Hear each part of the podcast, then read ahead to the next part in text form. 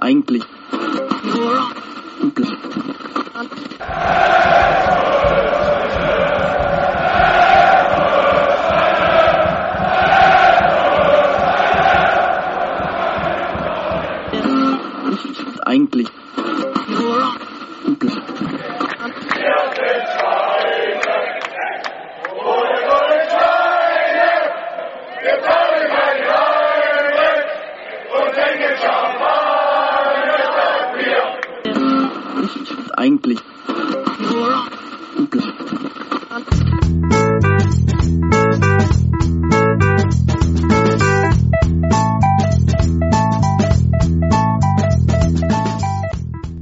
Champagner statt Bier, der Football Podcast.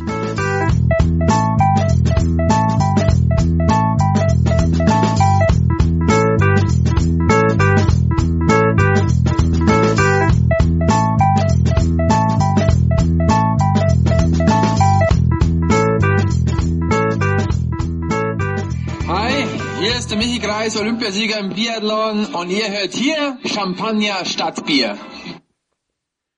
Champagner statt Bier. Folge äh, 21, Michi Kreis äh, sagt's, genau. Hat er gesagt Champagner? Ich habe gerade nicht zugehört. Michi Kreis. Ihr hört hier Champagner statt Bier. Er hat sogar gereimt. Michi Das Kreis. gelingt nicht jedem Sport. Aber mir schon. Ja, freue mich, dass ihr alle zuhört. Es ist Folge 21, habe ich das schon gesagt. Ich bin ein bisschen äh, schon verwirrt.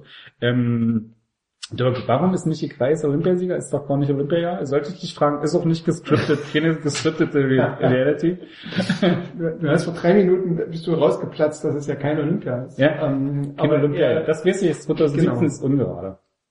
Für mich als äh, Teilnehmer der ARD-Welt ist natürlich wichtig, dass wir darauf hinweisen, zu welchem Zeitpunkt wir noch Olympia hatten und dass es ja nächstes Jahr nicht mehr so ist. Nächstes Jahr seid ihr schon raus bei Olympia. nächstes Jahr Oh, sind, je, wir schon, sind wir schon. Hast du schon ein Angebot gekriegt von Eurosport? wenn Eurosport, man muss man einmal Eurosport machen, dann sieht man die fünf olympischen Ringe. Die machen jetzt, die haben jetzt vor zwei Wochen oder so ihr Logo geändert. Ja. Die machen jetzt dann so noch mit olympischen Ringen.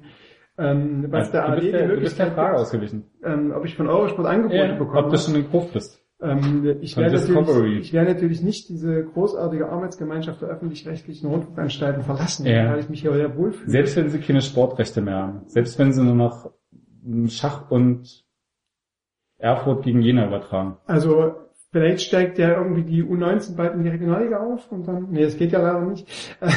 Also dritte Liga und Regionalliga gibt's noch Rechte und natürlich gibt's ganz viele Die andere, dritte Liga wandert doch auch zur Telekom. ganz, ganz viel großartige. Was ähm, macht der MDR eigentlich? Entschuldigung, dass ich so in den Themen springe.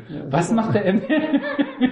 Was macht der MDR eigentlich, wenn er den Drittliga-Fußball verliert? Naja, ganz so ist es ja nicht. Zumachen. Die, die äh, Verträge sind ja so, dass wir am Wochenende pro Tag ein Spiel Ah, ja. ARD-weit senden können und wir hoffen natürlich im mitteldeutschen Bereich, dass wir durch die zuschauerstarken und einschaltquotenstarken mitteldeutschen Vereine dadurch auch immer mal äh, Mannschaften dann in der ARD unterbringen können. Ja. Und klar, das ist jetzt so ein, das ist jetzt so ein, so ein Vertrag, muss man auch sehen, wie sich das entwickelt. Also Aber ich sehe das schon so ein bisschen, der Fußball ist doch schon euer Zugpferd. Im Sportbereich. bei Sport im Osten, also man kann schon sehen, dass wir da auch gewisse Einschaltquoten generieren, das stimmt schon. Ähm, Und wenn dann irgendwie jede Woche dann quotenstark Magdeburg gegen Münster übertragen wird und dann rufen die ganzen HFC-Fans an und dann ist schon wieder Magdeburg. das kann natürlich passieren und wir werden ja jetzt auf Facebook und so, wer das beobachtet, immer mal schon dafür kritisiert, dass wir bestimmte Bereiche, äh, bestimmte äh, Mannschaften, wie zum Beispiel auch Erfurt oder auch Zwickau, ähm, nicht übertragen, was auch immer eine ARD-weite Entscheidung ist. Ähm, dann kann es natürlich sein, dass wir da mehr und mehr Shitstorm bekommen. Ähm, kann man dann quasi nur damit argumentieren, dass, äh, dass, dass es quasi eine ARD-weite Entscheidung dann ist. Ja. Und ohne, ohne dass man die Leute dann zur Telekom schicken möchte. Äh, momentan ist es ja so, dass gerade so aus diesen verschiedenen Fankreisen eher so bejubelt wird, so bei, bei äh, MDR, was ja auch immer mal beim Aufstieg in die zweite Liga schon im, im Stadion zu sehen war. Die Leute schauen sich dann meistens immer ein bisschen um, weil es dann eben doch teurer ist und so weiter und so fort und so. Also ich sehe dieses Telekom-Modell noch nicht, dass es sich trägt, dass Drittliga-Fußball so äh, sich so äh, trägt, dass sich das refinanziert, aber muss man mal gucken. Und wie gesagt, auch wenn Fußball so natürlich Volkssport Nummer eins in Deutschland ist, aber es gibt noch vielen anderen anderen tollen Sport. Und Michi Kreis, wer es jetzt, wer jetzt so lange auf den Cliffhanger gewartet hat, war 2006 Olympiasieger im Biathlon. 2006? 2006 in Turin damals. Ähm, 16. Dreifahrer. 16 war nicht Olympia, 14 war Olympia. 14 war in Sochi, Ja, genau. Sochi. Und er hat ja noch äh, sechs Jahre weiter Biathlon betrieben, ist mittlerweile ähm, auch Experte beim, beim mittlerweile Olympiasend. Aber bei so Olympia, ähm, äh, bei Biathlon-Weltmeisterschaften so unter Kollegen, ähm, also verstehe mich ganz gut mit ihm und da äh, hat er ja bewiesen, dass er eben auch champagnerischer Bier kennt, kennt wie Kennt. wir gerade Ja. gehört haben. Ich würde ihn gerne Fragen stellen. Ich habe ja dann mal so was vorbereitet, damit ich äh, testen Ja. kann, ob er auch im Thema steckt. Aber Das können wir ja gerne mal für den nächsten Winter einfädeln. Ja, so. Also kommst du mal mit, so stell dir, was war eine Folge Nummer 15? ein Hauptthema. Hauptthema. Was wurde nach einem Welches Spiel hat Dirk bei Folge, in Folge 15 gespielt? ja. der Dirk Ja, ist da. hallo. Äh, hallo Dirk. immer wieder gerne heute nicht wussten. Unser NWR Wintersportexperte und auch sonst äh, Firmen in sämtlichen Sportarten, die man sich nur denkt man vorstellen. Gibt Außer es Fußball. Sportarten, die äh, außer Fußball, ja. Sehr gut, und rund um RB geht's nicht oft um Fußball. Ähm, gibt es. Sportarten, die du nicht leiden kannst? Gar nicht? Eigentlich? Habe ich mich noch, dich noch nie gefragt. Echt? Ah, ähm, es, ich kann tatsächlich mit so Motorsportarten nicht so richtig anfangen. Also so Motorrad, äh, WM und auch jetzt Formel 1 ist ja gestern losgegangen. Das finde ich eher so. Ich finde es ja lustig, Formel 1 gibt's ja diese lustige Geschichte, dass die so diese, diese Motoren leise gebaut haben. Also Mhm. gab's ja so Reglementsänderungen, tralala, keine Ahnung, und dann wurden die Motoren zu leise, haben alle sich beschwert, dass die so leise sind, die Motoren. Und seit diesem Jahr tun sie die irgendwie so mit äh, äh, Geräuschverstärkern oder so ähnlichen künstlich lauter machen wieder. Das finde ich, das finde ich total skurril. Also ich kann, ich kann, ich kann es nicht verstehen, aber ich habe, wir haben bei uns in der, in der R-Redaktion noch jemand, der ein absoluter Formel 1 Fan Ja. ist und der mir dann immer auf seinem Handy, weil der früher äh, öfter mal auch bei Formel 1 äh, Weltmeisterschaften oder bei den, bei den, bei den Rennen dabei war und der mir dann auf seinem Handy vorspielt, ja, guck mal, dann, wum, wum, das war Monaco und guck mal, hier, das war Singapur und so. Also so da gibt es wahrscheinlich, wahrscheinlich bei Formel 1 Fans schon eine große, eine, eine große Affinität zu diesen Geräuschen, während ich die tatsächlich auch wenn ich da mal hingehen würde, dann würde ich es mir, glaube ich, angucken Ja. aus einer Position, wo ich genau diese Geräusche nicht habe, weil ich das eher ein bisschen anstrengend finde. Ja, aber es ist ja skurril, dass man die Geräusche nicht mehr hat und sie dann künstlich einspielt. Da kann man doch so um, Ohrhörer verteilen und dann können die Leute sich so das so einspielen als Geräusche auf die Ohren. Und so laut wie sie mögen. Also Das wäre genau dasselbe. man merkt, dass du, dass du quasi nicht nur bei, bei AB Leipzig quasi Top-Typ bist, sondern eigentlich auch zur Formel 1 gehen könntest und dort die Innovation mitbringen könntest. Weil Ja. das ist ja klar, das ist quasi, man könnte dann sogar 3D, das 3D, äh, Virtual Re- Reality könnte man einführen, weil, weil ich meine, wenn man bei, bei Formel 1 oder auch Motorrad sich mitten auf die Strecke stellen. Aber nee, aber das ist ja eine Kurve und du siehst sie halt, glaube ich, so alle paar Minuten mal Ja. an der Kurve vorbeifahren. Aber das, was quasi an einer anderen Ecke abge abgeht, das kriegst du ja nicht so richtig mit. Also gut, gibt wahrscheinlich, das weiß ich nicht, die Zuhörer werden es wahrscheinlich wissen, wird es wahrscheinlich große Leinwände geben, wo man das beobachten kann. Und so wie beim Biathlon-Rennen oder woanders, wo man eben auch nicht immer an derselben, äh, wo man nicht alles verfolgen, gibt es natürlich dann auch wahrscheinlich Sprecher, die das dann eben äh, kommentieren. Aber mir gegenüber nickt jemand tatsächlich, weil der weiß es nämlich besser. Frag doch mal. Danke, du. Ja, ne? So, wir haben nämlich noch einen Gast, das ist der John. Der John, der war schon ganz lange nicht mehr da. Oh ja. Also doch, der war schon mal da zwischen, der hat aber nichts gesagt, ich. Ja, ich zu. Der hat dann nur zugehört und immer genickt, wenn wir was gesagt haben oder gegen, gegen entnervt, Kurz den Kopf geschlafen und geschnarcht, glaube ich, zwischendurch auch. Bei Stunde vier waren wir dann zu spät. Ja. Ähm, der John war schon früher mal hier, die alten Hörer werden die noch kennen, äh, früher mal äh, immer noch freier Journalist, wieder freier Journalist, ähm, oder früher als freier Journalist, jetzt frei, egal wie, auf jeden Fall Journalist, frei oder nicht frei.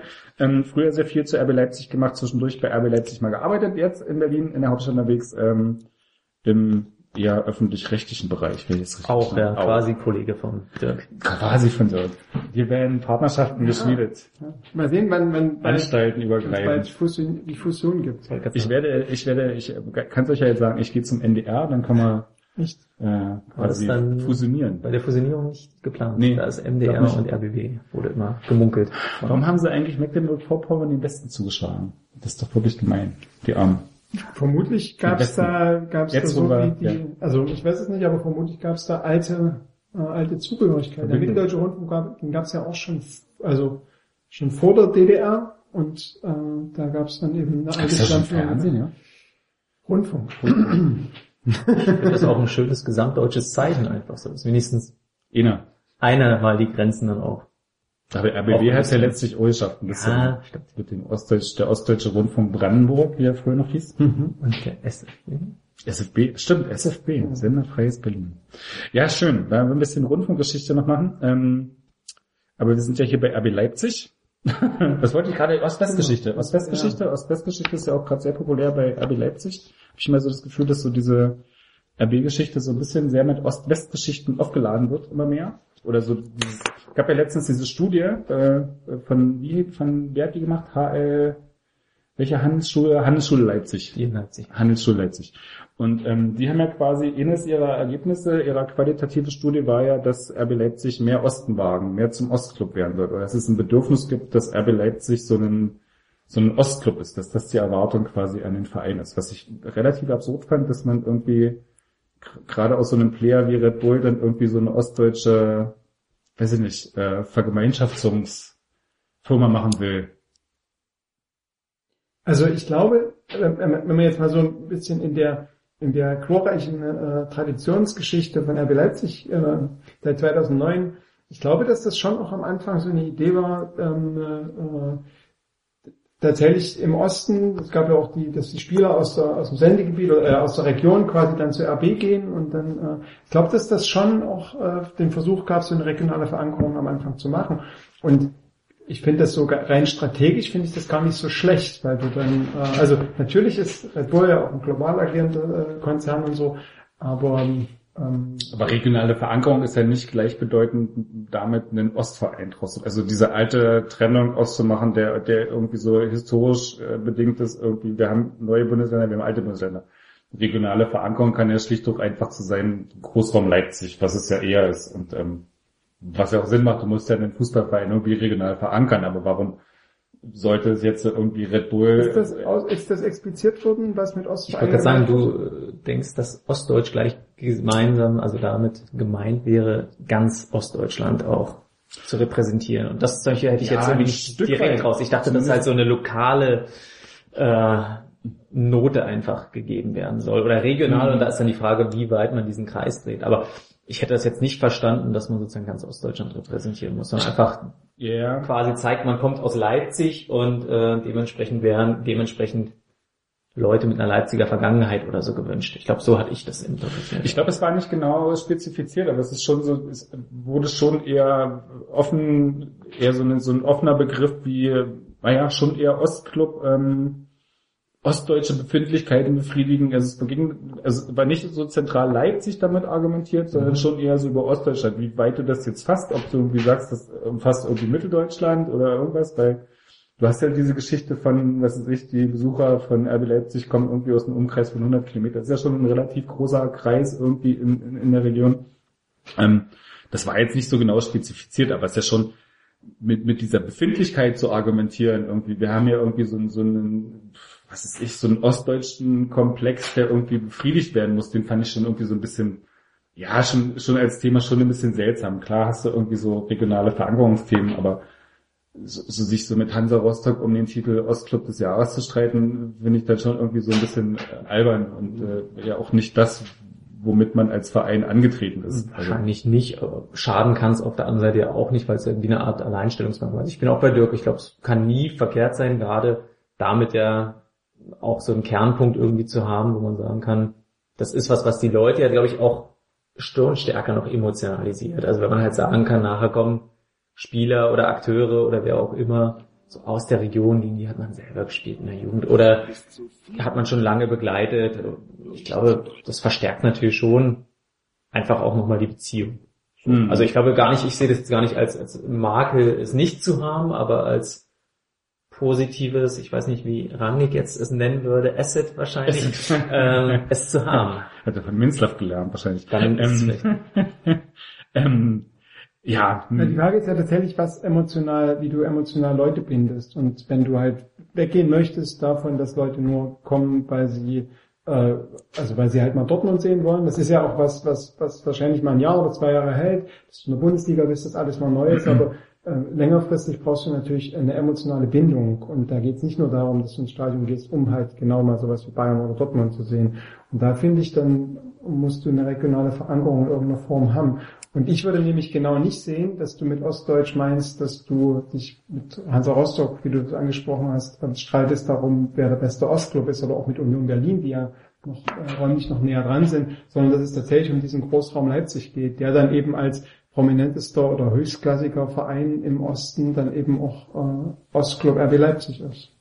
Aber es ist doch schon so, diese, du hast diese neue Fanhymne Stolz des Ostens, du hast diese, diese linken Politikerin als äh, Vorstand da oder als äh, Fanvertreterin vom Fanverband, die irgendwie auch sagt, wir müssen hier ostdeutsche Befindlichkeiten, tralala bedienen, wo es immer so um dieses, also das Grundthema ist ja so ganz oft, du hast so Ostdeutschland, die immer so ein bisschen hinten runtergefallen sind, die so gegenüber am besten benachteiligt werden, die irgendwie so mal ein bisschen schlechtes naja, so ein leichtes Gefühl gibt von, wir sind irgendwie so die Verlierer und dann irgendwie so, so dieses Bedürfnis befriedigen, um so dieses, die, die, die Verlierer quasi in Anführungsstrichen quasi wieder zu heben auf so einen Gewinner, auf so eine Gewinnerstufe. Also das finde ich irgendwie so total seltsam. Also so diese, es ist funktioniert ja, ich will ja nicht sagen, dass das nicht funktioniert. Ich glaube, das, ich glaube, das Thema ist, das Thema ist schon irgendwie, irgendwie da, so wenn man irgendwie so diese ganzen Studien nimmt, so egal wie du jetzt Zahlen im Einzelnen interpretierst, oder wie, wie stimmig manche Zahlen sein mögen, in der Höhe oder nicht. Ähm, du hast einen relativ klaren Effekt, wo du sehen kannst, dass es im Osten recht gut, äh, extrem gut funktioniert und im Westen überhaupt nicht funktioniert. Also du hast eine, eine klare geografische Trennung im Zuspruch zu den Vereinen. So wie ich das irgendwie so aus den Leuten, die ich kenne, auch ältere im, im Osten, kommen ja eigentlich aus Cottbus, und da gibt's schon so einen Blick von, es ist Leipzig, die sind doch irgendwie von uns und das ist doch, die müssen es doch denen mal da zeigen da drüben. Also es gibt ja schon so diese, diese Ebene von Leuten, die jetzt mit RB jetzt auch nicht Fans sind unbedingt, sondern einfach im Osten aufgewachsen sind oder hier lange leben, die schon so dieses Bedürfnis haben von, ah, na, endlich zeig's dir mal jemand. Und ich finde das eine total, total seltsame Ebene, das irgendwie so als eine Ebene zu haben, auf die man sich dann auch noch in irgendeiner Form so positiv bezieht und sagt, ja genau deswegen, das müssen wir jetzt stärker herausheben, weil ich finde das total seltsam. Also ich finde das irgendwie so eine Ebene, die für mich völlig irrelevant ist. Also das ist irgendwie sowas, wo ich sage, das ist mir, mir persönlich völlig wurscht, ob ich jetzt irgendwie einen, eine ostdeutsche Befindlichkeit befriedige oder so eine, so, so, eine, so eine massenpsychologische Ebene habe von, äh, da fühlen sich jetzt Leute besser, weil auch mal ein Leipziger Club und die sind doch irgendwie von uns oder so. Hm. Ja, also jetzt, wenn man, wenn man sich mal überlegt, wieso gehen Leute oder wieso gibt es eine Identifikation mit Leuten mit dem Verein, dann würde ich ähm, sagen, dass es zum einen das gibt, attraktiven Fußball sehen, was bei vielen, bei vielen so ist. Dann ähm, gibt es mittlerweile, glaube ich, äh, auch sowas wie, die sind alle irgendwie gegen uns, so ja. überall. Und deswegen äh, gibt es eine, gibt's eine, auch eine stärkere Identifikation äh, mhm. damit. Äh, und dann gibt es aber auch sowas wie, das war bei der Aufstiegsfeier, ich weiß nicht, wie oft das irgendwie genannt wurde, erstmals seit 24 Jahren wieder ein ostdeutscher Verein in der ersten Bundesliga. Und da ist quasi ganz klar, es gibt quasi etwas, was den Verein herausstellt in einer bestimmten Region. Und warum sollte das nicht ein Marketingkonzept sein, genau das auch so stark zu machen? Weil es ja tatsächlich was Besonderes ist, dass erstmals seit 24 Jahren in der ersten Liga ein Leipziger Verein ist und ich weiß nicht, wann Cottbus oder Rostock das letzte Mal abgestiegen ist, ähm, damit eben auch so ein genuin, also hat da Leute, also hat er ist ja kein Ostverein, ne, oder wird zumindest nicht als Ostverein wahrgenommen und mit einer selben Argumentation könnte man sagen, naja, aber RB ist ja auch, RB Leipzig ist ja auch kein Ostverein, weil es quasi nicht aus den Strukturen kommt wie andere Ostvereine. Aber da gibt's schon nochmal auch eine andere Identifikation, weil das räumlich in, in, an Leipzig gebunden ist und und zu diesen drei Dingen, die ich genannt habe, gehört, denke ich, auf jeden Fall auch dieses, dieses Ostding. So, und die du sagst, Cottbus oder meinetwegen, glaube ich, auch Jena oder so, Leute, die sagen, da sieht man auch, wenn man ums Stadion guckt, wo die ganzen Leute herkommen, das ist quasi sowas wie, ja, das ist, wir spielen da jetzt auch oben mit. So, wir, in Anführungsstrichen, wir der Osten. Und auch aber nur für einen Teil. Also ich glaube, ja, das, was du sagst, also wenn mhm. du in deinem Umfeld also du wirst bei zehn Leuten auch genauso fünf finden, die das komplett auch überhaupt nicht so sehen. Und dann hast du die drei, vier, die aber sagen, ja, ich sehe das jetzt durchaus auch als ein Ostvertreter. Mhm. Also ich glaube, da gibt es immer noch äh, auch große Spannungen. Also ich glaube, bei Silly kann man ja jetzt mal kurz als Beispiel nehmen, als sie dann in Osttrikots ja aufliefen von anderen ostdeutschen Vereinen, wurde das ja jetzt auch nicht so gutiert. Also mhm da scheint jetzt auch die Befindlichkeit ja nicht bei allen so ausgeprägt zu sein, Nein. das jetzt zu repräsentieren. Also, und du hattest auch die 5, 24 Jahre, die beziehen sich ja nun mal explizit auch auf Leipzig. Und ich glaube, diese Verwurzelung ist dann doch mal stärker. Einfach dieses Regionale.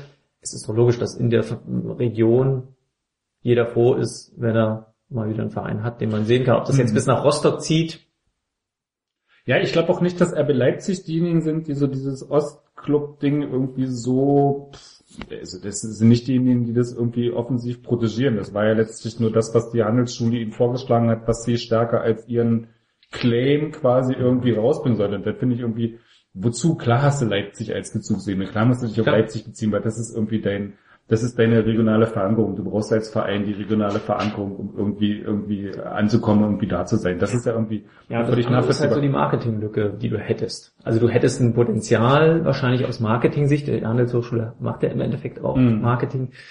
Und da ist wahrscheinlich das Potenzial, wie du es ja auch gesagt hast, im Osten einfach höher. Also ist wahrscheinlich da die Anknüpfung, wenn man noch mehr Leute anziehen will, wenn man noch populärer werden will, halt immer im Osten stärker. Oder die Wahrscheinlichkeit, dass du, wie ich gerade von diesen zehn Leuten, dass du davon vielleicht nochmal einen überzeugst, der sagt, ach komm, ich unterstütze die, weil die halt Mhm. weitestgehend aus meiner Region sind. Ich glaube auch gerade in der Generation Ü50 kann ich mir sogar vorstellen, dass da noch viel stärker Anknüpfungspunkte sind. Ja.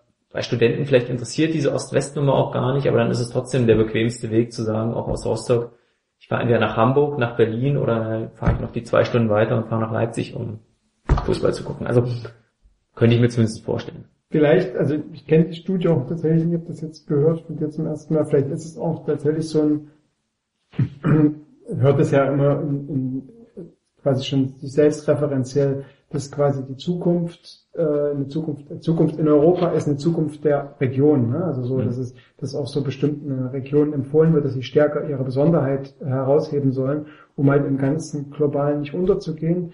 Und vielleicht ist aus so einer Idee heraus auch diese Empfehlung gedacht. Das ist eben, Die Ostregion. ja, Vielleicht erweitert die sich auch.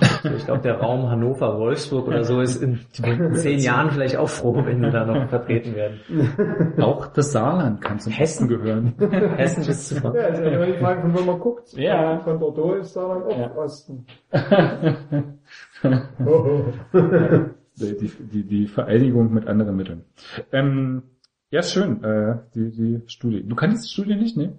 Der, Nee, ich war ja, wie gesagt, in den letzten Wochen tatsächlich relativ viel äh, auf verschiedenen Wintersportveranstaltungen.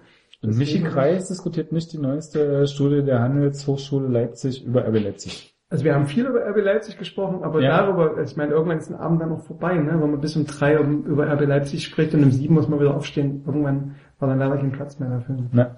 Hast du mit Ingo Hane über die neueste MDR-Doku zu RB Leipzig geredet? Nee, wollen wir eigentlich erstmal was trinken? Was trinken? Oh, wir trinken. Ah. Also du hast da, musst dir erst mal besaufen, bevor du Mut, Mut an Mut tritt man im Herzen. So. Also, ähm, bei, mein, bei meinen vielen, vielen Reisen, ich war nämlich zum Beispiel auch ähm, hier, Achtung, Ach, ich, ich werde jetzt mal mit, einer, mit einem Rätsel anfangen. Rätsel. Rätsel, mit Rätsel kann man, Ja. kann man ja gut Menschen. Ähm, äh, Was kann man mit Rätseln? Ein reines Bilderrätsel. kann, man oder? mit, kann man mit Menschen, äh, kann man Menschen gut binden. Ich, ich spiele jetzt etwas vor und ihr sagt mir, wer das ist. Und es geht, es geht, Dann sag das nicht. es geht um RB Leipzig. Aber es gibt noch einen zweiten Take, den spiele ich danach vor, da hört ihr, wer das ist. Okay? Bei, bei dem Typen geht's um RB Leipzig oder sein Thema genau, bei dem, bei dem, Gibt's- der, bei dem, Tipps? Der jetzt spricht, Der hat was mit RB Leipzig es zu ist, tun. das ist, nee, hat nichts mit RB Leipzig zu tun, Nee. aber er ist auch nicht ganz so leicht zu verstehen, aber er, er spricht über RB Leipzig. Und wir sollen aber sagen, wer es ist. Und das war, Oder was er sagt. das war aufgenommen, Wir sollen übersetzen. Wir sollen übersetzen. und es war aufgenommen, ähm, vor dem Spiel in München. Oh. Okay? Mhm. Und ich fand jetzt den nach München zuschauen. Zum Derby, weil der halt, wenn, wenn den spielt, ah, ich kann da nicht, wenn der Leipzig gegen Bayern spielt, da haben wir schon ein paar Mal gefragt, wie sehen das dann überhaupt die Leipzig-Fans? Stehen die schon hinter? Ja. Also- also, ah, das ist halt schon was, das ist ja eine Möglichkeit, die kriegst du nie wieder, wenn du sowas hast, gell, dass du auf einmal, da, da sowas kriegst. Und ich muss ja sagen, die spielen ja auch gut jetzt. Die haben ja nicht, die haben ja keine Stars drinnen wie die anderen, die spielen wirklich gut. Absolut. Also, Ist ein Kabarettist. Oder halt, äh, bayerischer Skitrainer. Bayerischer Skitrainer, nee, es ist ein ehemaliger Sportler. äh, Mark Girardelli. Wer ist das? ja. Also ja, also, sag. ähm, vielleicht können wir erstmal die Nationalität klären. ja, Österreich. Österreich, sehr gut. Der ist, er macht auch für Red Bull Werbung. Ist dadurch quasi dem, dem Gesamtkonstrukt auch in gewisser Weise verbunden. Nicht jeder Österreicher für Red Bull. Ist das, ist nicht so Teil des äh, Nationaldeals für Red Bull Werbung zu machen? Und um, um das, um das, ich hab, muss das mir auch dreimal anhören, ob ich es verstanden habe. Also er sagte in dem, in dem Ausschnitt, dass er gerne zu dem Spiel München gehen würde und dass Thomas Morgenstern, mit dem er gut befreundet ist, ein Skispringer, dass der auch dahin geht, aber er hat irgendwie an dem Tag andere äh, Verpflichtungen und er findet es aber ganz, ganz toll, wie die spielen und die haben ja keine Stars. ah, das ist der Österreicher mit dem Red Bull auf dem Helm, auch Skispringer. Ja, Und der ist aber zwischendurch ist der nicht mehr gesprungen, weil er mal gestürzt ist. Schlierenzauer wäre das. Aber Du, aber ich glaube Schlierenzau, äh, stimmt, der, hat für Schlierenzauer Red, der, hat, ist- der hat für Red Bull hat der Werbung gemacht, der ist aber nicht so extrovertiert wie diese. und der klingt auch ein bisschen älter, dachte ich. Sehr gut. Also er ist kein aktiver Skispringer mehr. Ah. Wer- wer ist extrovertierter? Morgenstern. Ja, Morgenstern hat auch seine Karriere. Aber wer ist Wirklich? extrovertierter? Ist er oder ist Schlierenzauer? Diese Person ist extrovertierter. Stierenzauer Andi ist ja ein bisschen. Ja, sehr gut. Uh. Hallo, grüß euch, ich bin's, der Andi Goldberger und ihr hört jetzt Champagner statt Bier. Der Goldi. Der Goldi. Genau. Ein großer Freund. Und Achtung, Großer jetzt noch. Freund von Red Bull. Jetzt haben wir einen kurzen Einspieler gehabt, jetzt spiele ich den Einspieler nochmal länger und hört mal drauf, was er zuletzt sagt. Jetzt ist es wichtig drauf zu hören, was er zuletzt sagt. Ganz am Ende. Hallo, grüß euch, ich bin's, der Andi Goldberger und ihr hört jetzt Champagner statt Bier. Super. Geile Sendung, eigentlich Champagner. Habt ihr gehört? Geile Sendung, Champagner statt Bier. Also, der hört das auch regelmäßig. Ja. Das ist total, die. Sendung ist total bekannt. Gut. Überall in der Ihr Welt. solltet nächstes Jahr auftreten so mit Natur. Ja. Ihr solltet durch Europa, durch alle Skistandorte, Sollten wir die zusammen mit der, Wintersportorte zusammen mit der Freunde Lesereise Ja. verbinden. Zusammen. und dann jedes Mal mit einem Stargast. Ja. Katharina Witt wird bestimmt auch noch mitmachen. Na, bitte.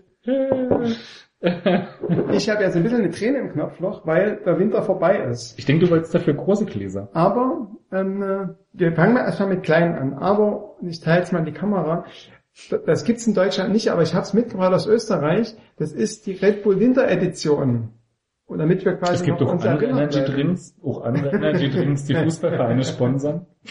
Tatsächlich. Ja, das ist ja verrückt. Und es gibt auch von Red Bull gibt es auch noch andere äh, Editionen. Es Ja. gibt auch die Sommeredition, die jetzt den ganzen Winter immer äh, im, Presse, in dem, im Pressebereich von RB immer aufladen. Wahrscheinlich fangen sie jetzt im Sommer an, die Winteredition Ach, hinzulegen. die Dose ist schon so ein bisschen verrostet? Nee. Nee, die war sogar noch halb. So, ich mach's mal auf. Ja. Das ist nämlich die Geschmacksrichtung Zwetschge Zimtnelke. Und damit wir uns quasi die Sendung heute noch ein bisschen an den Winter erinnern, an den schönen Winter, der schöne Biathlon-Weltmeisterschaft, nordische Skiweltmeisterschaft, viele Medaillen auch, also Was war dein, dein, dein Winterhöhepunkt?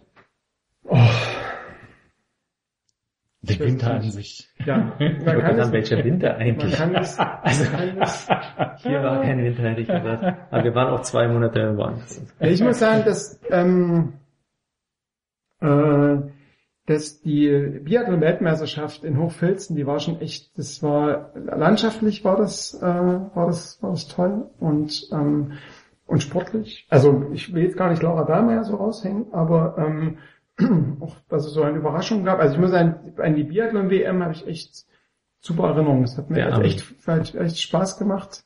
Der wer? Der Ami. Der Ami? Das hat doch der sensationellen Ami gewonnen. Genau. Und das ist natürlich jetzt super, dass ich hier so super vorbereitet bin, dass mir der Name nicht einfällt.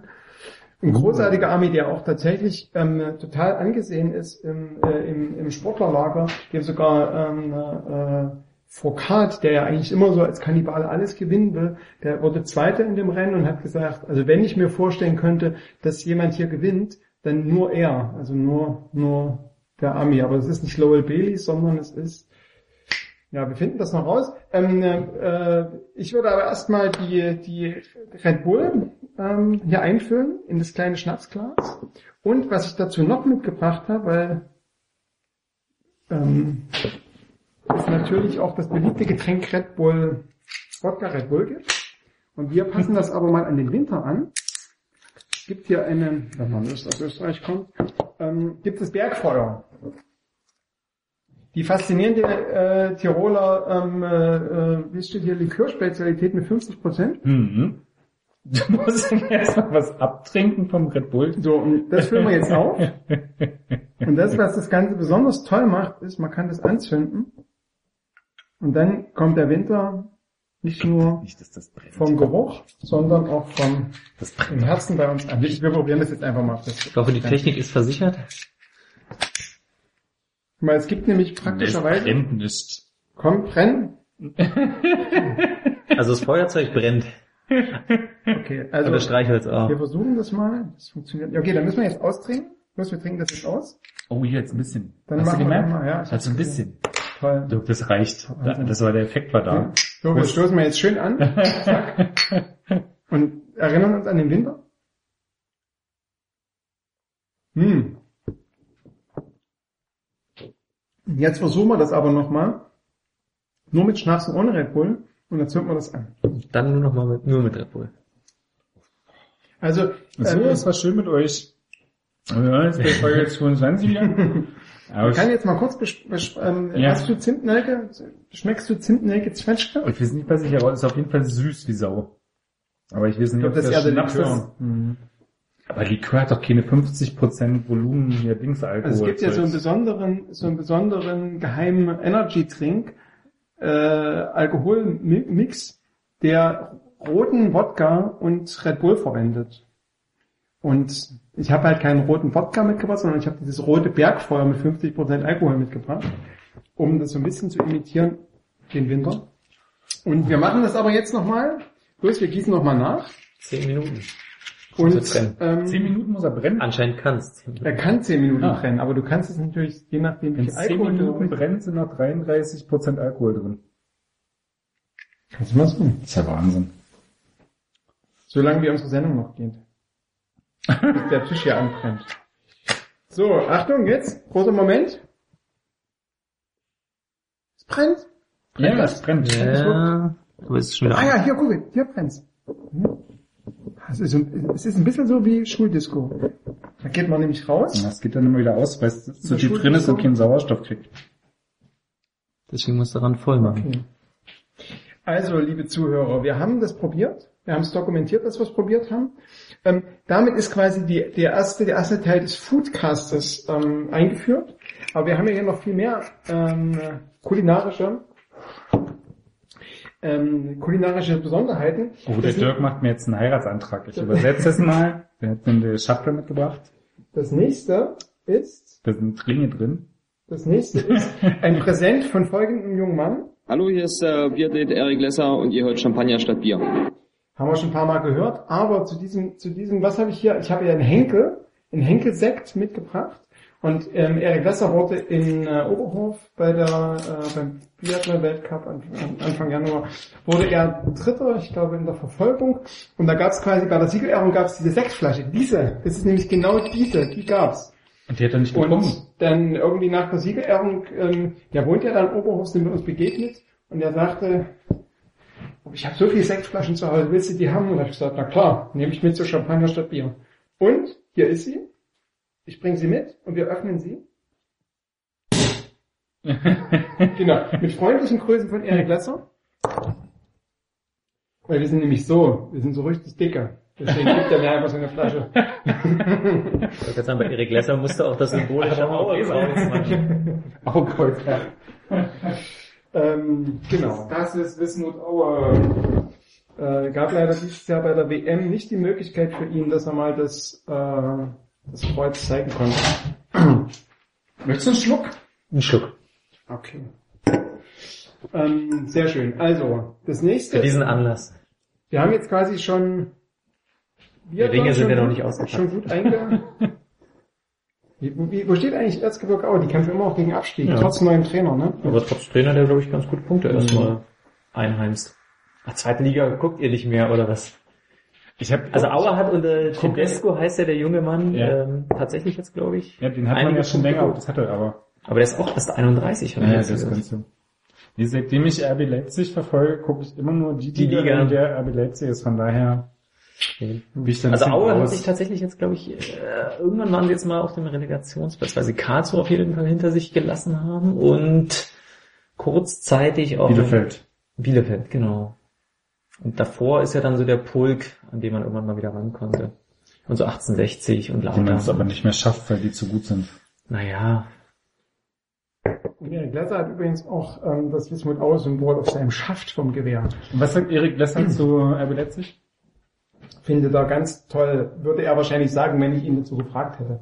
Hast du ihn nie dazu gefragt? Habe ich nie dazu gefragt. Du gehst nicht beim Wintersport durch die Gegend und sagst, so Erik, RB Leipzig ist ja gerade hier nach dem Dortmund-Spiel zum Beispiel. eine repräsentative? Wintersportstudie. Wintersport, ja, repräsentative, eine qualitative Wintersport, Naja, Interviewstudie zu wie RB gesagt, Leipzig im Wintersport. Mit Andy Goldberger habe ich über RB Leipzig gefunden und wie auch bei Andy äh, gesprochen und wie bei Andy Goldberger würde mir das wahrscheinlich bei jedem anderen Sportler auch so gehen, dass sie sagen, ja, ist ja total super und die sind ja gar nicht so reich und die haben ja ganz junge Spieler und so weiter und so fort. Was ich jetzt ausgeteilt habe, was die Zuschauer nicht sehen, ist Lachti-Teller, weil das war sehr schön bei der nordischen Ski-WM. In Lachti gab es quasi ähm, so eine Art Mini-Catering für die Presse. Und Ja, den Teller nachzuurteilen, war es wirklich mini, mini, mini Cake. Naja, wir dürfen ja quasi als Presse müssen wir ja quasi Als immer wir, müssen wir quasi für unser Essen äh, Geld ausgeben, dürfen uns nicht verköstigen lassen vom Veranstalter. Aber da war Wirklich? ja, ja, da gab es quasi Äpfel lagen ein bisschen rum und so Warum nicht? Süßigkeiten. Aber darum geht's doch als Ja, Presse. weil du sonst das Nee? zum Beispiel in deiner, in deiner Reise, äh, Dienstreise, musst du das quasi abrechnen, dass du, wenn du halt mehr als jetzt einen Apfel und mal einen Schokokeks bekommen hast, ähm, äh, musst du das quasi auf, anführen und dann wird dir das quasi von deiner Tagespauschale abgezogen. Aber du könntest das schon essen. Es gilt nicht als Bestechung des Veranstalters gegenüber freien Pressemitarbeitern der äh, AD. Es ist tatsächlich so, dass es, ich glaube, das letzte Mal in Falun vor zwei Jahren, da gab es quasi so eine Art Versorgung für die Presse, wo man hingehen konnte und dann sich auch mal hier so Gemüsesuppe und sowas bekommen hat. Seitdem ist das nicht so. Es gibt tatsächlich so eine Art Snacks und äh, Getränke, also Wasser gab es halt, es gab halt in Lachti gab es Wasser, das Lachti hieß. Und diese Teller, die man jetzt nicht sehen kann, da steht auch Lachti drauf und dann konnte man sich quasi einen Apfel und die Kekse mitnehmen. Weil ich aber erst vor kurzem bei einem Psychologiekongress in Belgien war. Und Belgien ist uns ja bekannt durch den großartigen Windenrufer und Massimo, Massimo Bruno. Hintenrufe? Rufe auch noch. Der, der. Kiwi. Na, Kiwi, der hat, der hat auch mal in, in Belgien gespielt. War nicht bei FC Brügge? Egal, aber wir kennen ja alle Massimo, Neuseeland. Massimo Bruno. Ja, Und startet durch. dadurch habe ich, was habe ich mitgebracht? Trüffel aus Belgien. Weil Uh. Belgien ist mal Trüffel. Und weil ich dachte, wir reden heute, wir haben heute total negative, ne, ganz negativen, wie heißt das hier, Mut, negative Stimmung haben wir hier. Ähm, weil es so schlecht läuft bei AB, dachte ich mir, ich bringe mal ein paar Trüffel mit, weil es sieht ja doch nicht so Sag mal schlecht aus. sächsisch, AB. Wenn es wenn es schlecht läuft bei RB. Das mag ich immer gerne bei Dokus, wenn dann irgendjemand sowas so auf sächsisch dann irgendwie sowas sagt. Trüffel. Nicht Trüffel, sondern RB, ja, mein RB Leipzig. RB Leipzig. Aber du brauchst das Sächsisch. So. Ja, Die, Also- das Ostdeutsche. das, nee. So, Wie das sächsische. wir stoßen jetzt an, Ach, mit welchem? Ich habe ja Platz hm, zwei und Trüffel. Platz zwei. Champions League. Hauptsache vor Dortmund. So, jetzt schalten hoffentlich wieder ein paar Zuschauer ein, nachdem der, dieser Part durch ist. Zuhörer meine ich natürlich. Also der, der Sekt, was Ich sagt mache ihr? extra keine Kapitelmarken in den Podcast, damit man das nicht überspringen kann, einfach so. Ja? Merkst dann, dass dann einfach nach 10 Minuten von Anfangs 100 Hörer noch 10 zuhören? Das sehe ich Gott sei Dank nicht. Okay. also der Sekt ist so Semi, ne? Und wir müssen uns jetzt hier bedienen oder? Ja. Aha. Aber wir müssen eigentlich, sind es ja verschiedene, wir müssten jetzt ja eigentlich alle durch drei teilen. Du kannst gerne, hast ein Messer da? Du kannst du deinen Kuli nehmen, die. Also du kannst einfach die an, Handkante. An, anlutschen. Handkante. Nee, ich nehme mir einfach ja. Aber Trüffel sind Teils, teuer. teils, ja, na, da kannst du mal sehen, wie Aber die ARD Spesenabrechnung macht. Ne? Nee, wie, ich- wie ich schon sagte, man sieht, dass du mir gut zugehört hast, war ich in Brüssel wegen meiner Psychologie. Mhm. Wegen meinem, oh, herrlich. ne? Großartig. Mm. Äh, weil das Leben ist so gut, das ist Trüffel. Und du kannst mal sehen, wie, wie wertvoll mir dieser Podcast ist, dass ich quasi mich keine Kosten und Mühen scheue. Mm. Ich möchte jetzt nicht mehr reden für eine Stunde. Ja, das ist gut. Ich esse jetzt nur. Ich Das ja zu. Bin mir nicht Du sicher, kannst mir noch mehr von dem Brügger erzählen? Von bin mir nicht Massimo- sicher, ob das dem was Podcast da alles von Massimo Bruno und von Windenrufer, dem berühmten den berühmten in belgischen... Belgien. Ich muss jetzt noch mal rausfinden. Ich war mir vorhin sicher, dass er in Belgien gespielt hat, als, als ich hergefahren bin. Ich habe überlegt, wer außer Massimo Bruno kann man, natürlich Jean-Marie Pfaff. Na hier, der, aber wie ist der, der, früher der, der erste gute Belgier, der so klein war. Na, Windenrufer. Chifo. Nee, wie hieß Enzo der? Schifo, Enzo aber der Schifo. war in den 90er schon. Ah, ja. Also Ende 80er, Anfang Ah, ja. 90er. Aber die hatten ja schon gute Zeiten davor. Echt? Vorher? Ja. Ich dachte, das wäre so die ganzen ihre... 80er waren sie ja schon Ja. ganz gut. Mit EM-Halbfinals und ähnlichem. Ja, Okay. Großartig. Ne? Toll.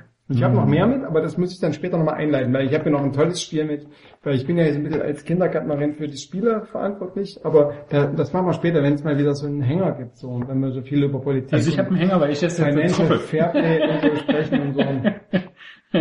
Wir gucken mal auf deine Liste, was da, was da steht. Da steht, ich weiß nicht, Belgische Trüffel. da steht drin, Belgische Trüffel essen, das da stimmt. steht, in, in großen Versalien steht, dass der Schlüssel, Schlüssel von RB ist entschlüsselt. Ja, das System von RB ist entschlüsselt. Ne, dann erzähl uns mal was. Ja.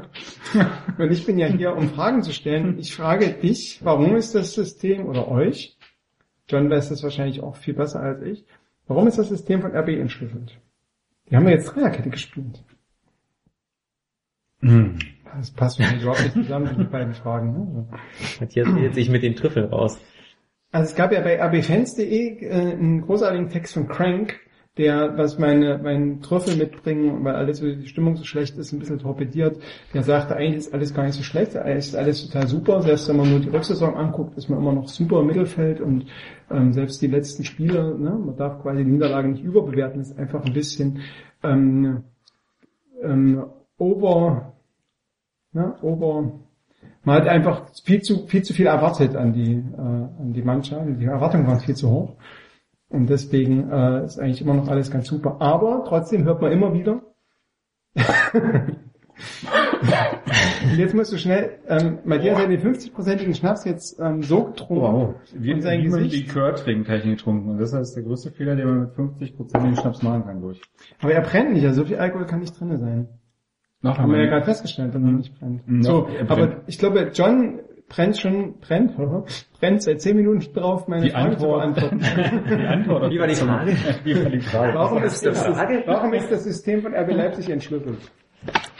Also tatsächlich, glaube ich, bin ich da wirklich der schlechtere Ansprechpartner als Matthias äh, oder Crank, weil? weil ich ja nicht mehr den äh, Luxus habe, jedes Spiel auch sehen zu können über 90 Minuten, wie es noch in den letzten Was Jahren war. letzte? Was Hier war ich gegen, gegen Hertha. Hertha. Mhm. Gegen Hertha, wo ich tatsächlich, äh, muss ich sagen, im Nachhinein äh, eins der wahrscheinlich dominantesten, verdientesten, so überzeugendsten in der Gesamtkonstellation Spiele gesehen habe. Ja, gab's ja einige. Das war Aber das war so das eins, Heimspiel der Hinrunde, ne, vom Winter. Das war genau Ende da Dezember. gab's ja aber so einige, so Bremen, Augsburg, auch Köln. Aber die hatten alle noch eine andere, also die hatten ja meistens auch dadurch den Hänger, dass sie halt ein Gegentor hatten und die Spielfilme dadurch ja auch anders waren. Also Augsburg macht ja durch G, glaube ich, zwischendurch den Ausgleich sogar Ja, und, und Bremen kommt ja auch noch auf 1-2, da ist ja dann auch dieses Last-Minute-Tor, Empty Net Goal.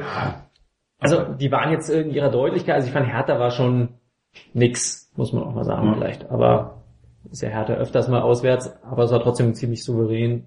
Genau, das war das letzte Spiel, was ich im Stadion gesehen habe. Und ansonsten halt äh, auch eher ausgewählt. Also ich würde sagen, diese Saison komme ich noch nicht auf.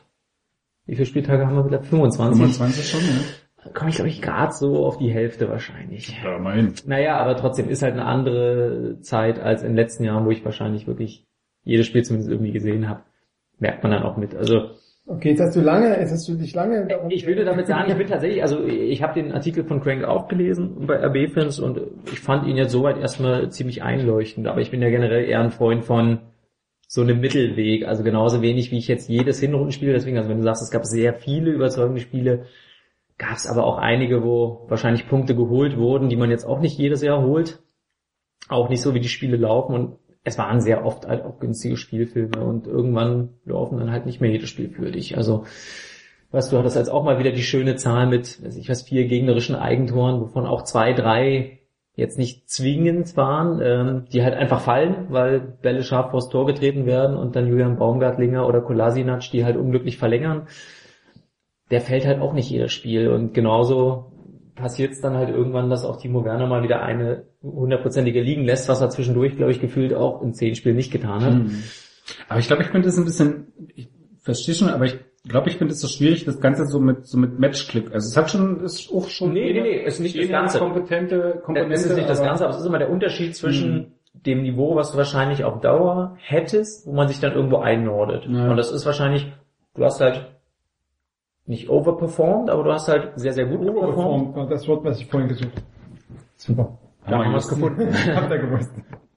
nicht overperformed, aber du hast halt schon am Ende, es gibt ja auch mittlerweile viele, viele nette Statistik-Tools und es gibt ja dieses Es- Expected Goals und da hat Leipzig ja auch einen deutlichen Überschuss gehabt an mehr Toren und Punkten, die sie halt geholt haben zu dem, was sie halt in den Spielen, so wenn man halt das Chancenverhältnis nimmt, oder ich glaube, das ist ja immer auf der Ja, Messwert. eigentlich nicht. Also ich glaube, so bis zum Ingolstadt-Spiel kannst du schon sagen, dass sie eigentlich ähm, nicht Na. wesentlich mehr Punkte geholt hatten, als geholt haben, als wir aus den Spielverläufen her. Also Leverkusen mir fallen spontan immer Dortmund, Leverkusen, das sind so zwei Spiele, Ja, die Dortmund musst du ist jetzt ein nicht 0-0 gewinnen. Spiel, dafür genau. kannst du Hoffenheim gewinnen, weil du bist in Hoffenheim eigentlich das beste Team. Liegst Ähm, aber auch zurück. liegst und zurück, bist aber mit du dem hast, Punkt, wenn, der du- Punkt wenn du ist mit schon am Ende Expected okay. Goals kommst, dann bist du auf jeden Fall in dem Spiel, ist es eins, wo du eigentlich drei Punkte holst und nicht plus eben. Das- Also wenn du die Spiele zusammennimmst, bist du mit vier Punkten eigentlich schon gut dabei. Und du hast eigentlich, wenn du diese bis zum bis zum Ingolstadt-Spiel gehst, bist du eigentlich, wenn du mal vom Leverkusen-Spiel absiehst, bist du eigentlich mit den meisten Spielen völlig gut dabei. Aber- das haut schon völlig hin. Ja. Da hast du noch dieses Mönchengladbach-Spiel, was du eigentlich nie unentschieden spielen darfst, was du gewinnen musst äh, in jedem Fall. Ähm, von daher, du hast eigentlich in, bis zum Ingolstadt-Spiel, und das Ingolstadt-Spiel läuft ja auch eigentlich gegen dich total, weil du irgendwie da noch mindestens einen Punkt rausholen musst. Also du hast eigentlich in der Hinrunde nicht mehr Punkte geholt, als dir von, dein, von deiner sportlichen Qualität her zu, zustehen würde. Also das ist ja das, das Phänomen, das entscheidende Phänomen ist ja, dass du bis zu diesem Ingolstadt-Spiel, weiß ich nicht, ne, diese, diese, also ich habe mal ein- mit, mit klaren Torchancen gemacht, du hast irgendwie ein, ein Verhältnis von klaren Torchancen, was irgendwie, ich glaube, plus 14 oder so auf zugunsten von der B ist, äh, bis, bis zum Ingolstadt-Spiel. Und seitdem ist es, äh, ich glaube, ich minus 5 oder so. Also es ist halt so ein, so ein, so ein war sogar mehr als plus 14. Klar, also- es ist so ein extremer Bruch in dem, was, was, was, was, was äh, äh, so Möglichkeiten sind, selber klare Chancen herauszuspielen und klare Chancen zuzulassen. So, dann musst du vielleicht noch so Bayern und Dortmund rausziehen, weil das waren irgendwie spezielle Spiele. Dann bist du irgendwie immer noch bei irgendwas, bei irgendwie plus minus null, was Sch- Brustchancen angeht. Aber du bist auf jeden Fall in einer, also finde ich, es gibt schon eine Veränderung in einem rein sportlichen äh, Zustand von RB Leipzig. Gibt's So. auf jeden Fall, der ist auch gar nicht wegzudiskutieren. Ich wollte nur sagen, das Verhältnis muss man halt trotzdem mal vorsichtig sehen.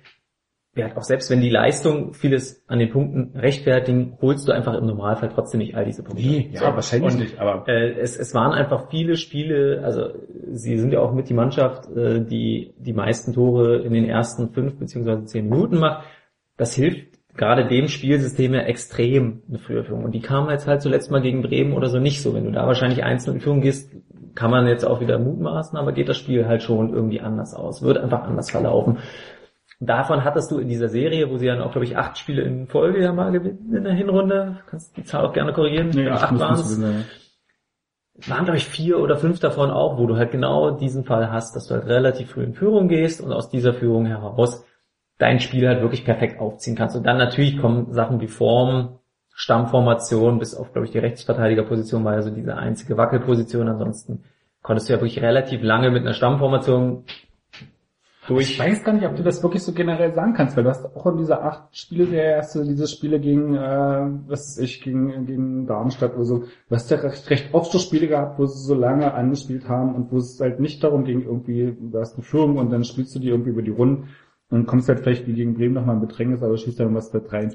Also ich glaube so, ich glaube so ganz einfach ist es nicht. Klar hast du diese, diese, diese, ich glaube es sind inzwischen acht Tore in den ersten sechs Minuten, die sie geschossen haben. Das ist natürlich schon irgendwie eine Statistik, die krass ist, so. Und die dir natürlich in deiner Spielweise auch extrem hilft. Und wenn du es nicht hast, gerade wenn du Auswärtsspiel hast in Bremen, dann ist es natürlich auch schwieriger, da irgendwas zu holen. Aber du hast ja auch immer wieder andere Spielverläufe gehabt, wo du mit ganz anderen Qualitäten Klar. deine Punkte geholt hast und nicht dadurch, dass du den, den Gegner am Also Anfang nochmal, das hast. soll auch überhaupt nicht, also der Platz zwei war, ich glaube, der steht außer Frage, dass der vollkommen richtig, aber einfach, du spielst wahrscheinlich, wenn du diese 17 Spiele nochmal spielst und auch genauso gut spielst, holst du trotzdem nicht die gleiche Zahl Mhm. Würde ich jetzt einfach behaupten. Also das ist ja eine These, die jetzt auch tatsächlich öfter diskutiert wird, dass man quasi tatsächlich in der Hinsaison, mir fällt zum Beispiel das Mainz-Spiel dazu noch ein, wo du halt zur Halbzeit eben auch zurückliegen kannst, weil die am Anfang eben, es gab, so ein paar Szenen am Anfang, Gegen Mainz? ja, das Heimspiel gegen Mainz, wo die schon, Also also Pause 3-0. ja, genau. Aber die, die, ähm, also wenn man sich, zumindest ist meine Erinnerung, weil ich mich, als ich im Stadion war, entscheiden musste, in welches Tor ich gehe zum Fotografieren und ich habe mich hinter das Mainzer Tor gestellt. Und dann waren aber in den ersten zehn Minuten waren so drei, vier Bälle, die quasi, wo es, die nicht gefährlich wurden. Aber wenn die durchgegangen wären, dann hätte es ganz schnell gefährlich sein können, dann liegst du 0-1 hinten. Und meine Erinnerung ist ähnlich wie die von John und das, was eben tatsächlich auch immer mal zum Beispiel im Rasenfunk ist, das glaube ich letzte Woche auch so diskutiert worden, dass du halt bestimmte Spiele hast, die vom Spielverlauf hätten anders laufen können und dann hättest du eine andere Hins- Hinsaison gehabt. Und ähm, von daher würde ich mich dem da auch ein bisschen, ein bisschen anschließen, dass es eben tatsächlich eine Art Oberperforming war in der, in der, in der Hinsaison, während du ja sagst, dass, äh, dass es eben durchaus verdient war, dass man irgendwie 13 Spiele äh, in Folge ungeschlagen war. Ne? Ja, es war ja unverdient, dass es nicht 14 waren. War 15. Ja, aber mein Lieblingsthema, also wir, wir werden ja auch später, glaube ich, dieses äh, Schlagwort noch haben, aber äh, meine Sympathien seit Kindheit schlagen ja für einen Verein, der mittlerweile auf im Leipziger Umfeld sich wieder einquartiert hat, äh, direkt hinter Leipzig in der Tabelle. Und das Dortmund-Spiel kann ich jetzt sehr gut beurteilen, weil ich da die 90 Minuten gesehen habe. Und das ist so ein Spiel, du sagst 0-0-Spiel, bin ich vollkommen bei dir. Das ist ein Spiel jetzt. Ja, und wenn du Pech hast, verlierst du es auch, weil kurz vorher, glaube ich, Schirle wirklich einen Riesen hat, den er auch sogar noch querlegen kann, den er einschieben kann, den er an Nulaschi vorbeilegen kann. Er hat zehn Optionen, er macht, wie so oft im Dortmund-Trikot, die falsche Entscheidung, die er trifft. Und dann weiß ich nicht, ob dieser ganze Lauf so entsteht und so weiter. Nee, Aber das sind so, sind so Punkte. Und das Leverkusen-Spiel kam, glaube ich, auch so zu einem Punkt, wo man irgendwie das Gefühl hatte, in Leverkusen banken sie halt schon so. Mhm. Mit, und wenn dann dieser Elfmeter, obwohl der ja auch, glaube ich, sehr diskutabel war, muss man dazu sagen, der Leverkusener und das Leverkusener den Elfmeter auch gerne mal verschießt ist. Also war es vielleicht auch gar kein so ein Vorteil, den Elfmeter zu haben für Leverkusen. Aber die haben geführt, zweimal. Genau. Also, ne? also Und das Spiel drehst Mhm. du. So. Und das war, glaube ich, nochmal so ein extremer Wendepunkt natürlich, dass du aus so einem Spielfilm, weil vorher hatten sie, glaube ich, relativ selten auch mit Rückständen zu tun und in dem Spiel kommst du halt zweimal nach einer Rückstand zurück, gewinnst das sogar noch kurz vor Schluss. Und ich glaube auch Crank hat ja gerade diese Szene, diese Mhm. Schlüsselszene mit Kampel gegen Demme nach dieser Ecke, möglicher Ballgewinn mit einem möglichen Konter sogar für Leverkusen kurz vor Schluss. Daraus kommt der Ballgewinn Leipzig, er flankt rein und daraus entsteht dann quasi das 3-2-Siegtor. Das sind so Schlüsselmomente und das reicht ja schon im Fußball. So blöd es immer klingt, also natürlich ist äh, das schwer zu berechnen, aber und in der Rückrunde fallen dann so eine Szene halt manchmal auch dann halt nicht fertig aus. Und dann kommt noch dazu, dass natürlich die Verfassung der Mannschaft einfach schlichtweg im Moment nicht die gleiche ist. So, das hat wahrscheinlich verschiedene Ursachen, aber die kennst du wahrscheinlich sogar besser als Hm. ich jetzt aus der Ferne. Also sprich, Fitness, taktische Fragen, also dafür sehe ich jetzt einfach nicht jedes Spiel und nicht jeden 90-Minuten-Spielfilm, um wirklich einschätzen zu können, wo fehlen da jetzt im Moment diese Prozente, um halt diese, zum Beispiel dieses Mismatch in Sachen Torschuss oder Chancenverhältnis zu erklären. Weil ich glaube, da müsste man auch wieder jedes Spiel individuell sehen. Und natürlich, äh, vielleicht ist dann halt auch noch dieser Pausenfaktor, zumindest für diese offensive Entscheidung, weil ich mich auch mehrfach schon erwischt habe, zu sagen, also im Endeffekt das, das Offensivsystem, wenn es jetzt erstmal, wir nicht über ähm, über eine Kontersituation, sondern über wirklich reinen Spielaufbau und du musst halt wirklich spielerische Lösungen finden, finde ich, hast du halt zwei Schlüsselspieler, so, die, ich glaube, die halt äh, extrem wichtig sind. Und wenn du die beiden halt meiner Meinung nach rausnimmst, kannst du halt natürlich dem Leipziger Spiel viel, viel nehmen. Und dann funktioniert auch ein Timo Werner nicht und dann funktioniert Mit auch ein und nicht. Genau. Hm. So, das sind die beiden Individualspieler, die nochmal extrem viel mitbringen. Und wenn dann noch einer fehlt, Forsberg, jetzt auch mal Cater, nimmt das dem Spiel natürlich schon mal viel an Lösungsmöglichkeiten einfach. Das heißt nicht, dass du deswegen jetzt schlechter oder deswegen, dass du deswegen zwingend verlieren musst. Aber es nimmt dir viele Optionen in der Offensive, um zum Beispiel den Timo Werner in diese Position zu bringen, die er nun oft genug ja in dieser Saison hatte. Hm. Und ein Pausen, der dir jetzt seit sechs Wochen fehlt, der natürlich auch nochmal viel einfach wegnimmt an gegnerischen Innenverteidigung, an Gegnerbeschäftigen, an Physis, an Bällen halten. Also finde ich, ist da wahrscheinlich einfach auch nochmal so ein Schlüsselspieler, den man da vielleicht sogar ab und zu vergisst. Deswegen sage ich, ich denke auch oft, das sind diese beiden, vielleicht unterschätzt man da auch dann auch einfach den Faktor Pausen. Na, du hast einfach mit Pausen nochmal eine andere Chance, ein anderes Spiel zu spielen. ne? Du hast, du musst dann nicht irgendwie permanent dir den Ball hin und her Genau. passen, du kannst einfach den Ball mal lang spielen und musst, Genau. kannst hinterhergehen.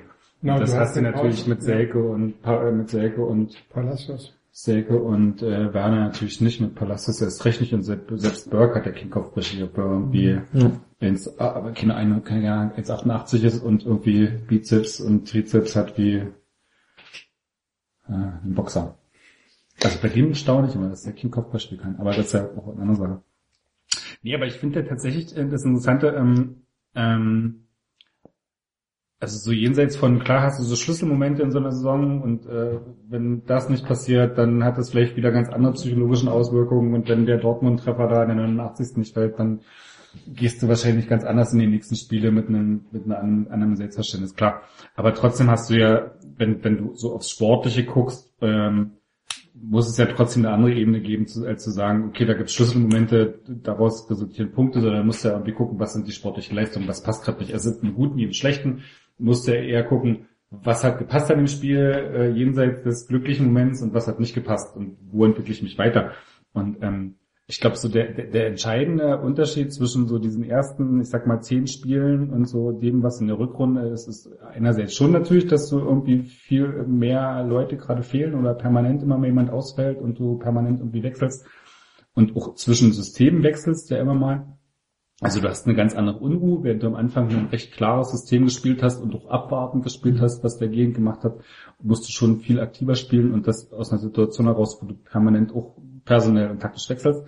Und dann spielen die Gegner einfach auch wesentlich intensiver als in der Hinrunde, finde ich. Also es, halt, es gibt halt so eine, so eine Form von, also bei Wolfsburg war es extrem, aber es vielleicht, um es zu illustrieren, das war so im Hinspiel, war das so eine klassische Bundesligamannschaft, die sagt dann, naja, da kommt ein Neuling, den gucken wir uns mal an, den spielen wir und dann, wir haben ja unsere Qualitäten und dann gucken wir mal, ob wir es halt zum Schluss gewinnen. Und das war halt so ein, gucken wir uns mal an und bespielen mal, dann ist gut. Und das ist ja wirklich gegen RB das Schlechteste, was du gerade am Anfang Das mag ich aber nicht glauben, dass professionelle Vereine so Genau. denken. Also ich Genau. kann mir mal nicht Das vorstellen, dass in Wolfsburg jemand sitzt und Ja, denkt, das höre ich auch ich höre jetzt wieder. Leipzig Genau. und denke mir, das ist der normale Aufsteiger, den können wir mal so gespielt Nee, ja, nicht normal, aber so wurde, so wurde kommuniziert vorher, so wurde es dann diese, war ja auch so eine Krisensituation bei denen, wenig Punkte und wusstest nicht so, die, Ich wusste glaube gegen trotzdem, und dass Hacking wurde ja danach über jeder andere Erstligist eigentlich ziemlich genau wusste, was Aber mit Leipzig nee, auf ihn ja, das- das ich war nicht drauf eingestellt. Das finde ich tatsächlich auch verwunderlich, weil es wird ja auch immer quasi, zum Beispiel, wenn ich den Rasenfunk jetzt mal zitiere, weil die das ganz häufig in der Hinrunde gesagt haben, ähm, die wissen das, die wissen, dass die pressen und dass die trotzdem von dieser Wucht und dieser, dieser Aggressivität total überrascht waren. Was ich wiederum tatsächlich auch ein bisschen fadenscheinig finde, weil das ist Bundesliga, da werden Millionen, Milliarden werden da umgesetzt und ich kann mir das nicht vorstellen, dass nicht eine Mannschaft so so professionell ist, genau das zu antizipieren, zu wissen und das im Training auch nachzustellen, wie aggressiv und an welchen Positionen die draufgehen. Aber ich glaube, so. letztlich hängt das bei Mannschaften so sehr an Trainern. Da hast du Ja, einen genau. Dieter Hacking, Dieter Hacking Ja, aber der du hast- irgendwie von einem Spiel zum nächsten nicht in der Lage ist, Anpassung Hacking zu machen, sondern von jedem jetzt- Spiel im nächsten. Aber Hacking ist da erst seit ein paar Wochen. in- Nee, nee, ja, der war in Wolfsburg. Ach so, wegen Wolfsburg, Ja. ja, am Anfang. Okay. Und dann hast du, hast du so einen Trainer, der halt irgendwie seinen Stiefel durchzieht und dann wird halt die ganze Woche gesagt, na ja, kommt ein schwerer Gegner, aber wenn wir unsere Qualität auf den Platz bringen, dann werden wir irgendwie schon den Sieg äh, schaffen. Also du hast so eine klassische Herangehensweise von, wir sind halt der VfL Wolfsburg, wir haben irgendwie so und so viele Millionen im Kader stecken und wir haben die Qualität und wir müssen es irgendwie durchbringen. Und du, du hast es aber nicht umgesetzt als ein Team auf dem Platz, was einen Plan hat, was den Gegner bekämpft, was sich vielleicht auch mal, was sich auch mal irgendwie so diese, diese Pressing-Pfeilen irgendwie aus dem Weg geht und sagt, okay, der spielt halt einen langen Ball, machen wir halt nicht. Du hast einfach ein, ein Team, was nicht intensiv spielt. So. Und dann hast du eine Rückrunde, eine, natürlich voller einer, einer Trainer, deswegen ist es schwer zu vergleichen, aber du hast eine ganz andere Mannschaft, du hast eine Mannschaft, die, die gegen den Ball extrem intensiv spielt, die extrem aggressiv spielt.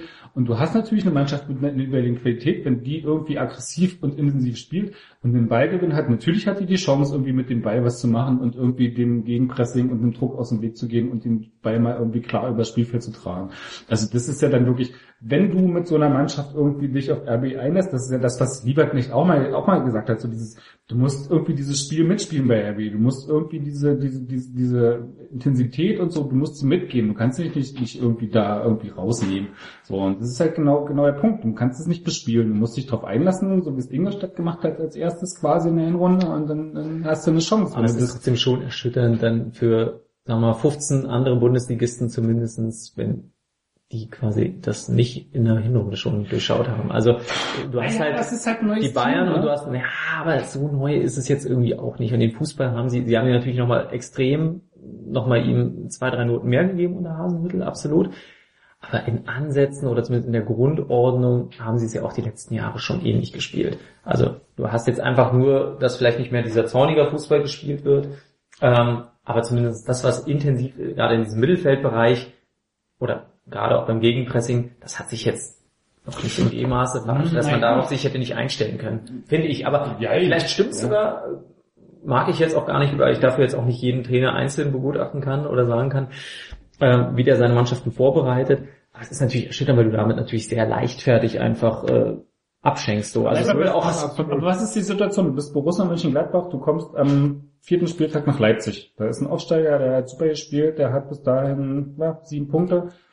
Du bist selber irgendwie hinten ran, aber du bist eigentlich immer noch der Champions League Teilnehmer. Du definierst dich über Ballbesitz, du definierst dich über eine Dreierkette, du definierst dich über einen äh, in der Mitte einen Kramer, der die Bälle verteilt.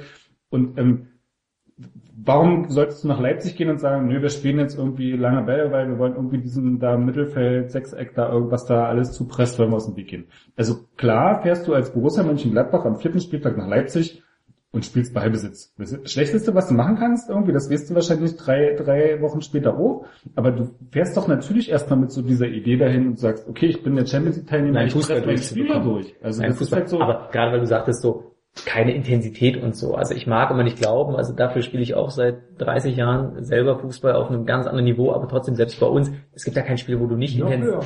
noch, noch, viel Ja, wo, du, wo du nicht intensiv reingehst. Gibt, also du lehnst dich doch nie zurück, du hast immer die Intensität in der Bundesliga. Äh, Sie spulen ja auch sonst Kilometer. Es ist halt ein anderer Fußball, der begegnet natürlich nochmal ganz andere Art von Läufen, das stimmt schon, oder anderes Sprintverhalten, anderes, also das Laufverhalten ist ja einfach ein anderes. Das stimmt. Aber du bist trotzdem intensiv und du probierst trotzdem diese fucking Zweikämpfe zu gewinnen. ich hab das ja- sagst doch nicht, äh, ich nehme mich ja heute zurück und heute, wenn es eng auf eng geht, gehe ich dem Zweikampf auch mal aus dem Weg. Ja, ich Also- glaube, es gibt schon so eine spielerische Attitüde. Ich habe das ja in der Hinrunde irgendwann mal gemacht. Ich glaube, nach sieben, acht Spieltagen habe ich mir mal so die Laufwerte angeguckt der Bundesliga und so mit der zweiten Liga verglichen. Und es war halt ein wirklich in allen Bereichen ein extremer Unterschied zu dem, was in der zweiten Liga im Schnitt gelaufen wurde. Es ist halt einfach, also selbst RB ist weniger gelaufen, die hatten irgendwie zwei Kilometer weniger Ja, ja, als klar. zu ihrer Zweitliga-Zeit. Aber das, aber das bedingt ja einfach der Fußball. Das liegt ja nicht daran, dass es nicht intensiv ist, sondern Nee, aber das, das lag bei ihnen einfach auch an so einer As an einer Anpassung des Spielsystems, dass sie einfach nicht mehr so wild gepresst haben. Und du hast einfach bei den, bei den so generell, du hast extrem geringere Laufleistungen in der Bundesliga, als das in der zweiten Liga war. So, und dann kannst du jetzt sagen, okay, das bedingt sich vielleicht aus, äh, keine Ahnung, Ballbesitz, Fußball, Spielidee, irgendwas. Ähm, aber es ist ja den Ball nicht trotzdem öfters aus dem Ausholen musst. nicht zur gegnerischen Kurve sprinten, ja, das, ähm, klar, aber also über, über den Saisonschnitt gesehen sind ja so diese Faktoren von was ist irgendwie ungewöhnlich passiert ist, ist ja, kannst du das ja schon rausnehmen und dann irgendwie sagen, okay, die Laufwerte von der Liga liegen, ja, also du hast ja schon sowas wie zum Beispiel, du hast in der ersten Liga weniger Zweikämpfe als in der zweiten Liga, so, das erklärst du ja relativ okay, die spielen halt mehr Fußball, in der zweiten Liga wird mehr gekämpft, so, das sagt dir ja auch Ja, was, klar. so, das ist ja ein Datum, was dir was sagt. Warum sollten dir schlechtere Laufwerte in der Bundesliga oder ex also signifikant und extrem schwächere Laufwerte der Bundesliga als in der zweiten Liga nicht irgendwas sagen. Also es muss halt auch trotzdem irgendein, irgendein Gewicht haben. Und für mich war es halt, das halt immer so ein Gefühl gehabt von, man versucht in der Bundesliga halt viel spielerisch und fußballerisch zu lösen. Ganz einfach, weil man es gewohnt ist. So, Fußball, Dinge fußballerisch zu lösen. So. Und dann kommt halt so ein Verein wie Ingolstadt, der sagt, naja, fußballerisch haben wir eh keine Lösung. Wir, wir spielen es halt irgendwie rustikal, wir spielen es halt körperlich, wir gehen irgendwie, wir gehen die auf die, den auf die Pelle, lassen den den Ball und spielen es halt. Ich glaube, vielleicht ist so dieses Missverständnis mit Aber der das gilt ja Intensität. nicht, das gilt ja nicht für alle anderen Vereine, also du hast auch noch die Darmstadts und die Augsburgs und die Mainzer, die müssen auch über eine Intensität kommen. Kommen sie auf Freiburg, hat das in der zweiten Liga ja auch mitgespielt. Ja, so, aber gerade Darmstadt war im Spiel gegen Leipzig, das war, was Intensität angeht, eine absolute Katastrophe. Genau, aber Darmstadt ist trotzdem eine Mannschaft, die nur darüber funktioniert, Ja. weil sie Naja, eigentlich nichts man anderes muss auch sehen, dass es in Darmstadt einen Trainerwechsel gab. Und dass genau dieses Schuster-System nämlich abgeschenkt wurde. Und es wurde versucht, Ja. das hat ja auch nicht funktioniert, deswegen gab es ja den nächsten Trainer und das werden wir jetzt dieses Wochenende sehen mit Frings.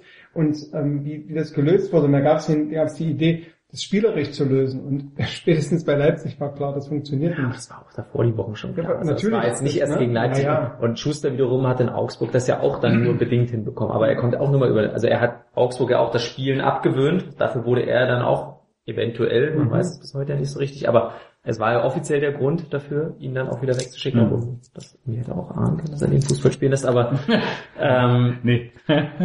deswegen, also es gibt ja auch andere Mannschaften, die darüber funktionieren. Und auch in den letzten Jahren gab es auch immer Erstligisten, die halt einen intensiveren und auch einen laufintensiveren Fußball gespielt haben und welche, die halt weniger. Also ich glaube, Bayern war über Jahre ja die Mannschaft mit Abstand, zum Beispiel mit dem, mit den schlechtesten Laufwerten. Na klar, aber das macht ja auch Sinn, auf ihre Spielidee. Ja. Genau, aber äh, da gab es halt auf dem anderen Tableau auch dann immer Mannschaften, die halt deutlich höhere Werte haben. Also ich glaube, da teilweise auch bis zu 10 Kilometer Unterschied waren es ja, wenn ich mich jetzt nicht ganz äh, in die Nässe setze. Und warum sollten diese ganzen Mannschaften dann nicht funktionieren, wenn sie halt darüber kommen? Also das verstehe ich dann irgendwie nicht. Ging ja wenig funktionieren. Genau. Hm. Und haben ja sehr viele nicht funktioniert. Dann kommt natürlich immer noch mal der Faktor individuelle Qualität meiner Meinung nach dann auch. Hm, ich glaube, es war auch abs hm. Also ich glaube, es gibt so zwei Sachen. Es gibt so auf der einen Seite so diese etablierten Fußball, Fußballvereine, so Bundesliga, die halt so ihr Ding gemacht haben. Dortmund, äh, Mönchengladbach, so, die halt so ihren, wir, wir haben den Ball und wir spielen ihn halt. Und dann hast du tatsächlich, fand ich, auch einfach Fehlcoaching. Also Freiburg fand ich, fand ich völlig vercoacht, das Spiel. In dem das, Spiel, das stimmt, war, war, war eine Katastrophe. Die haben War auch das sehr irgendwie, typisch. Das hat er aber noch einmal gemacht gegen. Dortmund, witzigerweise. Naja, genau, und dann sind ja auch, und das, das, sich in der eigenen Hälfte vergraben, gewartet, bis sie den Ball irgendwie in die Ohren kriegen und dann irgendwie. Aber gerade da wundert es mich halt auch einfach. Also, Ja, da und das halte ich war- eigentlich Streich als zu Firmen und auf der anderen Seite ist es auch seltsam, weil sie ja wiederum ja wirklich schon ihre Spiele gegen Leipzig Ja. hatten. Und da sahen sie weitaus besser aus, muss man sagen. Fand ich äh, auch nicht völlig. Und die Mannschaft jetzt tatsächlich wäre auch eine, die ja zumindest oft genug in der Liga zeigt, dass sie da auf jedem Niveau mithalten können. Also Ja. selbst dieses Bayern-Spiel war ja wirklich eine Leistung. Also die haben jetzt auch nicht Aber ich glaube, so werden sie in Leipzig auch spielen und so hast du, glaube ich, relativ viele Mannschaften jetzt in der Rückrunde ähm, oder seit der Winterpause, die einfach mit einer anderen Idee nach Leipzig kommen oder gegen Leipzig auftreten, als sie das noch vor dem Winter gemacht haben. Egal aus welchen Gründen, ob das jetzt äh, aus ihrer Spielphilosophie resultierte vor der, vor der Winterpause oder weil es vercoacht war oder weil es einfach ein schlechter Zeitpunkt bei, wie bei Wolfsburg oder Darmstadt in der Entwicklung des Teams war. Du hattest halt schon so eine, das ist vielleicht dann auch so ein bisschen so Glück dann in der Hinrunde, dass du einfach Teams auch an bestimmten Stellen erwischt hast, wo sie, wo sie einfach auch Schwächen hatten, so, ne? Lieblingsbeispiel von dir vorhin, das Mainz-Spiel kam, glaube ich, auch direkt nach dem Mainz Nach äh, Europapokal. Europapokal, wo sie auch so eine Sechser-Klatsche. Klatsche. bekommen. Das waren viele Ja. Spiele, Aber glaube ich auch. ja Schalke Frage- bekommen sie, glaube ich, auch nach so einer Europapokalwoche. Dann ist ja die Frage, was passiert jetzt? Also ich meine, du hast Bremen gehabt, nachdem Bremen, Bremen hat ja einen gewissen Lauf. Jetzt kann man auch Darmstadt unter Frings, kann man auch nicht äh, absprechen, dass die mit einer neuen Philosophie, mit einer neuen Spielidee und tatsächlich, obwohl sie natürlich immer noch abgeschlagen sind, auch mit einem neuen Schwung ähm, spielen. Was passiert denn jetzt am Wochenende? Na, die holen sich den, äh, ihren Aussatzpunkt. Den einen. Das hat tatsächlich, Den einen für die Saison. tatsächlich legendär. Ja. Also ich glaube, einmal Nürnberg hat es mal, glaube ich, geschafft, Ja, eine ohne- Saison ohne Auswärtspunkt Okay. durchzukommen. Äh, Darmstadt ist ihm, und ich glaube, danach kommen auch wirklich kaum noch Spiele, wo man ihnen ernsthaft zutraut. Also selbst nicht, dass man jetzt in Leipzig, ich ehrlich gesagt traue jetzt da nicht so viel zu, aber Okay, Das wollen wir jetzt mal nicht abschenken, aber ich glaube auch, es ist jetzt ein interessantes, ein wichtiges Spiel, aber eigentlich ist das so das Spiel, wo man jetzt natürlich auch den Turnaround schaffen Naja, es ist halt, könnte, du bist, du sollte. stehst auf Platz zwei, willst nach Europa. Also ich meine, dann, w- w- welche Spiele, wenn nicht das, willst du gewinnen? Also als das halt Heimspiel gegen Darmstadt. So, äh, wenn du das nicht gewinnst, dann Ja. ist es halt so. genau, aber Was ist dein Spiel dazu? Du grinst so. Ich sehe, ich sehe hier einen, einen, einen, einen, letzten Trüffel, der hat die Form eines Schmetterlings und Hund. nee. Vollmond spricht man nicht. Und ich habe heute ein Interview für den, für den Bayerischen Rundfunk gegeben für eine, ähm, für, zu meiner Tätowierungsstudie, ähm, äh, für eine Redaktion äh, Religion und Zeitgeschichte. Und da haben wir über Bedeutung von, äh, von Tätowierung auch nach traumatischen Erlebnissen gehört. Und da ist quasi der Religion und Zeitgeschichte, Tätowierung und Fußball. Und nee, nicht, nicht, nicht Fußball, Ach nee, aber. Tätowierung. Und es ging quasi um die, äh, um die äh, Bedeutung für Tätowierung nach traumatischen Erlebnissen, nach Trauererlebnissen. Und da ist nämlich der Schmetterling ein super, ein, ein super Beispiel dafür, dass quasi Menschen sich Schmetterlinge tätowieren lassen, weil sie äh, das Gefühl haben, dass sie von der Raupe zum Schmetterling quasi von dem Nichts zu etwas Besonderem wurden. Und gerade wenn so eine traumatische traumatisches Erlebnis war, dann ist das quasi eine, eine schöne Metapher, die verwendet wird, um zu zeigen, dass es eine Veränderung gab. Und das ist ja die perfekte, Raupe? das ist ja die perfekte Überleitung, Nee. Überleit, Überleitung ähm, zu, zu dem, was jetzt bei RB Leipzig passieren muss, nachdem es die letzten Wochen nicht so gut lief. Ähm, um wieder zum Schmetterling zu werden, äh, würde ich jetzt quasi diesen, diesen letzten Trüffel da nehmen, um diese Frage in die Runde zu stellen, zu Ich Runde, dachte, in die Runde zu, zu geben. zu Hasenbüttel, zu Ralf Hasenbüttel zu bringen, morgen zum Training.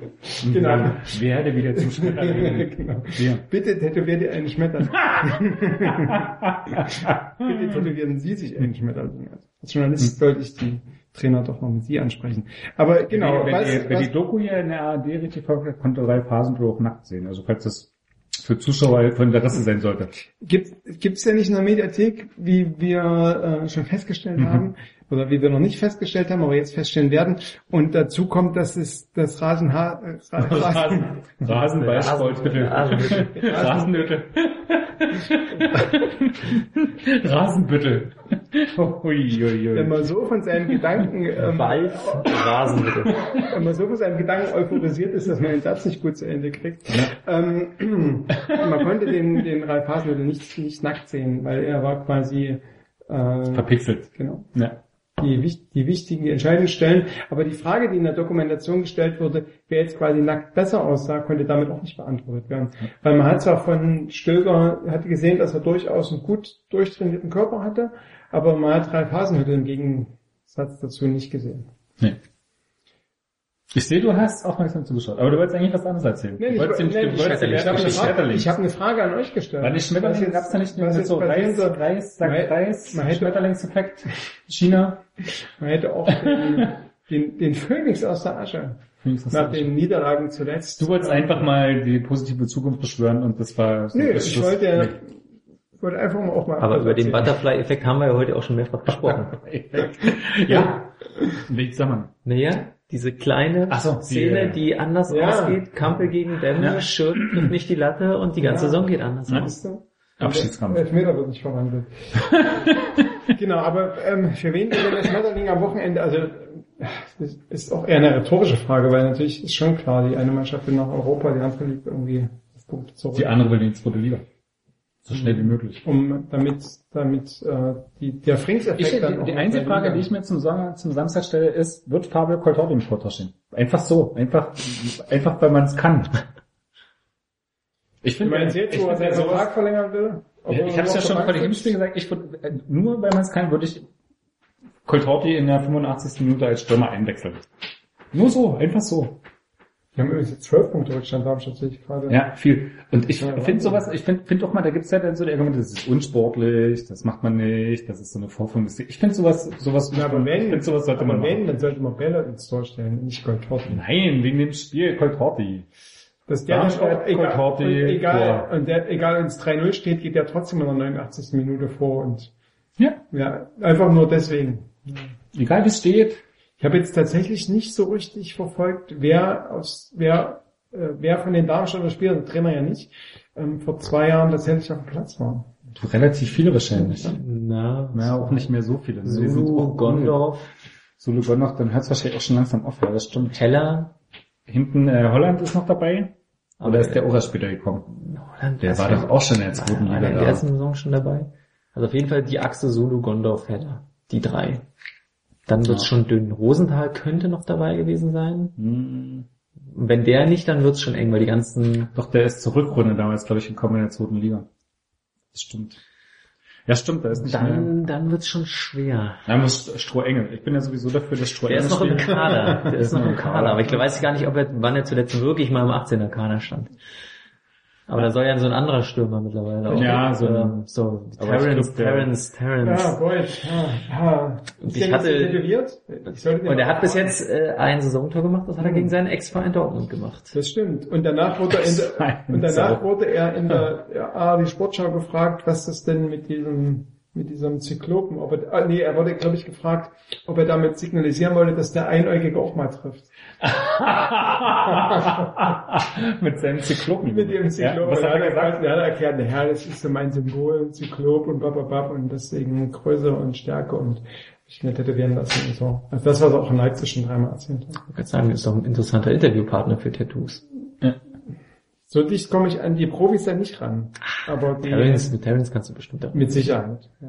Aber wie gesagt, ich habe ja bin noch andere Forschungsbereiche zur Tätowierung. Ich bin übrigens letztens beim RB Leipzig Forum angepöbelt worden, was ich für eine dämliche Forschung mache und womit man seine Zeit vergeuden kann. Ich Hab hab's gelesen, aber ich hab- war's nicht. Da habe ich mich so ein bisschen wie hier im Podcast gefühlt.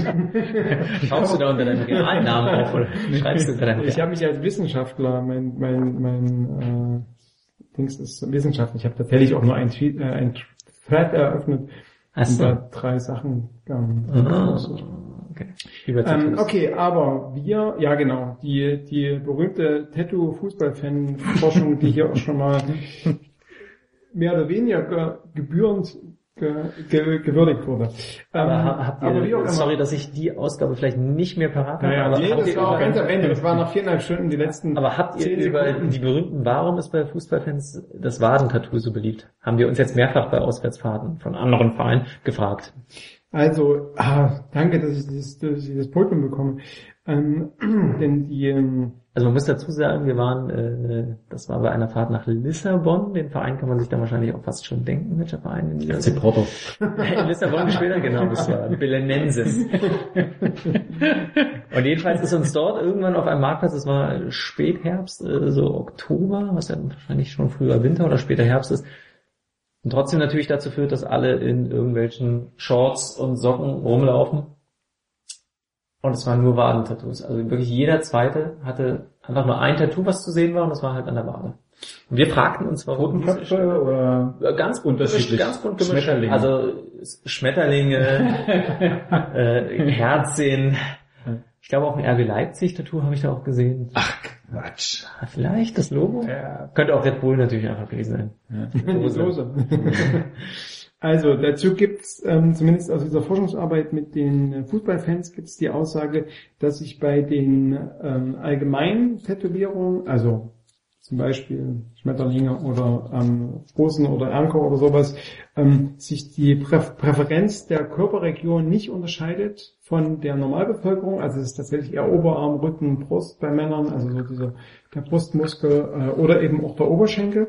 Ähm, was es, wenn es aber fußballspezifische Tätowierungen gibt, dann ist es tatsächlich überdurchschnittlich, also es gibt auch Tätowierungen auf dem Oberarm, ganz selten auf dem Unterarm, ähm, aber auf dem Oberarm, auf dem, auf dem, auf dem Bein und aber überdurchschnittlich häufig auf dem, äh, auf dem Unterschenkel. Und die Interpretation, die ich so ein bisschen äh, vage gemacht habe, ist, ähm, Fußballfans sind sehr, sehr, sehr überdurchschnittlich von Stigmatisierung äh, äh, Opfer. Also entweder halt abwertende Sprüche oder eben auch körperliche Gewalt.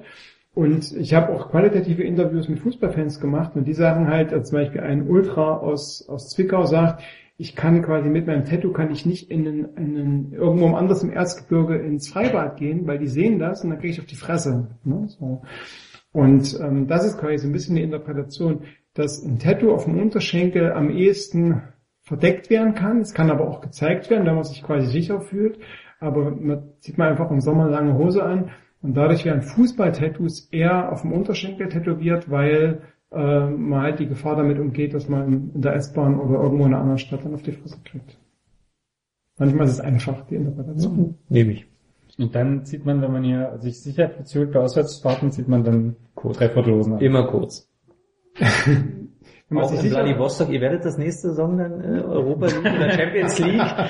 Ich sag das äh, böse Wort. Ähm, Um Druck zu erzeugen natürlich auch nochmal. Äh, Auf uns? Ja, auf, auf alle. Uns. Ich fühle mich schon ganz gedrückt. Ja, ich bin schon Und in Vladivostok mussten im Dezember auch schön unterschenkelfrei. Ja. Ich glaube auch tatsächlich. Mal sehen, was sich da dann alles so zeigt. Also Es gibt ja mittlerweile auch, fünf, die mitfahren. gibt ja mittlerweile auch RB Leipzig-Fans mit Tätowierungen, die quasi vereinsbezogene äh, Embleme haben. Schmetterlinge. Schmetterlinge mit RB-Logo.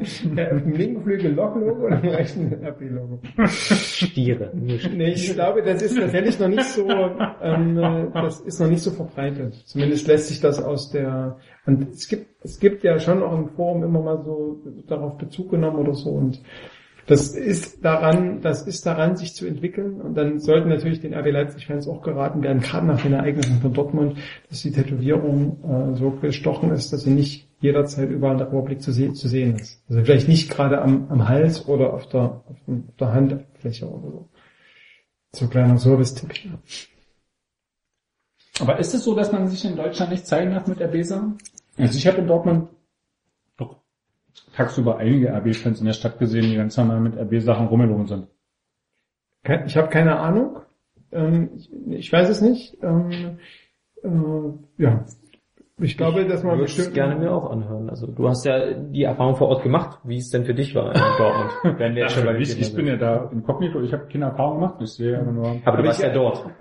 Aber ich erinnere mich, dass du in Braunschweig vor drei Jahren, als RB noch Regionalliga gespielt hat, ein, ein Freundschaftsspiel dir angeguckt hast und dass du Angst hattest mit dem Leipziger Nummernschild, oder das ist, nee, du hattest gesagt, du bist ja, glaube ich, im Auto hingefahren, das kein Leipziger Nummernschild hatte. Und dass du hast gesagt, das ist ja eigentlich ganz gut, dass ich hier kein Leipziger Nummernschild hatte. Und als wir in Magdeburg waren mit meinem Auto, mit meinem alten Skoda, und wir sind dann quasi mit dem Leipziger Nummernschild da rausgefahren. Und das hat Da haben die uns freundlich gewunken, ne? Naja, ich, also Aber da warst du von der Presse, ich war mir völlig sicher, dass wir völlig safe sind. Genau, ich hätte denen meinen Presseausweis gezeigt, dann hätten die gesagt, ach so, na dann ist alles gut. Ja. Das ist der Dog vom NDR. Ja, genau.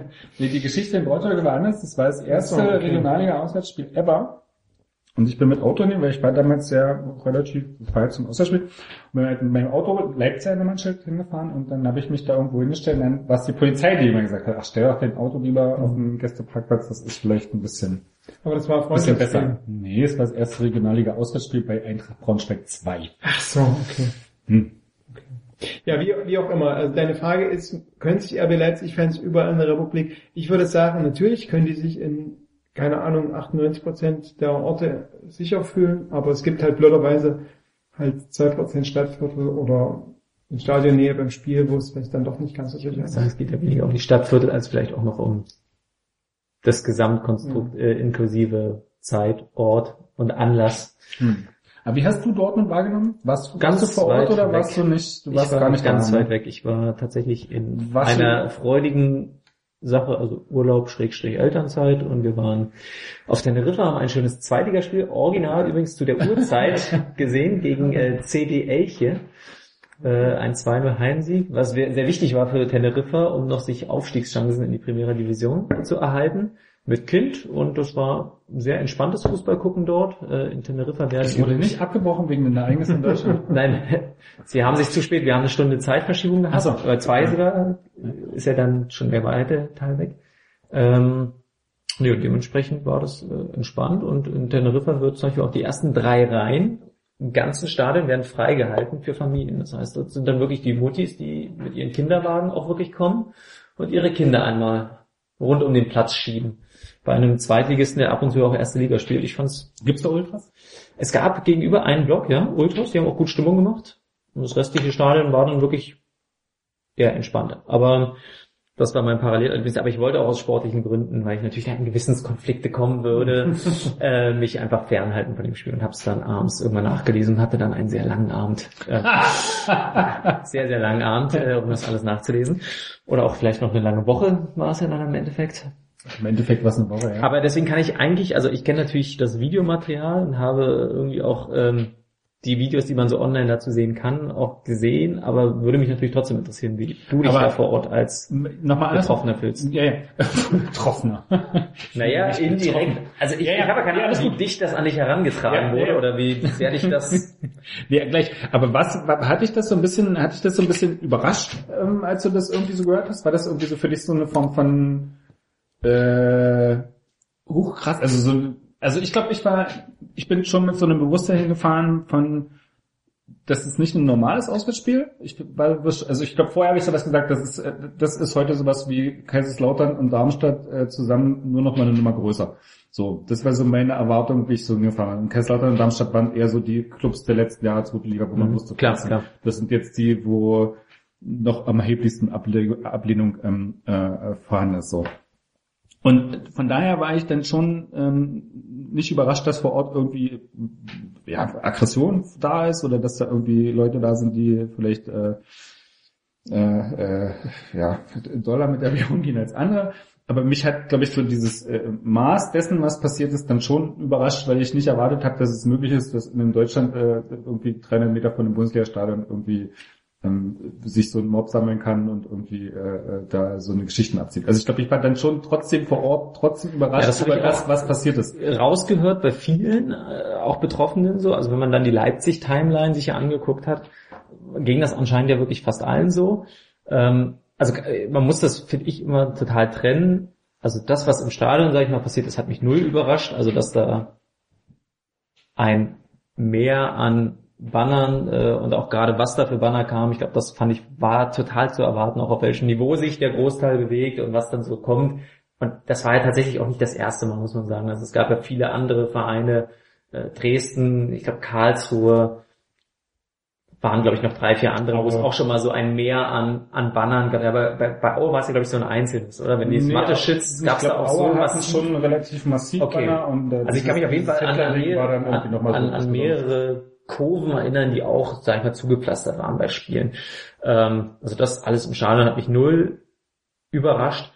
Und dass jetzt Dortmund und Leipzig ja auch irgendwie eine gewisse Vorgeschichte hatten, war auch klar. Und dass das jetzt bestimmt nicht angenehm wird aus der Sicht, aber dass es halt natürlich dann diese Grenzüberschreitung dann einfach schlichtweg gibt, nee, hätte ich jetzt nicht gedacht. Also ich habe öfters mit dem Dortmunder Klientel auch zu tun. Also auch wir hatten gerade, als wir in Lissabon, also man muss ja dazu sagen, Dortmund hat ja sogar zweimal in Lissabon, also wir waren in, als wir gegen Sporting gespielt haben, das war noch Champions League Vorrunde, haben wir auch so festgestellt, oh, mittlerweile kommt ja auch wieder ein anderes Klientel. Also deswegen auch diese Frage mit den äh, Wadentattoos. Als wir vor drei, vier Jahren, so als Dortmund wieder seine ersten Europa League und dann auch Champions League Zeiten hatte, hatte ich das Gefühl, war da rund um den Verein erstmal eine andere Stimmung. Ich glaube, das kam nochmal erschwerend hinzu. Also natürlich viel mehr Euphorie, die ganze Kloppzeit. Man kommt wieder aus einer gewissen Untiefe der Liga, wieder äh, blüht geradezu auf, um auch in dem Schmetterlingsbild zu bleiben. Und Ach, der Dortmunder Schmetterling. der Dortmunder Schmetterling ist wirklich dann entpuppt, ja. Und das war total euphorisch und da ist wirklich jeder auch wieder wirklich gerne hingefahren zu den Auswärtsfahrten, weiß ich wohin. Und dann gab es ja so Wendepunkte, als sie dann mal in St. Petersburg war, wo es ja auch dann Auseinandersetzungen haben, wo sie ja ihren eigenen Fanbetreuer verprügelt haben, muss man dazu sagen. Und uns ist das jetzt extrem aufgefallen, als wir in Lissabon waren, oh, also wir sind zum ersten Mal wieder in einem Pult gewesen, wo wir dachten, wenn wir jetzt nicht gerade mit denen jetzt eh ins Stadion müssten und das gleiche Spiel gucken, hätten wir, glaube ich, die erste Ausfahrt genommen und wären in irgendeine Kneipe in der Innenstadt gegangen und hätten uns von denen ferngehalten, muss man ganz ehrlich so sagen. Das Mhm. ist dann schon extremes Klientel gewesen. Aber was noch überraschend jetzt da hinzukommt, um auf, auf deine Frage, ist ja, dass das anscheinend, deswegen, das kann ich jetzt nur aus Hören sagen oder auch von den Videos, ja nicht nur die waren, die auch dort vom Stadion aktiv geworden sind, sondern da sind ja dann wirklich auch welchen, denen man es jetzt vom, vom Anschauen her oder vom reinen Anblick vielleicht nicht zugetraut hätte, die ja da auch ähm, relativ skrupellos äh, mitgemacht haben. So und wie sich das entwickelt hat, da gab es ja jetzt auch viel, also wenn man die Dortmunder Medien ja viel gelesen hat, ja viele Ver Erklärungsversuche, eher schlechtere anscheinend wie von Herrn Rückenhaus von der Süddeutschen, was man bis dahin auch nicht vermutet hätte, dass der dann wohl eher daneben liegt mit seiner Deutung, bis zu dem hin, dass es wohl ja, was jetzt glaube ich so der, der Tenor oder auch das ist die Geschichte, auf die sich alle einigen, dass dieser Unmut auch dadurch zustande kam, dass wohl eigentlich geplant war, halt ein bisschen stumm zu machen vor dem Bus und der Bus halt nicht kam. Ja, Ich weiß, also ich sag mal nur, so eine Geschichte, die wurde, wurde Das das, das hinterher dann irgendwie, dass eine schöne Geschichte ist, aber ja, vielleicht Aber glaubst du, anders dass es, zugegangen, ich wollte gerade sagen, vorbeigefahren ich wollte ja nur sagen, aber- also natürlich jetzt trotzdem die, aber ich weiß jetzt nicht, ob es dann so ausgeartet wäre, wenn man halt sozusagen mein, sein Ventil schon woanders gehabt hätte. Und das wirkt ja dann doch Ja. so ein bisschen wie so ein Ersatzventil. ich glaube, ich glaube, aber ich bin wirklich weit weg an dem Tag Mhm. gewesen. Ich kann es einfach schlicht, wie sich das jetzt Ja. hochgepusht, hochgeschaukelt, ob es tatsächlich in irgendeiner Form, ohne dass es jetzt aber einen Anlass gab, also anscheinend gab es keinen Anlass, aber Ich kann es einfach schlichtweg nicht einschätzen. Aber deswegen interessiert Ich mich wirklich, wie, ja, ja. wie du dich vor Ort gefühlt hast. Ich, ich glaube, was, was, warum ich dich was frage, ist ja schon so eine Form von, ähm, also es gab ja diesen offenen Ohren-Podcast, äh, eine der Reaktionen, die ich da aus Dortmund noch ganz nett fand, war ja schon, wo du dann ähm, gemerkt hast, bei ihrem Sprechen über das Thema war so ein, also es gab so eine Frage da drin, es gab so eine, so eine, so eine Form von, uh, was ist hier passiert, äh, warum, also wo es erstmal so eine Ratlosigkeit gab und so ein sich befragen, warum das passiert ist und wieso, also erstmal so ein, naja, so ein Innehalten wegen des Vorfalls und sich selbst fragen, warum das sein konnte und was, was das bedeutet und also so ein, erstmal nicht wissen, so was torpediert wurde durch viele Texte, die dann drumherum geschrieben wurden, aber erstmal so beiseite, aber das fand ich so als Reaktion irgendwie eine, eine ja, charmant wäre zu viel gesagt, aber das fand ich irgendwie so was, wo ich, wo ich, wo ich mich so wiedergefunden habe. So erstmal davor zu stehen und sagen, okay, warum? So, also erstmal eine Frage zu haben, nicht eine Antwort zu haben, diesen Schuld, diesen Schuld, diesen Schuld, sondern erstmal zu sagen, wie konnte das denn sein? Warum hier bei uns in Dortmund? Äh, was, was ist denn dafür verantwortlich? So, deswegen frage ich, ob du darüber überrascht warst oder ob das irgendwie für dich was war, wo du gesagt hast, Also über das Ja, Ausmaß, ganz klar, her, klar. Also klar, ja. so, also ich hätte jetzt nicht gedacht, dass halt wirklich angefangen wird, äh, so wie es jetzt ja aussah, einfach mal vorm Stadion relativ wahllos, ziellos so in die Menge rein zu prügeln, knüppeln, werfen, was auch immer. ja. Das, das war sowas, also so ansatzlos und weil man ja da doch normalerweise so eine Unterscheidung, also wenn es natürlich irgendein weitesten Sinne äh, Fan, also gerade so diese Ultra-Kodexe sind mir da manchmal auch fremd, aber manchmal reicht ja diese Provokation oder was auch immer und dann wird halt irgendein gegnerisches Fanutensil gezeigt und das schaukelt sich dann nochmal richtig hoch oder irgendeiner macht halt eine ab. Tatsächlich glaube ich, dass in dem Moment gab es halt schlichtweg nicht und ich glaube, es war auch nicht nötig. So. Und das ist dann schon eine Eskalation gewesen, die mich überrascht hat. Mhm. Dass es heftig werden würde, bin ich bei dir, hatte ich tatsächlich erwartet. Aber schlichtweg, wir reden ja von einer Eskalationsstufe, die über dem war, was bis dahin. Wobei wir da wieder vorsichtig sein müssen. Das ist mein Lieblingswort Ja. ähm, in dieser ganzen Diskussion, die ja danach sich wochenlang ersponnen hat und mit sehr vielen, du sagtest gerade schon sehr, sehr viel Wust an Texten von vielen Leuten, die gefühlt noch weiter weg waren als ich, obwohl sie wahrscheinlich trotzdem in Deutschland waren zu der Zeit. Aber diese Eskalationsstufe ist natürlich auch was, was man ein bisschen relativieren muss, weil es auch ähnliche Eskalationsstufen immer schon mal gab.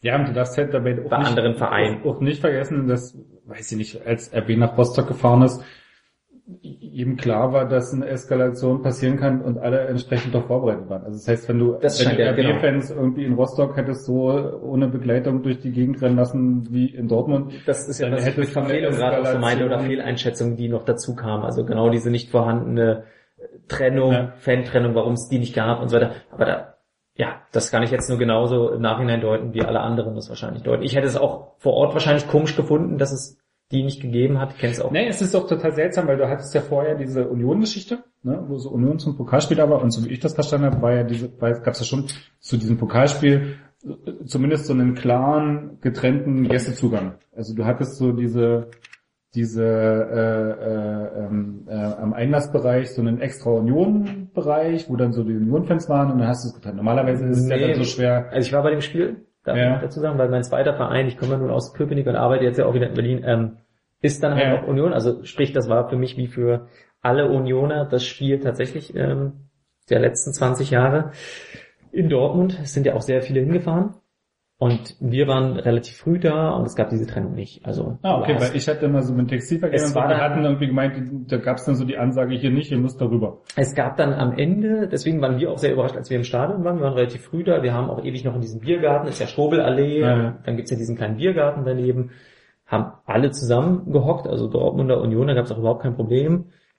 Es gab aber auch äh, aus Union ja einen Sonderzug und als der kam, wo in dem halt auch wieder einige Ultras saßen und so weiter, dort schien es dann so diese Trennung erst zu geben. Da waren wir aber schon längst im Stadion und da waren auch schon von den, was waren es nachher, 15.000 oder an die 20.000, war einfach schon der Großteil da. Und man hat aber so gesagt, okay, es fehlen Lücken, dann fingen auch die Ultras an, nervös zu werden, weil anscheinend ihre Kumpels noch fehlten, die wollten die raus, haben ja dann auch für diese Spielverzögerung gesorgt, nachdem sie dann mit Ordnern sich abgesprochen haben und so weiter, dass dann wirklich die Leute finden. Und dann muss es ja erst vor dem Eingang diese Probleme gegeben haben bei dem Mhm. Einlass. Und den scheint es jetzt auch in Leipzig wiedergegeben zu haben, das ist einfach auch eine sehr große Menge, obwohl Dortmund seit auch immer eigentlich schon irgendwie ein großes und volles Stadion hat und immer mal wieder wahrscheinlich auch viele Auswärtsfans kommen, warum jetzt plötzlich zweimal so eine totale Überlastung war.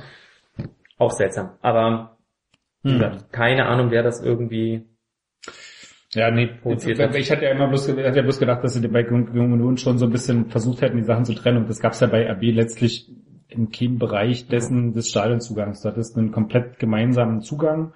Und jetzt einmal abgesehen von dieser von dieser äh, Aktion vor der Roten Erde, wo du ja eine relativ feste Sammlung hattest, die, die dann einfach es, es, eskaliert ist, hattest du ja schon auch generell es, auf diesem Zumarsch zum Stadion relativ viel Geschichten von Übergriffen Ja. oder irgendwie geklauten Fernutensilien, angespucke Zeug, also wo, wo ja relativ viel an Aggression auch war von ganz normalen Leuten, Leuten mit Kindern an der Hand oder irgendwas. Also das bezog sich jetzt nicht nur auf die Gruppe, die da irgendwie vor der Strobel-Allee irgendwie da ihre, ihre Zelte da niedergelassen hatte. Das kapriziert sich ja immer schön auf die, weil die waren natürlich diejenigen, die es Das das, was man halt- am aggressivsten auch gemacht was man halt im Bildmaterial irgendwie hat. wo es Bildmaterial gibt. Leute Weil du hattest gerade bei diesen Sonderzuggeschichten, die da irgendwie äh, da mit ihren tausend Leuten alleine da vom Bahnhof zum Stadion geschickt wurden quasi, gab es relativ viel Geschichten, auch Leute, die einzeln angereist sind rund im Stadion, wo relativ, naja, sehr oft ein bisschen mit Aggression verbunden, aber das war schon nochmal eine andere Ebene, als es in anderen Stadien bis jetzt im, im Saisonverlauf der Fall war. Also das ist Hm. einfach eine ganz andere Grundstimmung beim Großteil des Anhangs von Dortmund gab, der sich dann irgendwie auf so Gästefans entladen hat. So, also nicht generell, ich habe ja vorhin schon gesagt, war auch in der Stadt und da liefen auch RB-Fans rum, gemischt mit äh, Dortmund-Fans, das ist jetzt nicht irgendwie sowas, wo du sagen kannst, die wurden irgendwie an jeder Ecke verprügelt, weil sie einen RB-Schal hatten, so ist es auch nicht, aber es gab schon irgendwie so eine Grundstimmung, die schon recht aggressiv war und die aggressiver war als anderen Stadien. Mhm. So, weil ich bis jetzt zum Beispiel die Bundesliga in den Großteil der Stadien kommen ja jetzt noch irgendwie mit Gelsenkirchen und Frankfurt noch größere Auswärts hatten, aber so im Grundtenor habe ich die Bundesliga bis dahin schon auch eher als entspannt wahrgenommen. Es war schon so gerade im Vergleich so, was ich was mit Dresden, Halle, Erfurt, Rostock, Genau. das ist so Ostduelle Union, wo dir immer irgendwie so eine gewisse Grundaggressivität irgendwie dabei ist oder so eine Grundstimmung, wo du nicht so richtig weißt, ob vielleicht doch Sachen passieren. Wahrscheinlich in der Bundesliga bis jetzt extrem entspannt, weil es einfach um die Stadien herum ja, Hm. recht, recht locker, recht locker zugeht und eigentlich auch, ja, wenn du nicht gerade wirklich in einem großen Pulk und nicht irgendwie danach suchst oder irgendwie, was ist ich, der Meinung bist, du musst mit einem RB-Schal irgendwie durch um eine Ultrameute durchgehen, du eigentlich relativ gut dabei bist. Also das ist schon, schon eigentlich bis dahin okay gewesen. Von daher fand ich das dort schon auch in dem Ausmaß jenseits dieser Gruppe schon durchaus überraschend. Und ich glaube, es gab recht viele, die das überraschend fanden und die dann schon auch, die gar nicht mit dem Sonderzug unterwegs waren, gar nicht davon betroffen waren, aber trotzdem ins Stadion gekommen sind und gesagt, oh krass, was hier draußen los war. Also es gab schon so eine, so eine Ebene von, uh, das ist schon was Besonderes. Also selbst für auch Leute, die auch öfters mal unterwegs sind bei Auswärtsspielen, jetzt nicht auch ja, der Sonderzug ist ja nochmal was anderes. Da hast du schon viele, die dann vielleicht auch mit Familie kommen, die sagen, okay, Sonderzug ist für mich total cool, weil dann kann ich zurück und das ist irgendwie alles organisiert. Und gerade den nicht zu sichern, ist natürlich eine totale Katastrophe. Du kannst irgendwie nicht so tausend Leute da einfach durch die Pampa schicken, das machen. Mhm. Das ist einfach völlig unsinnig so. Und das ist, dass du da natürlich auch Leute dann dabei hast, die irgendwie dann nochmal ganz anders geschockt sind, als vielleicht Leute, die irgendwie, was weiß ich, schon mit Lok vor 20 Jahren irgendwie mal unterwegs waren, auswärts und bestimmte Situationen kennen und sich vielleicht wissen, wie sie sich da verhalten müssen, etc. Das ist natürlich auch nochmal klar. Also, Ja, klar.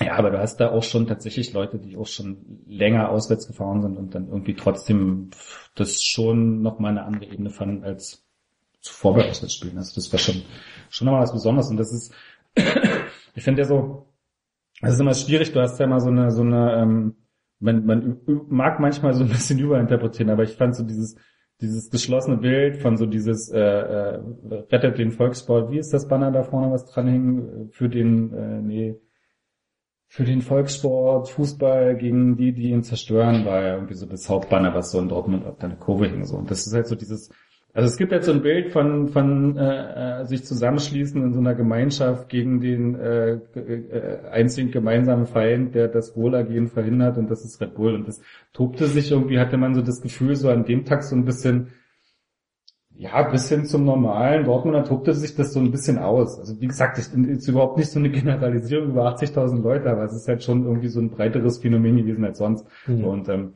man hat so das Gefühl, das ist so ein, so ein gemeinsamer Konsens an den Tag. So. Und dann gab's halt so diese Geschichte gegen den linken Politiker, der dann irgendwie so schrieb, dass da irgendwie so RB-Fans als Juden irgendwie Ja, so... wurde das jetzt mal aufgeklärt? Er hat ja nicht wirklich darauf geantwortet, was da jetzt genau vorgefallen ist. Nee, ja, aber gut, er ist ein bekannter Politiker, ich glaube nicht, dass er einfach so eine, sich einen Tweet ausdenkt und den irgendwie dann so... Nee, ach, dass das nicht ausgedacht ist, aber es ist ja doch eine, eine Unterscheidung. Also den fand ich auch, der war ja dann auch sehr oft geteilt worden und so weiter, aber da hätte ich dann auch gerne noch eine Erklärung mehr Hm. gehabt, muss ich ganz ehrlich sagen. Nee, habe ich da natürlich nicht verfolgt, aber es Weil- Die, aber um das vielleicht kurz noch, aber die Gedanken oder beziehungsweise das Gedankengerüst, was dahinter steht, das passt natürlich schon und das hast du natürlich auch in relativ vielen anderen auch Diskussionssträngen und das ist kam auch an diesem Banner dagegen. Also ne, es gibt quasi diesen einen Feind. Ich meine, das ist letztlich auch die Diskussions oder vieles für dem, was Alex Feuerherz sagt, ne, die ja quasi auch so da RB Leipzig sieht oder so. Also von daher finde ich den Aber ich finde, das ist ja halt eine reine Interpretation, die ja nichts Sprung, damit zu tun hat, dass das Sprung- wirklich bei allen dann, die irgendwie dem Nee, Verein negativ gegenüberstehen, dass bei jedem von denen immer das so der Hintergedanke ist. Also es ist eine Interpretationsmöglichkeit, aber ob die jetzt die richtige ist oder Ja, das für den Großteil halte ich auch nicht für gegeben. Ich würde sagen, dass es da wahrscheinlich in einen, um nicht das Wort Überinterpretation schon zu nehmen. ich würde sagen, dass es da so eine Art Boden gibt, ne, der, auf dem das quasi, dem das gedeihen könnte. Und von daher finde ich, dies, dass es da passiert ist, halte ich für durchaus realistisch und durchaus, durchaus vorstellbar. Ja klar, also nochmal, da- darüber müssen wir gar nicht diskutieren, dass das passiert ist. Ich hätte trotzdem gerne irgendwie eine Erklärung. Es gab ja auch Nachfragen, so in welchem Kontext, wo, wie viele. Das- fand ich, war mir dann ein bisschen zu wenig, dass darauf jetzt irgendwie gar nicht mehr eingegangen wurde. Das wäre für ihn einfaches gewesen, das einen Tag später kurz aufzuklären, was auch das Folgendes passiert und seine Geschichte zu erzählen, die hundertprozentig auch so stattgefunden hat. Aber ich finde es so einfach reingeworfen, fangt was damit an, der Tweet wird, weiß ich wie oft geteilt und es gibt aber keine richtige Hintergrundgeschichte. Fand ich einfach schwierig, so in dem ganzen aufgeheizten Kontext, der dann auch sich jetzt nicht gerade abkühlte in den nächsten Tagen und mit sehr viel auch sehr sinnfreien Beiträgen in eine Richtung. Und wir wir können auch gleich fragen, meine Frage wäre auch, ob du findest, dass äh, Aki Watzke da jetzt äh, die treibende Kraft dahinter war oder so. Aber die Antwort hast du ja eigentlich ganz am Anfang schon gegeben, weil du hast ja gesagt, und ich hätte das gern nachgefragt, aber dann hat sich ja diese Diskussion entsponnen. Du hast ja gesagt, mit all dem, was davor gewesen ist, war das jetzt nicht unerwartet. Ähm, Ja, das ist halt einfach ist. Und die Frage ist halt, woher kommt das? Und ich würde denken, dass dort durchaus einige sich von Aki Watzke auch motiviert fühlen, aber ich weiß es auch nicht. Ne? Ich weiß Also nicht, wie Aki das... Hat ehrlich gesagt in den drei Jahren außer Spitzen, die aber jeder andere Bundesliga-Manager oder äh, Akteur, der irgendwie in einer höheren Führungsebene ist, also es werden doch seit, also weiß nicht, seitdem ich Fußball gucke, wurden immer Spitzen, ob es jetzt zwischen Lemke und Hoeneß war oder so, dann müsste es ja auch jedes Mal zwischen Bremen und Bayern hätte es ja. Also was da teilweise sich in den 90ern ja äh, gegenseitig oder auch was, was Hoeneß, also dass ich jetzt immer Hoeneß nehmen muss, aber er ist ja auch einer, der oft rhetorisch sehr weit vorne ist, sich aus dem Fenster zu lehnen, was ja auch gegen Lautern so, also gerade in dieser einen Meistersaison, als Lautern dann ja überraschend Meister zu geworden Recht. ja, wie, wie man dazu steht, aber dass das schon immer äh, es Spitzen und Sprüche in eine Richtung gab und das, was Watzke gesagt hat, wenn man alles einzeln nimmt, auch jeweils, wenn man den Kontext nimmt, also es gab ja halt bei dieser einen Mitgliederversammlung, wo er dann schon mal den heizen wir ein oder was auch immer gesagt hat, aber es war nie so, dass er jetzt wirklich geschürt hat, wir müssen jetzt wirklich äh, geht an die Waffen und äh, wir ziehen Naja. jetzt in den Krieg gegen Leipzig. Das ist So. quasi und das hat nicht stattgefunden. Das, naja, das aber findet den nicht statt. Populismus, sagt die, FD, die AfD sagt, also entschuldige, aber die AfD sagt auch nicht, bis auf Pauli und von Storch, also, und die haben jetzt auch zurückgeholt, die sagen ja auch nicht, ähm, brennt die Asylheime an und trotzdem passiert Und natürlich sind, also, das ist jetzt wirklich ein, ein, ein, großer Sprung, aber ich wollte nur sagen, nur, dass, die, dass der das nicht explizit sagt, heißt es ja nicht, dass, dass es quasi nicht eine gewisse Stimmung anheizt. Und was, was hat er denn halt- angeheizt? was hat er denn gemacht oder was hat er gesagt oder wie hat er es dann angeheizt, um zu sagen, okay, das wird jetzt wirklich ein Auswärtsspiel, wo halt am Ende, was waren es, dann glaube ich sechs äh, Leipzig-Fans verletzt werden und wahrscheinlich an die 100 oder so beworfen und Ja, aber ich glaube, es ist, ich glaube, es ist, es ist ja diese Heide-Argumentation, der dann gesagt hat, ja, kann ihm keinen Vorwurf machen, weil der hat ja nicht zu weiterberufen. Ich glaube, man macht es sich auch so ein bisschen einfach, wenn man so, mh, so tut, als ginge es darum, wenn man äh, äh, bei, bei einem Prägen von einem Vereinsklima, als ginge es darum, dass man zu Gewalt aufrufen muss. Also ich glaube so, Ich, äh, gab's, es gab bei Schwarz-Gelb so ein Interview, wo die selbst dann ja auch mal drauf verwiesen haben, wo es um so Hop ging, wo dann äh, Watzke selbst gesagt hat, ja, der hat das schon nach so dieser Fadenkreuzgeschichte, hat das schon Ja. gemerkt, der muss sich da so ein bisschen zurücknehmen, damit da irgendwie so, so, so manche Sachen nicht passieren. Also er hat ja selbst ein Bewusstsein dafür und der hat auch bei Hop nicht zu Gewalt aufgerufen, aber er hat auch bei, da seine Meinung gesagt und er hat irgendwie offensichtlich gemerkt, dass dieses Meinungssagen und ähm, da Anti sein gegen Hoffenheim, dass das offensichtlich an Grenzen stößt, weil Leute sich vielleicht nicht motiviert fühlen, aber durchaus nicht auch gebremst fühlen, ähm, ihren, ihren Unmut gegen Hoffenheim auf anderen Ebenen Luft zu machen. So. Und das ist ja schon eine Ebene, wo du sagst, okay, er selber hat das offensichtlich schon auch gesehen, dass er da irgendwie einen, einen, innerhalb des Vereins einen gewissen, gewissen Einfluss oder eine gewisse Machtposition hat. So. Und warum soll das bei RB Leipzig anders sein? Und du hast einfach einen, einen Watzke, der seit, nicht, der seit seine Jahren Rolle da einfach schlichtweg überschätzt. Also Ja. das kommt doch aus den Leuten heraus, das kommt doch nicht aus doch nicht- dem heraus, dass sie sich jetzt von Watzke anstacheln lassen. Also Nee. würdest du nicht, also oder würde sich ein Leipzig-Fan von Winslav oder von Rangnick jetzt äh, Das ist doch in Leipzig genau dasselbe. Du hast in Leipzig genau so eine, ja, weiß ich nicht, so eine, so eine, so eine, so eine, so eine Einigkeit äh, innerhalb oder um den Verein herum, wie dieser Verein tickt und was, was daran irgendwie so dieser Punkt ist, den man, weiß ich nicht, zusammen verteidigen muss. Also das ist doch genau so ein Vereins ähm, Gemurkel und Gemischmasch drumherum, wo man sich irgendwie natürlich auch auf Minzlaff ein Stück weit äh, beruft oder so Ideologien, die einen Minzlaff teilt, sich ähneln mit dem, was viele Fanclubs oder viele offiziellen Fanclubs irgendwie so teilen. Also das ist doch, da nimmt sich doch in so einer Argumentation und dem, wie man sich selbst sieht und wie man nach außen gibt, ja auch nicht so viel. Also das ist ja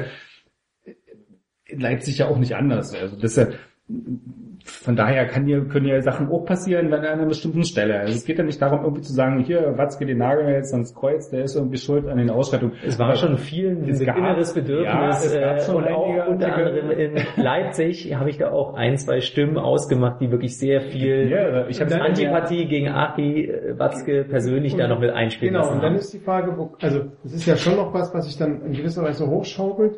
Und ich habe, glaube ich, den Watzke erstmals wahrgenommen im Zug zur AB, das war dritte Liga, wo er quasi ganz klar das angezweifelt hat, ob das ein, ein Konstrukt oder ein Verein ist, der quasi was im Profifußball zu tun hat. Und das ist natürlich klar, dass das auch in Leipzig wahrgenommen wird. Und der hat quasi die letzten drei, vier Jahre, hat er schon immer so ein bisschen den, das Mantra vertreten, das ist ein Verein, der uns eigentlich oder der eigentlich in die Bundesliga gehört, weil DFL, DFL-Statuten hin und her, ne? Also so, war ja schon immer so eine Diskussion, eine Diskussion ist ja aber auch keine unberechtigte Diskussion, muss man mal dazu sagen. Also die Das Diskussion stimmt, wird genau. geführt und, Und das dann ist ja auch nicht bei- ganz und dann unberechtigt. sind wir- dann Das bei Problem dem ist, dass und dann bei dem Punkt. Und bei dem, den Matthias sagt, was machen Menschen damit? Und nicht alle, alle Leute sagen, ja, stimmt. Das ist quasi eine Diskussion, die irgendwie um die DFL geht, wo es, wo man vielleicht auch DFL-Statuten und die 50 plus 1 Regel hinterfragen muss, sondern da sind, ist der Sprung ist natürlich viel kürzer und du hast natürlich damit auch ein Sprachrohr. Und das findet sich möglicherweise, ich weiß auch nicht die Antwort, ich war auch nicht in Dortmund, aber das findet sich möglicherweise dann eben genau dort wieder. Wenn du das als Argument nimmst, dann wäre, hätte es theoretisch, gibt andere Gründe, warum es nicht passiert ist, aber dann müsste es jedes Jahr auch zwischen Dortmund und Bayern krachen, es müsste zwischen Dortmund oder äh, zwischen Bayern und Leipzig hätte es auch krachen müssen, wenn du, wenn du diese Argumentation nimmst. Aber aus Bayern sind die Signale ganz andere, weil die sagen, okay, und das hat Höhnes ja dann auch zurückgenommen, wie das, äh, der Wechsel ist ein neuer Feind.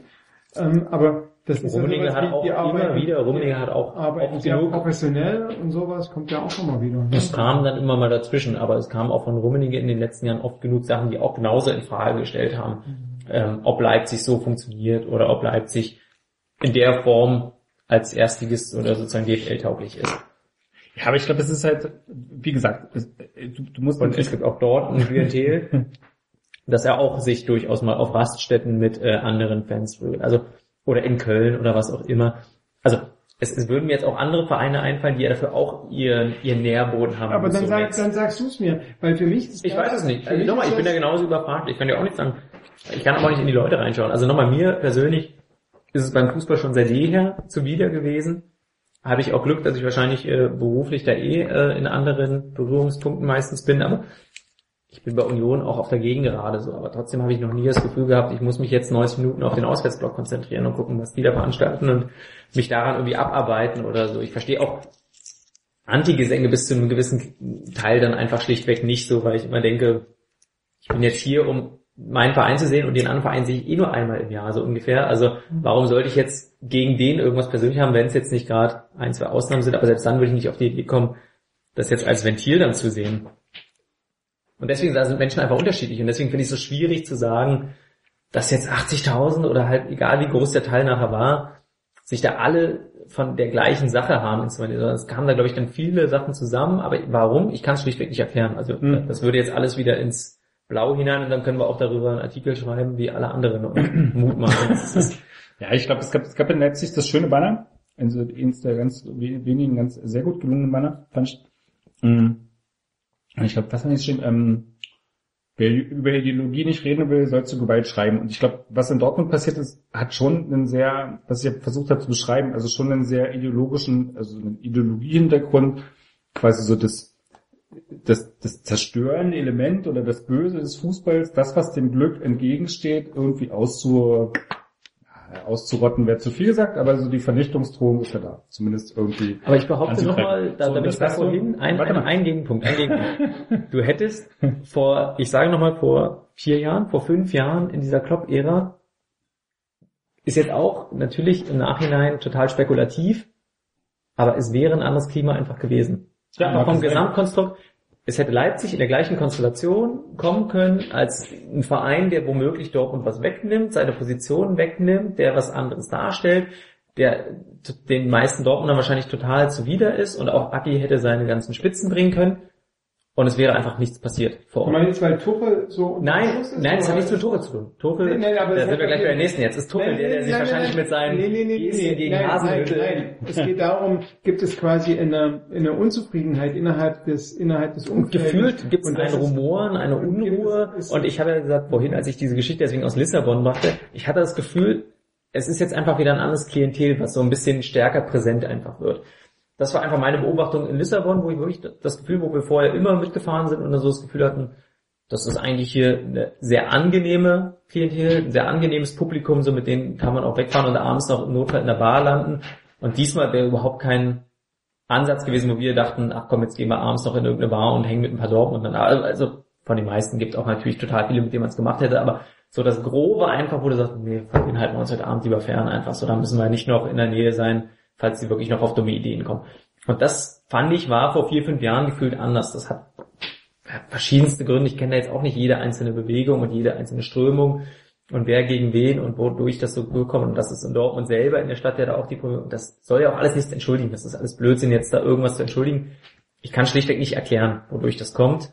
Deswegen ist es spannend gewesen, wenn du jetzt schilderst, wie es auch bei der Anfahrt, auch für die Einzelnen, was man vielleicht gar nicht so auf den Videos sieht, warum es ist. Ich sehe halt nur nicht, dass es jetzt irgendwie die Person Watzke oder die Person Tuchel oder wer auch immer, und das habe ich halt leider zu oft gelesen, um zu denken, nee, so funktioniert das nicht. Also ich kenne keinen im Umfeld, der irgendwie zu Dortmund hält, der jetzt wirklich das predigt, was Aki Watzke irgendwie sagt. So.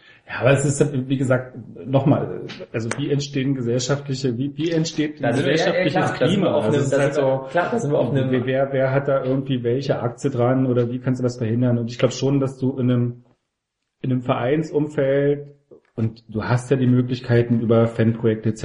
irgendwie Stimmung wahrzunehmen, irgendwie dran zu sein, ähm, schon auch ein bisschen gucken musst, wo du irgendwo steckst. Und mein Problem mit Aki Watzke ist ja tatsächlich, dass er sich eigentlich in den letzten fünf, sechs Jahren eigentlich immer nur mit Populismus hervorgetan hat. Und das ist halt so, ähm, es gab so seine Idee damals mit wir, wir geben kein Geld mehr für Bayer und Co. heraus, was irgendwie so noch so irgendwie so eine Geschichte war von, wie, ich glaube der Satz war, die sollen ruhig die Champions League gewinnen, aber nicht mit unserem Geld. So, das war schon, da war, war der Populist, der Satz war populistisch, aber die Idee zu sagen, okay, zu fragen, wie verteilen wir äh, Fernsehgelder, war auch irgendwie so ein rationaler Ansatz, irgendwie damit umzugehen und zu sagen, wir müssen irgendwie was neu denken. Das Kind hat darauf eingestiegen, ist ja glaube ich immer noch bockig. Ähm, aber seitdem gibt's von ihm eigentlich immer nur irgendwie so populistische Spitzen so. Und das ist halt, pff, ja, Aber ich das glaube, da sind wir wieder bei dem Thema, was wir Nee, vorhin auch schon hatten. ja, ist ja gut. Ich sag, deswegen gebe ich ihm auch keine Verantwortung. Und das Nee, nee, da- ich meine auch was ganz anderes. Ich glaube, das ist wieder diese Außen-Innen-Wahrnehmung, wenn man sich halt so einschießt auf Sachen. Und ich habe das Gefühl, dass wirklich da sich halt viele, die halt irgendwie einfach persönlich mit Watzke Probleme hatten, das gerade so als Stallvorlage genommen haben. Jetzt ist unsere Chance da. Nee, gar nicht, Das- weil ich, das- weil ich war ja tatsächlich, was mich überrascht hat, war diese Heftigkeit gegen Watzke ausgerechnet nach der Woche, weil in dieser Woche um das Spiel herum tatsächlich überhaupt nichts Ja, passiert ist. klar, es gab vor der Woche, nichts. es gab vor der Woche null Äußerungen von irgendjemandem über RB Leipzig. Es war eine total ruhige Woche vor dem Spiel. Ja. Es war nichts passiert und ähm, deswegen fand ich das ein bisschen skurril, dass man dann irgendwie so plötzlich so nur noch auf, auf Watzkom schickt, weil er ist letztlich tatsächlich nicht derjenige, der davor war. Aber trotzdem ist ja jenseits dessen trotzdem die Frage, wie entstehen Stimmungen in einem Verein, wie, wie, also so ein Verein ist ja irgendwie so ein Konstrukt, wo es so eine gemeinsame Ebene, also diese Fußballmannschaft, das Dahingehen, es gibt irgendwie so ein diffuses Gefühl, dass man da zusammengehört und ähm, ähm, in diesem Verein gibt es bestimmte Stimmungslagen, so. Und die kann ich bedienen, da kann ich irgendwie sagen, ich bin der Populist, oder ich kann wie der Heide irgendwie äh, durch die Gegend gehen und sagen, pff, sorry, aber RB Leipzig spielt hier, weil es unsere Statuten sind, weil wir als Verein in der DFL diese Statuten haben und deswegen spielen wir hier. Und das macht ein, das macht ein Watzke nicht. Der Watzke geht nicht durch die Gegend und sagt, ey, sorry, aber das ist, das ist ein Verein, der bespielt hier, weil wir das so wollen, weil wir, weil das unsere Statuten sind, weil wir nicht in der Lage sind, die Statuten zu ändern. Weil wir es die letzten fünf Jahre nicht hingekriegt haben, um eine Idee zu haben, wie wir irgendwas machen, weil wir irgendwie in Europa sonst ansonsten nicht genug Geld verdienen könnten. Also eine, Grundehrlichkeit, die tatsächlich Manager der Bundesliga haben, ne, die gibt's bei Watzke nicht. Die gab's bei Watzke in den ganzen letzten Jahren nie. Und das kann man natürlich machen, wenn du in einem Umfeld, was nicht wie Wolfsburg bist, weil du irgendwie in Wolfsburg nie auf die Idee kommen würdest, irgendwie äh, AB-Fans so scheiße zu finden äh, oder AB Leipzig als Club so scheiße zu finden, dass du irgendwie weg musst. Aber in, in Dortmund musst du wahrscheinlich schon noch ein bisschen gucken, wie du irgendwie mit bestimmten Stimmungslagen und Atmosphären umgehst und wie du deine Fans einbremst. Also es ist halt so, ich, ich finde es so schwierig zu sagen, ach, der hat mit nichts irgendwas zu Das- tun. das Und ich ich finde halt, finde es auf der anderen Seite total schwierig, irgendwie ihn in den Senkel zu stellen und zu sagen, der ist schuld daran, dass da Leute Steine schmeißen. Also das ist halt so, ich finde, es gibt was in der Mitte. Und ich finde, Aki Watzke hat natürlich was mit dem Club zu tun ähm, und einer bestimmten Stimmungslage in dem Club auch oder bestimmten äh, sich dazu stellen äh, zu Stimmungslagen. Aber ja, da muss man, ich finde auch, das reicht dann auch mit Abarbeiten an ihm. So. Also sein Spitzname rund selbst von den Dortmundern ist Schwatzke. So, also ich glaube Ja. nicht, dass das jetzt irgendwie äh, so viel Wertschätzung ist, wie ihm da irgendwie zuteil gemacht wird als absoluter Wortführer, Redelsführer. Also keine Ahnung, ich glaube, das ist viel anscheinend. Also ich höre es ja gerade raus, Projektion. Also es haben sich ja auch super viele in der Zeit immer an Kloppo abgearbeitet und an seiner Gestik, Mimik, Aggressivität, die er ausgestrahlt hat. Und da wurde er dann auch wirklich zu einer Antifigur für, glaube ich, gefühlt alle anderen Fanlager. So, also ich glaube, das kommt natürlich dann aus einer gewissen Position. Aber es ist spannend zu hören, so dass, dass Watzke anscheinend wirklich dermaßen verbrannt ist außerhalb von Dortmund. Ach, ich finde verbrannt. Ich finde, er, Also, steht, er, steht einfach, ich finde, er steht einfach für einen unehrlichen Umgang mit RB Leipzig. Und das macht er schon seit vier, fünf, Aber sechs wo ist denn der Umgang unehrlich? Der Er Umgang ist- an der Stelle unehrlich, wo, wo du dich hinstellst und so deine, deine, deine Spitzen machst, wie was weiß ich, Rasenschach oder den Tabellenführer jetzt nicht gebraucht oder irgendwas. Also wo du auf so einer populistischen unehrlich? Also die Unehrlichkeit besteht darin, dass du, dass du, dass du deine Spitzen fährst, dass du irgendwie diese, diese Projektionsfläche RB Leipzig nimmst, um dort irgendwie deine Spitzen abzulagern, aber es auf der anderen Seite nicht hinkriegst zu sagen, okay, das sind unsere Wettbewerbsbedingungen, an denen sind wir mit schuld, das sind unsere Wettbewerbsbedingungen und wir schützen diesen Wettbewerb und RB Leipzig ist deswegen Wettbewerbsteilnehmer, weil wir diese Statuten so gemacht haben und so aber du kannst es doch trotzdem schlecht ist- finden, du kannst es doch Ja, aber akzeptieren. dann musst du es auch argumentieren, dann musst du sagen, okay, was ist daran schlecht? Was hatten wir gar für eine Bundesliga? Und diese Argumentation gibt's nicht. Es gab, wie gesagt, diesen einen Versuch irgendwie vor fünf, sechs Jahren, wo er gesagt hat, okay, wir wollen nicht, dass RB Leipzig mit unserem Bundesliga-Geld Champions League-Sieger wird, deswegen möchten wir gerne das Geld nach welchen Faktoren verteilen und dass Clubs wie Wolfsburg, Hoffenheim, Leverkusen davon nicht mehr profitieren. Also das, was ja Rettich inzwischen ja auch gemacht hat, diesen Vorschlag von äh, Mitgliedervereine sollen kein Fern, also 50 plus 1, die Vereine, die 50 plus 1 Regel nicht erfüllen, sollen kein Fernsehgeld mehr kriegen. Der ist ja nochmal, dann gab es ja noch diese ähm, Stuttgart und Dazwischen Hamburg diese weiche Lösung, Das die gab ja auch noch der- diesen Vorschlag. Aber Watzke war tatsächlich in seinem ersten Schritt, war der eher so dieser Rettich-Vertreter zu sagen, okay, die Vereine, die 50 plus 1 nicht einhalten sollen, gar kein Fernsehgeld mehr kriegen. So, das war seine Idee. Was völlig, was ich als rationalen Vorschlag kann man irgendwie diskutieren, kann man irgendwie sagen, okay, das passt an der Stelle oder passt nicht. So. Und das war aber so ein- sein einziger, sage ich mal, ja, rationaler Umgang und seine Begründung war, warum er bei Rettich nicht eingesprungen war, war irgendwie, äh, na, hat bei mir auch keiner gemacht, da mache ich es jetzt bei Rettich auch nicht. Also er hat so einen, in so einer Außenwirkung hat er so einen äh, ganz irrationalen Umgang, oder ganz irrational ist zu viel gesagt, aber einen ähm, einen unsachlichen Umgang mit dem Thema. Er hat einfach nicht einen Punkt, wo er sagt, okay, das sind die Probleme und da diskutieren wir, aber wir hätten gerne einen Fußball, der sieht so, so, so, so, so aus. Und das stimmt deswegen, deswegen, deswegen, deswegen, deswegen, bei RB nicht und wir hätten gern die und die Lösung. Diskutieren wir drüber. So ist ja total super. Ich habe ich hab total gerne Debatten. Bring, bring Lösungen ein. Aber das hat er seit fünf Jahren nicht gemacht. Meinung nach? Also wer bringt denn diese Debatte? Ich würde sie auch gerne hören, aber ich höre sie selten. Ich hat es zumindest gemacht letztens, auch wenn ich seine Position nicht teile, weil sie irgendwie letztlich dazu führt, dass du die Zentralvermarktung oft verhebst, aber er hat zumindest äh, mit St. Pauli einen Vorschlag eingebracht in die Debatte, wo er gesagt hat, okay, wir wollen das Vereine, also diesen quasi den alten Watzke-Vorschlag nochmal eingebracht und gesagt, Ja. okay, wir wollen alte, diese Vereine, die 50 plus 1 verletzen, wollen wir nicht, dass die Fernsehgelder kriegen, weil wir wollen Mitgliedervereine stärken. So. Das ist ein Vorschlag, kannst du irgendwie einbringen, wollte offensichtlich keiner, oder ich glaube, die Argumentation der DFL war, dass man über die Verteilung der Fernsehgelder nicht abstimmen kann, sondern dass das nur die Geschäftsführung macht und äh, das war dann damit abgewiesen. Aber das ist ja zumindest eine, das ist ja zumindest eine Debatte, wo du sagst, okay, was ist unser, was ist überhaupt unser Problem? So, was ist unser Problem? Nicht irgendwie der Verein, sondern was ist inhaltlich das Problem, was wir haben und wie ist die Idee, dieses inhaltliche Problem zu lösen? So. Oder vielleicht habe ich auch keine Lösung, aber dann benenne ich erstmal das Problem. So, dann sage ich irgendwie, so, mir gefällt dann RB Leipzig nicht, dass die keine Mitglieder zulassen, so. Okay.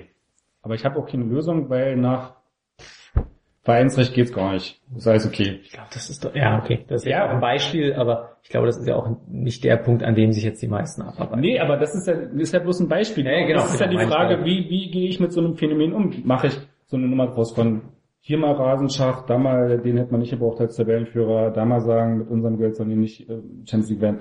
Also mache ich daraus irgendwie so eine Dose Performance. so Dose performen. Mache ich daraus so einen Sprüche-Contest, wo ich irgendwie so, wo, wo ich dann, also Mitgliederversammlung, setze mich in der, den Tabellenqualität nicht überhaupt und dann lachen irgendwie 90 Prozent des Saals, huhuhu. Also wo, wo, wo du, wo du auf so, so, so, so eine, so eine sprüchemäßige Stimmung machen, also passiert ja hier in Leipzig nicht anders. Sag ja nicht, dass irgendwie Vereine irgendwie anderswo anders so ticken. Wenn Hönes was auf einer Mitgliederversammlung sagt, dann sagt das auch, damit ihm 90 Prozent der Leute Beifall klatschen oder dass es irgendwie so eine Stimmung herstellt. So, aber ist es die einzige Ebene, auf der ich mich mit dem Deswegen- Verein beschäftige oder versuche ich irgendwie jenseits dessen eine rationale Ebene aufzumachen, um den Leuten in meinem Verein, wenn ich schon mitkriege, dass es eine, eine doch eine Stimmungslage gibt, die relativ aufgeladen ist, den klar zu machen, was irgendwie die rationale Grundlage dessen ist, warum der Wettbewerb in der Bundesliga so aussieht, wie er aussieht. So. Versuche ich das oder lasse ich das? Also das ist halt der Punkt, so, wo ich sage, Verstehe ich, Er hat da aber ich was das. Gefühl, es geht halt oft einfach um diese harmlose Sprücheklopferei. Also ich glaube, man sollte auch da nicht mehr reininterpretieren, als es ist. Am Ende Ja, ist es genau das kommt halt auch vielleicht Umfeld ist halt- an, es fällt, Aber ne? wenn du dir, wenn du dir äh, die politischen Populisten anguckst, dann passiert es genau auf dieser Ebene. Ne? Du musst quasi eine Art äußeren Feind konstruieren, damit du quasi eine innere, eine innere Struktur, eine innere Festigkeit hinbekommst. Und so funktioniert Populismus. Und das, was Aki Aber Watzke gemacht das Ding ist ja, letztlich- dass- und die Frage ist, nein, lass mich mal kurz, Ja, klar. und die, und ähm, letztlich macht er nichts anderes, um einen äußeren Feind zu, zu konstruieren, um quasi seine eigene Machtposition zu, zu installieren. Ich kenne mich jetzt bei den Strukturen von Dortmund nicht besonders gut aus, deswegen weiß ich nicht, ob er das nötig hat, aber offenbar muss er es ja nötig haben, dass er quasi so einen äußeren Feind quasi Ich sehe es Das ist total- irgendwie ja Persönlichkeitsstruktur. Ja, das ist einfach und ich so. sehe das auch, dass, dass daraus viel zu mir, also aus Leipziger Sicht wird immer nur genommen, dass er halt sich in fünf Jahren achtmal zu Leipzig geäußert hat oder acht Sätze wahrscheinlich gerade mal, acht Sprüche gebracht hat in fünf Jahren. Die werden so genommen, das wird alles rausgesogen. Was er dazwischen sagt und macht und wo er sich zu Mhm. äußert oder was auch immer, wird, glaube ich, da ein bisschen runtergekehrt und vor allem ich glaube nicht, dass Dortmund sich insgesamt oder als Gesamtverein und auch nicht Watzke aus der Antipathie gegen Leipzig heraus definiert, sondern als erstes definieren sie sich ja aus diesem, meinetwegen aus dem Volkssport oder aus dem Gedanken, wir sind eins oder wir sind echte Liebe oder ich glaube, das nimmt eigentlich auch keiner ernst, um ehrlich zu sein, aber aus diesem Gemeinschaftsgefühl heraus ernster als aus dieser Antipathie gegen Leipzig. Ich glaube ja- nicht, dass die aber in den ja letzten noch zehn Jahren diesen Verein Aber geprägt dann hat. ist ja noch fraglicher, warum er genau so etwas braucht, wo er doch weiß, dass bei der Stimmungslage in Deutschland, im deutschen Fanwesen, und das habe ich ja auch mit dieser Tattoo-Studie, ich bin quasi in jedem zweiten Fanforum und ich habe nicht gesagt, ich, ich bin Journalist und ich gehe in, und ich habe gesagt, ich bin, das bin ich ja auch, ich bin, ich habe mich als Wissenschaftler aus Leipzig vorgestellt und trotzdem wurde ich im zweiten, in jedem zweiten Fanforum wurde ich quasi angepöbelt dazu, dass ich als Leipziger, bist Ella von RB und so weiter und so fort. Und ich meine, das ist ja wahrscheinlich schon in gewisser Weise auch ein gewisses Kalkül, dass er da quasi mit antritt. Und das ist halt die Frage, ob er das bewusst macht. Und wenn, wenn er das bewusst macht, dann sage ich, okay, dann nimmt er quasi dieses Populistische in Kauf. Oder wenn er es nicht bewusst macht, dann frage ich mich aber, warum, warum denkst du da nicht so weit, um zu wissen, dass es eben bestimmte, bestimmte Reflex, äh, bestimmte Wellen auch nach sich zieht, ne? so. Ohne dass ich jetzt, also, ne, Klar, ich kann ich auch nicht Beispiel mit diesen, mit diesen, mit diesen Fanforen gebracht oder so, das braucht kein Aki Watzke, das könnte auch jemand anderes sein und das braucht nicht mal jemand anderes, weil es gibt ja quasi diese Grundstimmung. Aber umso, umso einfacher ist es halt, diese, diese, diesen Beifall für diese Sprüche zu bekommen und wenn Ja, jemand das ist ich, billige wenn, Lache, du hast Genau. keinen Aufwand und Und weißt, wenn du kriegst jemand- trotzdem den Applaus. wenn jemand Also, entweder ich schwach oder strukturell schwach ist, dann benötigte er das. Und die Frage ist, warum und was ist Watzke von beiden?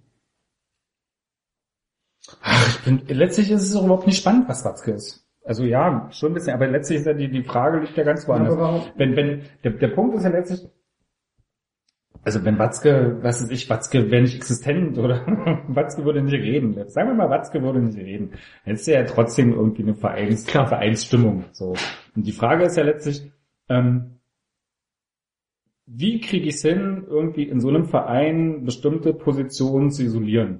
So, wie, wie kann das passieren? Bei jenseits von Watzke. Du hast, und das ist ja kein Dortmunder Phänomen, das hast du ja in Karlsruhe äh, und irgendwo und in vielen anderen Geschichten, hast du das ja ganz oft, so diese Krankheiten, Seuchen, Ungeziefer, Metaphern, Volkssport, Fußball, der reingehalten muss und gegen die Eindringlinge geschützt werden muss. Also du hast ja diese Metaphorik von da kommt irgendwas Ungesundes, was irgendwie rausgehört, vernichtet gehört, weggehört, hast du ja ganz oft. Und die Frage ist ja letztlich, mal jenseits von Watzke und was irgendwie, wer da lacht oder nicht, ist ja, wie isolierst du eine bestimmte Geschichte, die deutlich übers Maß hinausgeht. So, und das ist ja letztlich die Frage. So, und dann ist halt bei mir, das ist bei Karlsruhe geschrieben, ich kann es nicht verstehen, wenn du irgendwie es als Verein zum Beispiel erlaubst, dass irgendwie Leute in einem Stadion im Innenraum stehen und mit Bullen solche Banner zum Montagsspiel 2015 in die Luft halten. So, da bin ich raus. Das ist, das verstehe ich nicht. Ich übrigens auch. Also nochmal, da, ich da sind wir vollkommen So. auf einer Linie. Ich So, verstehe es auch nicht. Also ich würde auch nicht Ja. mal, wie man auf, da, da fehlt uns vielleicht allen dreien auch einfach schlichtweg dies, dieser Grundgedanke, auf die Idee überhaupt zu kommen, sowas zu artikulieren oder sowas auf ein Plakat zu schreiben. So. Und dann tue ich mich auch wirklich schwer zu deuten, woran das jetzt liegt. Da bin ich jetzt auch zu wenig Also, Soziologe oder Psychologe, um irgendwie deutlich zu machen, wodurch diese Strömung sich da widerspiegelt, was das über Ultras, über Fans, um jetzt nicht immer nur Ultras zu sagen, also über Fans, über wen auch immer, wer das alles anfertigt, ich kann es schlichtweg nicht einschätzen. Und es ist mir auch woanders aufgefallen, aber also tue ich mich ganz schwer. Ich bin ja, ist auch schon mehrfach hier thematisiert worden, durch die VfB Leipzig Schule in den 90er Jahren gegangen. Und da gab es, seid keine Fußballfans. sondern, Nicht? No. Geht weiter. ähm, und da war das ja letztlich immer die Frage, zumindest bei ein paar Leuten, warum machen, zeigen die VfB Leipzig-Fans oder viele von denen Reichskriegsflaggen und so weiter und so fort. Und die Vereinsverantwortlichen haben sich immer so hingestellt, und so nach dem Motto, wir können ja nichts dagegen tun. Die sind halt, weil wir so erfolgreich sind, kommen die halt her. Und das habe ich damals schon, damals, ich habe ja damals als Sozialarbeiter ähm, auch gearbeitet, habe ich das damals schon immer gesagt, dass das falsch ist, sondern du musst halt, und es gibt halt niedere Instinkte, und das, was du als, als ähm, Verein machen kannst, ist, diesen niederen Instinkten, und zwar so zeitig wie es geht, entgegenzutreten. Und ich glaube, dass bei dieser RB Leipzig-Diskussion in Dortmund, da wurden niedere Instinkte ähm, äh, unterstützt. Und unabhängig jetzt davon, wer das genau gemacht wird, aber es wurde getan. Und ähm, das, was die, also wir reden jetzt nicht darüber, was es da für, für Hintergründe gibt, nämlich zum Beispiel Verteidigungskampf in der Bundesliga, zweiter Platz, dritter Platz und so weiter und so fort, Millionen, die da auch sind. Aber du kannst da schon was machen als Verein. Es gibt auch andere Vereine, zum Beispiel, was ich, Bremen oder so. Gut, da gibt es eine andere Fankultur ringsrum oder so. Aber, oder auch St. Pauli, ne, selbst mit dem Lean, mit dem Lean-Interview, da gab es quasi innerhalb der, der Fanszene eine Diskussion darum und so. Und ich finde, du kannst da schon was machen. Du bist ja nicht machtlos gegen so einen, gegen so einen imaginären Mord von Fans, die dann plötzlich gewalttätig werden, sondern du hast da schon auch eine Verantwortung und du musst da, und das hat auch das Hauptbeispiel, was wir schon diskutiert haben, gezeigt, du hast da auch in gewisser Weise eine Verantwortung. Und ich will jetzt gar nicht, ich weiß auch, dass bei dir, dass ich ähm, äh, mit Dortmund, dass es da gewisse, gewisse Herzblut oder so gibt. Ich habe auch ein bisschen Befürchtung, was da quasi in Frankfurt passiert oder so. Ne? so und ich finde aber, da gibt es eine, eine Vereinsverantwortlichkeit und du kannst die wahrnehmen und du kannst das eben auch artikulieren. Und das ist halt, das ist halt ein Beispiel Dortmund. Nicht so richtig passiert. Ja, aber mein Herzblut spielt da, glaube ich, weniger eine Rolle, weil wenn es jetzt woanders gewesen wäre, würden wir die gleiche Diskussion führen mit einer anderen Person, dann wäre die Frage trotzdem noch die gleiche und ich könnte sie trotzdem genauso wenig beantworten. Also mein Herzblut spielt jetzt wirklich keine Rolle. Also das nimmt mir jetzt weder als in meiner Situation als Dortmund-Sympathisant bringt das mir nichts, nimmt es mir nichts. Also ich stehe dadurch jetzt erstmal nicht anders im Fall, außer dass ich halt sage, die Leute A brauche ich nicht oder für die würde ich mich auch schämen. Und mit denen habe ich jetzt auch keinen Bock, abends ein Bier zu trinken. So, also darin äußert sich das, aber zu dem Verein, zu, zu der Mannschaft oder so, ist dabei, dadurch bei mir jetzt nichts anders. Ich glaube, so ist es ja bei den Leipzigern auch. Also im Endeffekt hat sich das ja auch dann dazu geführt, dass man, glaube ich, noch jetzt schon eine gewisse Antipathie gegen Dortmund logischerweise geschürt hat und die sich jetzt auch da immer weiter ausprägt. So, also mittlerweile wird ja, genau, es ist das zweite Darmstadt so. Also es gab es vorher eigentlich nur in der Form so richtig auffällig, also außer auch mal so kleinere lokale Rivalitäten oder ähnliches, an denen man sich auch mal gerne abarbeitet. Ähm, du hast ja VfB jetzt Lok äh, angesprochen. Es gab es vorher halt mit Darmstadt extrem, was sich auch aus zwei Spielen geführt äh, herauskristallisiert hat. Und ich glaube da auch viel dann aus der Spielweise. Ähm, nee, das, ich glaube Darmstadt ist schon eher so die Geschichte, dass du also ich glaube, es gibt zwei relevante Geschichten. Es gibt irgendwie so einen Darmstädter Typen, der damals irgendwie so Demonstrationen gegen RB immer anleiern wollte Ja. aus Darmstadt. Und dann gab es ja. diese äh, schon diese Nein zur RB-Geschichte, die kam ja auch äh, essentiell Aus, aus, aus dem. Darmstädter Typ, ja, stimmt. Ja, also, Es hätte auch, es hätte auch viel Potenzial gegeben, Braunschweig, Union und so, dass ich da. Aber da hat's ja auch immer wieder, Da es wurde halt wahrscheinlich einfach auch besser von der Polizei vielleicht vorher getrennt oder auch nicht. Oder Karlsruhe war ja auch dein Beispiel, Kaiserslautern. Also es ist ja tatsächlich Rostock, also wir können auch in die dritte Liga nochmal gehen. Ich glaube, da waren einfach die Vorkehrungen auch schlichtweg andere, die das vielleicht bis dahin verhindert haben, dass sowas dann in dem Maße auftritt. Wobei Und es ja- darauf wollte ich mal ganz am Anfang der Diskussion mal hinaus, es gibt zwischen anderen Vereinen auch so eine Vorkommnis. Also es war nicht zum ersten Mal im deutschen Fußball in den Absolut, letzten Jahren, absolut. dass Und- genau. auch Unbeteiligte in die Fronten geraten sind und dass sich das abgearbeitet hat. Also Das ich ist- meine, bei, in Dresden gab es danach Leute, die, oder diese, diese Dresdner Gewalttätigen, die dann rumgegangen sind und geguckt haben, wer nicht schwarz-gelb gekleidet war und dass es da eben auch Ausschreitung gab oder äh, Auseinanders körperliche Auseinandersetzungen gegen Leute, die halt als RB-Fans versucht haben, in Zivil zum Stadion zu gehen und dann eben auch äh, angesprochen, ich weiß nicht, wie, wie stark jetzt äh, die, äh, die Quote war, dass sie tatsächlich auch gewalttätig bedroht wurden oder so, aber das gab's ja, ne? So, das, das stimmt. Ja. Aber um, um, um den Punkt, auf den Punkt nochmal zurückzukommen, da gibt es quasi eine, eine sehr, eine sehr, wie ich finde, eine sehr fadenscheinige Diskussion im deutschen Fußball, weil letztlich geht's in gewisser Weise, das ist Matthias angesagt, hat, wurde quasi durchgewungen, auch durch die DFL und so, und es gibt aber, geht aber trotzdem letztlich um eine Art von Verteilungskämpfen, ne, so, und ja immer. ähm, genau, geht's geht's natürlich immer. Und aber Leipzig ist da, aber Leipzig ist da in gewisser Weise auch eine, eine einfach zu identifizierende Zielscheibe, weil da kann man sagen, guckt her, die kommen hier mit dem, kommen aus Österreich, Sponsor und so weiter und so fort. Und, ähm, und das ist natürlich sehr polemisch und sehr populistisch und ich würde sagen, der ist quasi der, ich würde ja nicht mal sagen, dass, dass ähm, also da, da gibt es quasi den Reflex, der da irgendwie schnell auch zieht.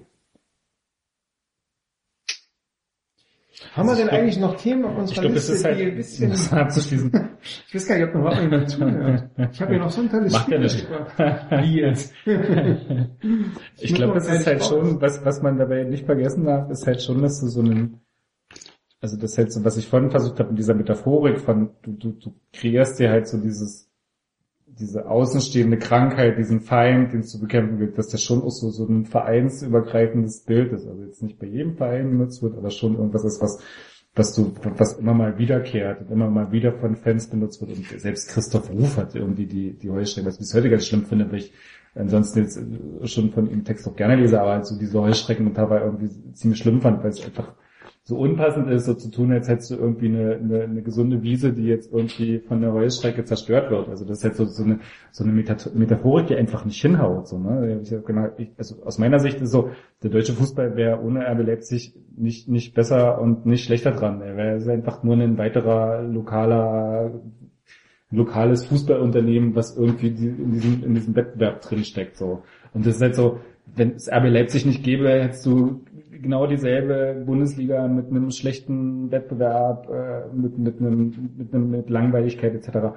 Also du, du hast ja durch diese, durch diesen Zugang von RB Leipzig hat sich ja an diesem Grund, in dieser Grundgeschichte Bundesliga nichts verändert. Das ist ja irgendwie so, Ja, das sagt man aus einer Gesamtsicht, aber ich glaube, dann frag mal in Nürnberg oder in Freiburg dann oder in Mainz und ich glaube, für viele hat sich dann schon was verändert, weil einfach es natürlich wieder ein Wettbewerb, ja, das geht jetzt gar nicht um Leipzig an sich, das hätte jetzt Ja. ein anderer Verein sein können, aber der Wettbewerb ist natürlich nochmal ein anderer einfach geworden, weil es eine feste Größe gibt, die, wenn sie jetzt erstmal, es wird ja noch eine super tolle Arbeit, aber sagen wir mal andersrum, wenn sie erstmal nicht viel falsch macht, nicht groß in die Bedrohung kommt, jetzt aus dieser ersten Liga wieder rausziehen, ohne ich sage jetzt nicht verschwinden, weil das klingt wieder so nach das Insekt oder was auch immer. Aber es ist halt einfach ein Wettbewerb, der sich jetzt schon anders darstellt, finde ich. Aber frag nach in Erfurt, Jena, Rostock, Dresden etc. nach der Wende. Ich meine, das ist immer so ein, so ein, Das so ein seltsames... Argumentation. Nee, das ist keine Ausargumentation, das ist genau dieselbe wirtschaftliche Argumentation, es sind alles Vereine, die einfach in 19 nicht in der Lage waren, diese wirtschaftlichen Schritte Klar. im Wettbewerb mitzugehen und rausgedrängt wurden. Und das ist halt, ich finde es seltsam, irgendwie zu sagen, denn irgendwie im, 2000 im Jahre 2017 ist Verdrängung in der Bundesliga was Böses, weil irgendwie ein Verein dazu kommt, den es vorher, äh, zehn Jahre vorher noch nicht gab. Und äh, 1995 war Wettbewerb, war Verdrängung noch irgendwie was, was dazugehört hat, weil man tatsächlich das Gefühl hat, dass für viele Leute Bundesliga halt die Bundesliga ist, die man irgendwie in den 18 kannte und dann irgendwie die in den 19 groß geworden ist und die Vereine, die damals gewesen sind, die müssen irgendwie zur Bundesliga gehören. Das ist tatsächlich eine Westbundesliga. Das ist tatsächlich eine Bundesliga, die, die sich nie, ich habe das Argument nicht gern, aber wirtschaftlich ist es natürlich so, dass du eine Bundesliga, dass diese, diese Zusammenwachsen der Bundesliga nicht funktioniert hat, weil du zwei wirtschaftlich völlig unterschiedliche Zustände von, von, von, von äh, Vereinen hattest in, in ihren jeweiligen geografischen Punkten. So, und dieser Brücken, äh, ich meine, da hast du natürlich im Westen mit dem Saarland und so auch Gegenden, wo du an, ähnliche wirtschaftliche Geschichten hast. Aber so im Groben hast du ja aus dem historischen Gewachsensein, du hast ja die DDR, du hast Vereine, die irgendwie da rauskommen, die irgendwie versuchen, diesen Schritt zu machen, es aber nicht hinkriegen, pleite gehen, die Infrastruktur nicht nachbauen können, in der Zeit genau, wo dann irgendwie dann auch Richtung 2000 dann angefangen wird, diese ganzen Infrastrukturreformen anzugehen. Da hat so im Osten ja sind ja nicht mitgekommen. Wie sollten die das wie sollten die das finanzieren in der Zeit so? Und dann hast du natürlich einen Verdrängungswettbewerb schon gehabt, wo du, wo relativ viele rausfallen. Und warum war das irgendwie damals war halt so und heute ist es halt so ein Problem, da verändert sich der Wettbewerb ganz groß. Sehe ich nicht. Fällt halt einer raus. Klar fällt einer raus. Ja, fällt schon seit irgendwie 20 Jahren immer wieder einer raus. Es fällt Das immer raus, so. aber wenn es vorher schon keine Chancengleichheit gab, ist sie jetzt damit natürlich für viele einfach noch offensichtlicher, glaube ich, nicht gegeben. So. Ja, aber wenn- Also was, weil was, was verändert RB Leipzig an Chancengleichheit? Das ist halt, das ist halt auch so ein, so ein seltsames Argument, weil du hast, du hast, also es gibt so dieses, dieses Bierhoff-Zitat, wo er sagt, okay, du hast zwei Chancen. Entweder du, du führst irgendeine eine Gehaltsobergrenze oder irgendeinen. Cap ein, wo du sagst, okay, es gibt einen begrenzten Etat und damit müssen Leute klarkommen und dann hast du einen Wettbewerb. Oder du gibst alles frei. So, dass du die Chance hast, dass Vereine eine Chance haben, mit der Wirtschaftskraft der Bayern mitzuhalten und äh, sich Geld zu besorgen und dann irgendwie diesen, diesen Kampf anzugehen. So, und die zwei Chancen hast du. RB Leipzig ist jetzt irgendwo, na, ich sag mal, das ist jetzt noch nicht wirtschaftlich noch nicht der Kampf mit denselben Waffen, aber sie haben zumindest bessere Waffen als, sage ich mal, Köln, Mainz, äh, Augsburg und Co. So. Ähm, verändert doch aber an, am, am Grunddilemma der Bundesliga nicht, dass du die Bayern hast ganz oben, dass du Dortmund hast, die dann irgendwie mal dazwischen schnuppern können, die du mal mit den Bayern konkurrieren können und danach hast du dann Leverkusen, Wolfsburg, Leipzig und Genau. die anderen so. Und da ist ein mehr, der halt, also gerade zumindest an dieser halbwegs lukrativen Europa Champions League Ja, halt. aber es verändert ja das Grunddilemma der Bundesliga nicht, dass du einen Wettbewerb hast, der nicht mehr, nicht mehr mit fairen oder was nicht mehr, wo du nicht mehr sagst, also das, was in Amerika so ist, wenn Na, du wird vernünftig halt- sportlich arbeitest, kannst du binnen fünf bis zehn Jahren jeden Verein zum Meister machen. Wird in Deutschland nie funktionieren. Das stimmt. Geht nicht. Genau, aber du schaffst es jetzt auch nicht mehr, wenn du sehr gut arbeitest, fünf, sechs Jahre, schaffst du es mittlerweile ja nicht mal mehr, Siebter oder Achter zu werden. So. Naja, schaffe Europa League. äh, Gerade so. Gerade so. Klar, das das ist ist- ein Ausreißer, aber nicht auf Dauer, Ja. nicht auf Dauer. Nee. So, also selbst Um die. Kölner, die jetzt ja, also du hast vielleicht auch unter der Woche deren mal Entwicklung unter Schmatke und Stöger, die auch sehr beachtlich ist und die wirklich viel, viel richtig gemacht haben. Aber ich glaube, da, wo sie jetzt gerade sind, das ist so, dass wir, wir sind noch nicht beim Overperform, aber vielmehr wird einfach perspektivisch erstmal Ja, schwierig. mit der Mannschaft nicht, aber du hast die Chance auf der Basis den nächsten Schritt zu machen, ja auch. Aber wie soll der nächste Schritt aussehen? Sponsoren sammeln, Steuer ausbauen, was sie vorhaben. Also das, was du mit der machen kannst, was du mit dem Verein machen kannst, der irgendwie tatsächlich nochmal anders, anders lokal verankert ist als RB Leipzig, weil er nochmal durchaus eine andere Fanbasis hat und der musste halt irgendwie arbeiten. Das ist, das ist, das ist letztlich ja so, für so eine Vereine das Kapital, das Kapital mit dem sie Aber so arbeiten. ein Verein müssen. hat auch immer die Gefahr, dass wenn sie einen entscheidenden Fehler machen, Ja, das ist absolut. dann ganz schnell, also guck dir die, man muss jetzt gar nicht mal die ganz niederen, wir müssen nicht diese standortnachteiligen Ostvereine, um jetzt nicht doch wieder die Ostdiskussion, aber nimm dir selbst Vereine, die jetzt vielleicht nicht die schlechtesten Voraussetzungen gehabt haben, aber die halt Fehler machen, ob es jetzt Nürnberg ist, ob es Kaiserslautern ist, ob es Bochum ist, Aachen, die in ihrer Bundesliga-Saison ziemlich alles falsch gemacht haben. Es geht tatsächlich auch aus einer gut erarbeiteten Situation, die du dir in fünf bis zehn Jahren aufgebaut hast, also gerade was auch Nürnberg, die sich ja als absoluter äh, Kernpunkt eigentlich so in dieser, in so einer Zwischenliga eigentlich aufgebaut haben, wo sie halt wirklich dieses Alleinstellungsmerkmal haben. Sie waren halt so die Abladestation für die besten Leihspieler, die halt aus Leverkusen, aus Bayern haben sie halt jahrelang Top-Leihspieler bekommen, mit denen konnten sie jedes Mal ein, zwei Jahre gut arbeiten, haben sie weiterverkauft. Den Standortvorteil, diesen Vorteil konnten sie nicht dauerhaft nutzen. Jetzt sind sie finanziell seit Jahren ja schon problematisch klamm und haben eigentlich auch mit einem Umfeld, mit einer Möglichkeit, das Wort Historie will ich da gar nicht groß reinnehmen, aber einfach mit einer Gegebenheit, wo du auf den ersten Moment denkst, der Verein sollte doch gar keine Probleme haben, sich zumindest in der Bundesliga zu etablieren. Schaffen sie halt schlichtweg nicht mehr. Und denen Nee, fehlt zum Beispiel unter anderem jetzt nicht gerade, weil sie letztes Jahr dann auf diesem dritten Platz gelandet sind, aber für die wird halt durch, das fängt halt an mit Leverkusen, Hoffenheim, Wolfsburg, Ingolstadt, wird es dann halt immer schwieriger, noch sich einen dieser Plätze zu holen. So. Und äh, dieses Risiko sehe ich auch bei einem Verein wie Köln, wenn die jetzt mal zwei Jahre Mist bauen oder sich verheben am Stadion oder zu große Pläne schmieden und finanziell doch wieder schlecht dastehen, können die auch in fünf Jahren wieder in der zweiten Liga spielen.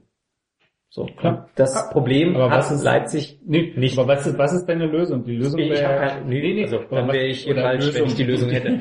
aber was ist deine, was ist deine Idealvorstellung? Was ist deine, Ich bin ein sehr großer Freund von dem Salary Cap. Also ich fände das super ja spannend. Deutschland Kriegst du nicht hin. Ich, ich bin auch großer Freund des äh, US-Sports aus dem Grund. Ich finde das einen tollen Wettbewerb so. Also äh, der halt natürlich durchmischt, wo sich, also natürlich trotzdem Franchises auch immer wieder galant. Also siehe im Football sind es ja die Patriots oder im Basketball haben sie ja nun auch mittlerweile die Spurs, glaube ich, auch seit 15 Jahren oder so, wo sie ja immer eins der Spitzenteams sind, ohne irgendwie zwischendurch abhängig zu sein von Einzelspielern. Oder sie hatten auch jahrelang natürlich prägende Einzelspieler, aber sie waren jetzt nicht wie Cleveland oder Miami, die halt, oder Boston, die sich zwischendurch mal drei Topstars holen und dann ihre drei Superjahre haben und dann auch wieder schnell auseinanderfallen. Also es geht auch da, erfolgreich auf Dauer zu arbeiten und irgendwann eine Franchise zu werden, die natürlich Du wirst halt auch nicht jedes Jahr Meister. Du wirst halt nicht jedes Jahr Meister. So. Und du bist nicht jedes was? Jahr allen So. anderen dermaßen überlegen, dass wirklich vollkommen außer Frage steht, dass du Meister wirst. Und, und ich finde es schade, dass der Fußball mittlerweile so ist. Ich bin auch tatsächlich an einem Punkt, also vielleicht ist es auch alles dann zynisch, weil man sich so als Kind das hätte nicht vorstellen können. Aber mir würde mittlerweile das auch überhaupt nicht wehtun, wenn es diese Europa League gibt mit 20 Vereinen. Ich hoffe stark, dass ein Dortmund da nicht drin wäre. Ich würde sie lieber in der Bundesliga sehen, auch gar nicht, dass sie da jedes Jahr Meister werden, aber einfach, weil es ihre Kragenweite ist und ich keinen Bock habe, mit einer vollkommen überteuerten Mannschaft jedes Jahr gegen Manchester City, Real Madrid haben wir jetzt, glaube ich, in den letzten Jahren durch die Champions League schon fünfmal oder so gespielt mittlerweile macht das schon keinen Bock mehr, wenn das Los wieder kommt, Real Madrid. Mir gibt das gar nichts. Ich fahre lieber nach Lissabon, ich fahre äh, lieber wahrscheinlich mal nach Anderlecht Mhm. oder so, als jedes Jahr gegen Real Madrid spielen zu müssen. Schade, dass wir halt Barcelona nicht machen, aber Salary ist das- Cap ja und ich wäre sofort dafür Europa League, um halt sozusagen dann diese Mannschaft meinetwegen da auszugliedern. Und Aber ist so eine, so eine Europa League, also jetzt mal abgesehen davon, ob das realistisch ist, im Sinne, dass sie durchsetzt, aber ist es realistisch, dass, wenn du so eine Europa League hast, dass Vereine wie Bayern München und Borussia Dortmund, also du willst Borussia Dortmund nicht, aber, ja, aber aber so theoretisch, ähm, dass die überhaupt auf ihre Bundesliga verzichten würden? Weil das ist ja letztlich ihr, ja, ihr Habitat, heißt das, glaube ich, ähm, ja, natürlich ist, also ich dann glaube, müssen sie sich halt an den Salary Cap in der Bundesliga Ja. halten. Dann dürfen sie ihre Top-Leute dann auch nur noch äh, in der Europa League einsetzen. Nein, also ich fände sehr charmant, aber es ist natürlich utopisch, so vollkommen utopisch. Aber die, die Grundidee hinter dem Salary Cap würde ich sofort nehmen. Und auch mit der Gefahr, dass dann Mannschaften absteigen. So. Also es muss auch nicht so eine geschlossene Gesellschaft sein, gar, gar keinen Fall. Aber ich würde es, deswegen auch, was du vorhin gesagt hast, bin ich vollkommen, ich bin auch kein großer Motorsport-Fan, aber auch schlichtweg aus diesem reinen Argument, ich sehe den Wettbewerb dort auch nicht gegeben, wenn es halt am Ende doch irgendwie zu einem sehr großen Prozentsatz daran liegt, ob du halt ein besseres Auto hast oder nicht. So, ich würde gerne sehen, wenn die auch einfach in dem gleichen Wagen sitzen. Ich glaube, dann würde ich es mir viel lieber angucken, wenn ich sehe, wer wirklich der beste Fahrer ist. Ja. Deswegen fand ich auch Radsport eine Weile gut, als ich noch dachte, dass die alle nicht gedooft sind in den 90ern als kleines Kind. Aber du dachtest, sie haben keinen Motor im Rad. ja, in den 90ern war das total spannend, wo du wirklich gedacht hast, der Beste gewinnt am Ende und ist der schnellste oben. Nur bei der Friedenfahrt, da waren wir nicht gedooft. Ja. Aber nee, also um auf die Frage, aber eine andere Idee habe ich natürlich jetzt auch nicht. Aber Wie den geht das nur Aspekt fände nicht, ich nicht, dass spannend. du die Lösung hast, sondern so eine... Aber das klingt ja schon eher nach einem, nach einer, nach einer Bundesliga, nach einem Vorbild der DEL. Wo du quasi in gewisser Weise auch eine geschlossene finanzielle Gesellschaft hast. Nee, aber geschlossen soll es ja gar nicht sein. Also du, du musst halt für jede Liga soll es halt eine Größenordnung geben, dann können sich auch Vereine vielleicht nicht verheben, das würde auch viel und dann wird halt wirklich mal geguckt, wer wirklich sportlich in dem Jahr einfach am besten mit dem, was er halt hat, hantiert, dass dann auch wieder getrickst wird und welche wahrscheinlich auch, du hast dich ja auch eingelesen in Bilanzen und ähnliches äh, und weißt dann mittlerweile auch viel mehr, wie man sowas bilanziert als äh, GmbH. Aber ich fände aber die Grundidee erstmal spannend, ob die immer zu 100% aufgeht, aber die, die Idee dahinter finde ich sympathisch. So, einfach zu sagen und man guckt, wer von diesen 18 Vereinen dann wirklich am besten arbeitet in dem Jahr und wenn dann wirklich auch mal Dortmund dabei sein sollte und scheiße arbeitet, dann müssen sie halt auch mal in die zweite Liga. Ich hätte übrigens auch kein Problem gehabt, wenn sie 2004-5 so, weil in dem Moment war es einfach so, dass sie es darum gebettelt haben und es hätte wahrscheinlich auch damals, das was ja dann quasi drei, vier Jahre später nach so einer Konsolidierung passiert ist, gar nicht schlecht getan mal so im Jahr. Du musst halt nur irgendwann zurückkommen. Ich glaube, schlimm ist nur, wenn du nach ein, zwei Jahren nicht zurückkommst, dann ist die Diskrepanz natürlich riesig. Ja. Dann würde vielleicht Dortmund heute in der dritten Liga schön beim MDR gegen, gegen Erfurt und Jena spielen. Ich glaube, das wäre dann doch undenkbar. Okay. Jetzt doch noch ein Spiel. So, wir müssen leider Schluss machen. Ja, wir haben hier noch, ich meine, wir haben mit zwei von, Wir können das auch rausschneiden, habe ich gedacht, glaube ich. das macht aber mal. Wir machen jetzt einen neuen äh, Dortmund-Leipzig-Fan-Podcast. Ja. Selbst wenn Matthias sich Zwei selber Stühle, zwei Meinungen. kompromittiert, ähm, äh, schneidet er das nicht raus. Was, was sehr zu, zu wertschätzen ist. Was machst du? ich, ich guck dich an und warte auf deine Grinst. Reaktion. ja, wir, wir, wissen aber nicht, worauf ich reagiere. auf das, dass du dich selbst kompromittierst. Ähm, ich habe natürlich noch was mitgebracht, und zwar den Spricht er? Ja, er spricht, er spricht garantiert. Ich bin Skispringer Karl Geiger und Sie hören Champagner statt Bier. Und wer nämlich den, den letzten Skiflug-Weltcup in äh, Planitz verfolgt hat und auch in Vikersund, die Raw Air Tour, hat gesehen, dass... ah, da wo äh, hier der eine, der Dings da abgestürzt ist, Wellinger. Nein, der ist nicht Im abgestürzt. letzten, im letzten Sprung. Da hat ihm nämlich die Jury ganz schön böse mitgespielt. Ja. Er hat ihn die Jury abstürzen lassen. Aber Karl Geiger war halt einer von denen, die nicht abgestürzt sind, sondern Karl Geiger ist einer, der ein junger, hoffnungsvoller Skispringer, der noch ganz Großes schaffen kann und der tatsächlich beim Fliegen richtig gut dabei ist. Ähm, Aus Deutschland. aus dem Schwarzwald, wie man vielleicht aus seinem Dialekt so ein bisschen... Nee, äh, will ich nicht. So, Dialektforscher, das war nie so meins. Ah ja, okay. Aber Aber gibt's, ich habe mal irgendwas darüber wenn gelesen. ich mal RB Leipzig sage... Ja. so, die haben natürlich noch, also ich meine, wer ist jetzt noch dabei? Bei Soziolekt. 2 Stunden 28. Wir haben natürlich noch ein paar, ein paar schöne Themen vorbereitet. Ähm, äh, Sieht sogar so aus, als müsste das so zusammen wir sind zwei von zwölf Themen. Jetzt haben wir quasi die schweren hinter euch, jetzt wird's total leicht. Ähm, Die anderen gehören ja auch ich habe hier ein tolles Spiel, ein tolles Spiel mitgebracht. Also. Was?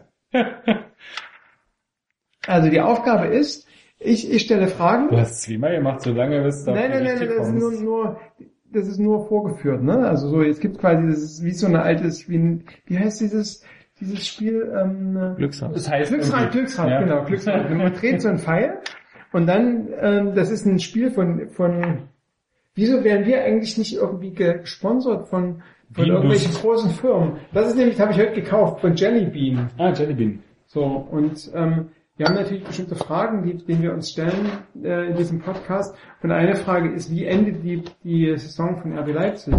Und die, ähm, äh, wir finden das jetzt raus mit diesem Glücksrad. Ja, ja. Weil die Jelly Beans, die haben nämlich ein Bean Boozled, ein äh, quasi Spiel entwickelt, was äh, entweder einen guten Ausgang oder einen schlichten Ausgang Is hervorsagt. it long clippings or line? Ich beschreibe es mal kurz, es geht ein Glücksrad. Dare to compare. Wir haben einen, ein kleines, ein kleines, äh, Contains weird and wild flavors. du hast es schon, du hast es schon quasi ausgesprochen. Okay. Es gibt hier quasi eine, äh, ein Gefäß, wo Jellybeans drin sind, die eigentlich sehr lecker sind, die unterschiedlich farblich sind, farblich sind.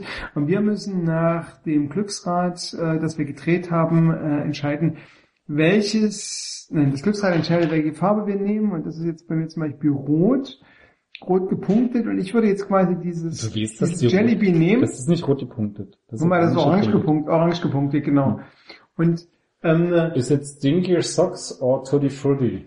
Genau, und hier steht jetzt, was, was könnte. or peach? Genau, Ey, also ich, hab, ich habe jetzt quasi ein, Du, isst doch jetzt nicht was, wo du hinterher irgendwie, das ist erbrochenes oder Pfirsich? das, das sieht aus Oh, wie was? ein orange gepunktetes, und ich, für mich ist jetzt die Entscheidung, wenn ich das esse, ob das, ob die Saison für Leipzig wie eine, wie ein Pfirsich wird oder wie erbrochenes.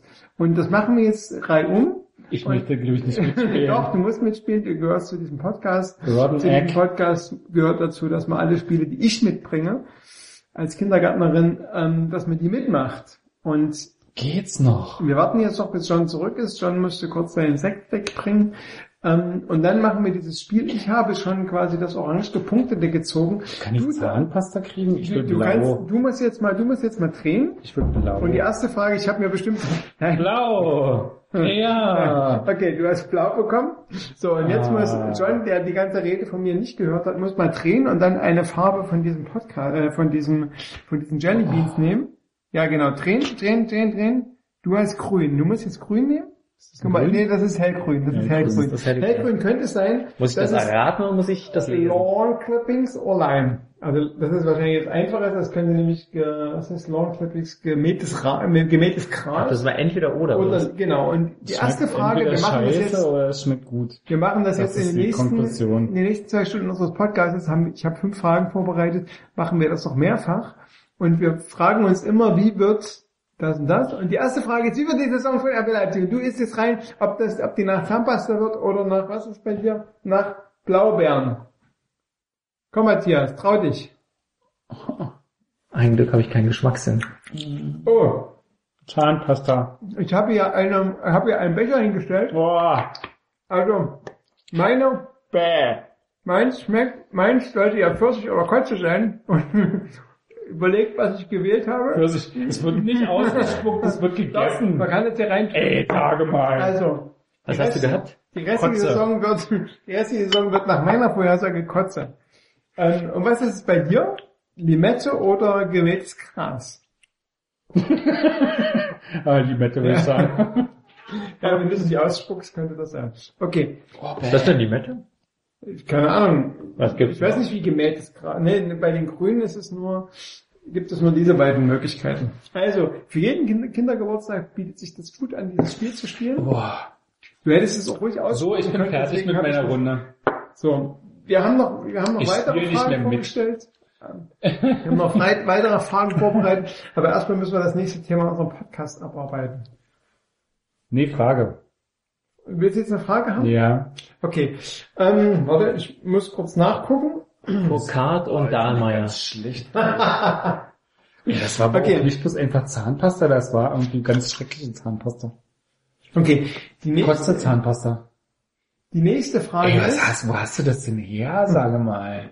es gibt, es da wirklich Babywindeln dabei? Jelly Beans, irgendwie auf Kotze und Babywindel geschmeckt. Okay, also wir müssen das mal den, wir müssen das mal den, den, den Zuhörern erklären. Es gibt halt verschiedene Farben und die verschiedenen Die Geschmacksrichtungen, Zuschauer haben schon ungefähr verstanden, äh, Zuhörer. aber die haben noch nicht Also verstanden, meinst du, könnte Limette, aber so richtig nach Limette hat es auch nicht geklappt. Also was? Schmeckt. Ja, aber gut, gemähtes Gras, da, du hast quasi noch was Gutes. Also es könnte quasi das Gelbe, das Oder mir Gelbe schmeckt einfach Gras. Gras ist besser. entweder Popcorn oder ähm, verschimmeltes Ei. Rotteneck. Stopp. Verfaultes, Genau. nicht verschimmeltes. Ja, verfaultes. Dann haben wir noch braun, ist auch Mach sehr doch schön. einfach nächste Frage. Die schmecken einfach unterschiedlich. Schokolade Ins Scheiße, oder- Wir, wir sagen dann schon, was gut ist. Schokolade oder ähm, Hundefutter. Hundefutter. Ja. Besser als Hundekacke. Die nächste Frage ist, wie wird die äh, Wie wurde denn Bilanz- jetzt eigentlich die Saison? Zahnpasta. Was, was sagt Zahnpasta aus? Sauber. der Saison? Wird sauber zu Ende gebracht. Hm, Bei mir Kotze, bei dir Limette, also insgesamt ganz okay. Wir haben ja am Anfang der Saison schon festgestellt, dass es an Platz 9 wird. ja, genau. Mit Rumpelfuß. Mit Rumpelfuß. Ja, wir haben uns äh, als absolute Kenner Ja, geoutet. genau. Ähm, die, die nächste Frage ist nach der Europabilanz. Also Von wem? Von RB, RB Leipzig. Wenn quasi das gut schmeckt, dann wird es natürlich eine glänzende europäische Bilanz, also Champions League Qualifikation. Nee. Ähm, ne, also quasi am Ende der Saison gibt es keine gute. Aber wir haben doch gerade schon geschmeckt, wie die Saison ausgeht. naja, aber schlecht. noch- noch nicht so genau. Man muss jetzt schon mal Doch, ich habe sehr genau geschmeckt. Also wir gucken jetzt nach Europa in der nächsten Saison. Wie wird Europa in der nächsten Saison schmecken? Warte, ich, ich mach zuerst.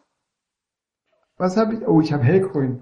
Guck du mal, wie dann das Ah, Gras... guck mal. Ah, hellgrün. Da wird entweder gemähtes Gras, Aber guck du mal bitte, wie das Gras dann schmeckt. gemähtes Gras oder Limette. Du hast Auch. Ja, auch. Du hast schon Zahnpasta. Nee, das ist noch... Ja, das, das, Ja, das ist ist blau. auch Du willst lieber Zahnpasta. Ah ja, für dich ist es hier gepunktet orange. Was ist denn das? Das ist entweder Kotze. Kotze, oder Kotze oder Viertel. So. Kann man das irgendwie erkennen? Nee. Nee. Anhand der Nee. Punkte oder so? Mund. Ah, aber bei mir ist es nicht Limette, das kann ich schon sagen. Also gemähtes Gras, ich finde ja gemähtes Gras im, im Fußballjargon ist eine perfekte ähm, Voraussage für den Fußball. Sind die gleich verteilt? Wissen wir, ob die gleich verteilt sind? Oder? Das hätte ich auch schon gefragt. Mein Auf Gefühl jeden ist, Fall sind manche Farben mehr. Mehr, nee, das ist mehr Schlechtes. Also, Es schmeckt einfach scheiße, muss man sagen. Aber ist auch egal, ob das jetzt Kotze ist. Ich habe das gerade nämlich, was auch immer das sein soll. okay, na, das wird nicht 40 sein. Hier. Äh, Kotze ist auch das, was am meisten ausgespuckt wird. Oh, ich hab schon wieder Zahnpasta. Du wirst schon wieder sagen, also, du wirst eine saubere Saison erleben. Oh, weil es auch so. Ich bin ja mal gespannt, wie Pfirsich dann schmeckt. Oder ist das schlechter Pfirsich? ja, wer wolltest du wieder? Die Zahnpasta ist verrottete Zahnpasta. Du bist einfach Zahnpasta?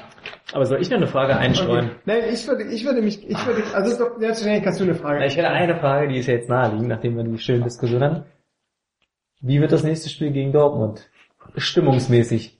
Auswärts. Zu Hause. Auswärts. Das nächste Auswärtsspiel. Ne, Jetzt John, du können- darfst ja nicht gleich anfangen. Na, ich muss bestimmt Gras fressen. Scheiße. Oh, Was ist das? also mal, das ist, das ist, Das dunkle Grün? das, sag mal, das ist, ähm, Also Kotze war eben entweder schon. Popel oder, ähm, Oh, nee. Das ist echt so. oder Birne. Popel oder So kann Birne. das Spiel doch gar nicht, also kann das Spiel doch gar nicht werden. Na klar kann das nach Popel schmecken, das Spiel. So, was hab ich? Ah, ich hab Nee, es Geld. geht um die Stimmung. Die Stimmung. Okay, oh, scheiße, ich habe für, für heute das Egg oder Popcorn. Ich nehme mal vielleicht immer Zahnpasta. Oh. Ah, ich hab Popcorn. Also Popcorn, ist doch klar, immer ein börsennotierter Verein und in der, in der Mannschaft, die Dose Weil es meine Alternative? Ich weiß. Popel. Oder? Popel oder äh, Birne. Oh, das könnte ein Birne sein. Die, der Salzgehalt ist nicht so hoch. Ich weiß aber nicht, wie das andere schmeckt. Ich habe jetzt dreimal Zahnpasta gegessen. Ich Hey, du musst mal anders, du musst mal anders drehen. Das ist auch nur nichts, was Okay. Weißt du, überlegen wir uns jedes jetzt mal. Mal scheiße. Also richtig gut schmeckt die Birne auch nicht, aber ich, Ja, aber ist sie salzig? Also, du hast doch bestimmt schon mal in deinem Leben gehört, wie ein Popel schmeckt. ja. Also ohne dass nicht, dass du Aber schmeckt das dann wirklich so? Es schmeckt jetzt auch nicht wie eine Birne. Und das davor hätte alles eine- sein können, das hat einmal scheiße geschmeckt. Ob das Kotze war, hätte ich Aber jetzt auch nicht Popel können. schmeckt anders, meinst du? Und ich hatte jetzt gerade Popcorn. Das heißt, ich, wär, ich werde in Popcorn Gut unterhalten sein. Ich werde gut unterhalten sein. Ich werde mich anfühlen, es wird sich anfühlen wie im 3D-Kino. Ja. So, Na, wie es halt für Wars. Dortmund-Fans so ist. Star Wars, ja genau. Für die Eventfans. Ähm, ich habe noch eine Frage, wie sich der, wie sich der Müssen Blog... die alle jetzt essen? Nee, nee, wir haben noch, wir haben ja noch drei Stunden Sendung vor uns. Wir haben noch. Ich, mich würde ja interessieren, wie sich der Blog und der Podcast noch weiterentwickelt in den, in den nächsten zwölf Monaten. Also Ist das jetzt eine Frage, die ich beantworten muss? Nee, oder nee, nee, wir, wir, du wir, musst wir. Schade. wir Glücksraten. Was habe ich hier? Orange, Kotze. Ach, scheiße, schon wieder Kotze oder. Das kann das auch nicht. Ja. Oh, das, Zahnpasta. Ah, warte mal. ausnahmsweise keine Zahnpasta. Das ist Das hier. Tutti Frutti oder stinkende Socken. Stinkende Socke. ja, das ist ja die Club Mate, oder stinkende Socke Club Mate. Okay. Ja, du hast wieder hier dein, dein ge, ge, gemähtes Gras oder? Ah, gemähtes Gras hatte ich ja noch gar nicht. Hm, ich hab mal Pfirsich. Also nicht Ich Kotze. bin mir immer noch unsicher, ob das davor eine Birne war oder was. Okay, Matthias checkt die Nase. Okay. Wollen wir, jetzt mal zu erriechen. ja, es geht nicht. Nee? Das ist, Warum nicht? auch, ist auch für Veganer geeignet übrigens, was keine Gelatine drin hat, die Jelly Beans. Das ist Maisstärke. Wahnsinn, was man heutzutage, was man heutzutage mit, mit Geschmacksstoffen machen kann. Was wir übrigens erreichen müssen, ist, dass wir von du, von irgendwelchen Lebensmittelproduzenten beliefert werden, für, für quasi äh, kulinarische Unterstützung dieses Foodcasts, dass ich nicht immer so viel Geld ausgeben muss für so ein Wie schmeckt eigentlich Tutti Frutti? also verschiedene, kosten. verschiedene Früchte. Frag doch mal Hugo Egon Balder. Wie Tutti Frutti schmeckt. Und? Aber du spuckst es nicht aus, es könnte also auch Früchte Der sein. Eisschein. Boah. Okay, jetzt haben wir quasi diesen, diesen letzte Runde. Wir nee, aus. wir, wir, wir reden Ich würde noch mal gern Zahnpasta haben eigentlich. Ja, dann überleg dir eine Frage. Guck mal, wir haben ja, du hast, warum hast du eigentlich Eierlikör mitgebracht? Ja, mich persönlich würde natürlich äh, schon interessieren, ob es nächstes Jahr auch das Ostduell gibt. Wenn wir schon bei Ostmentalität ob- sind. ob Naja, es kann ja Dynamo auch, nicht stimmt, Dynamo kann ja auch Ob noch. Dynamo aufsteigt Also, oder ja, ob Union ja, auf, wir beschäftigen uns halt eher mit dem anderen Ostclub. mit dem richtigen. Da ist wieder dann doch eine MDR und RBB Diskrepanz. Doch keine Fusion. Das wird an der Dynamo oder Union scheitern.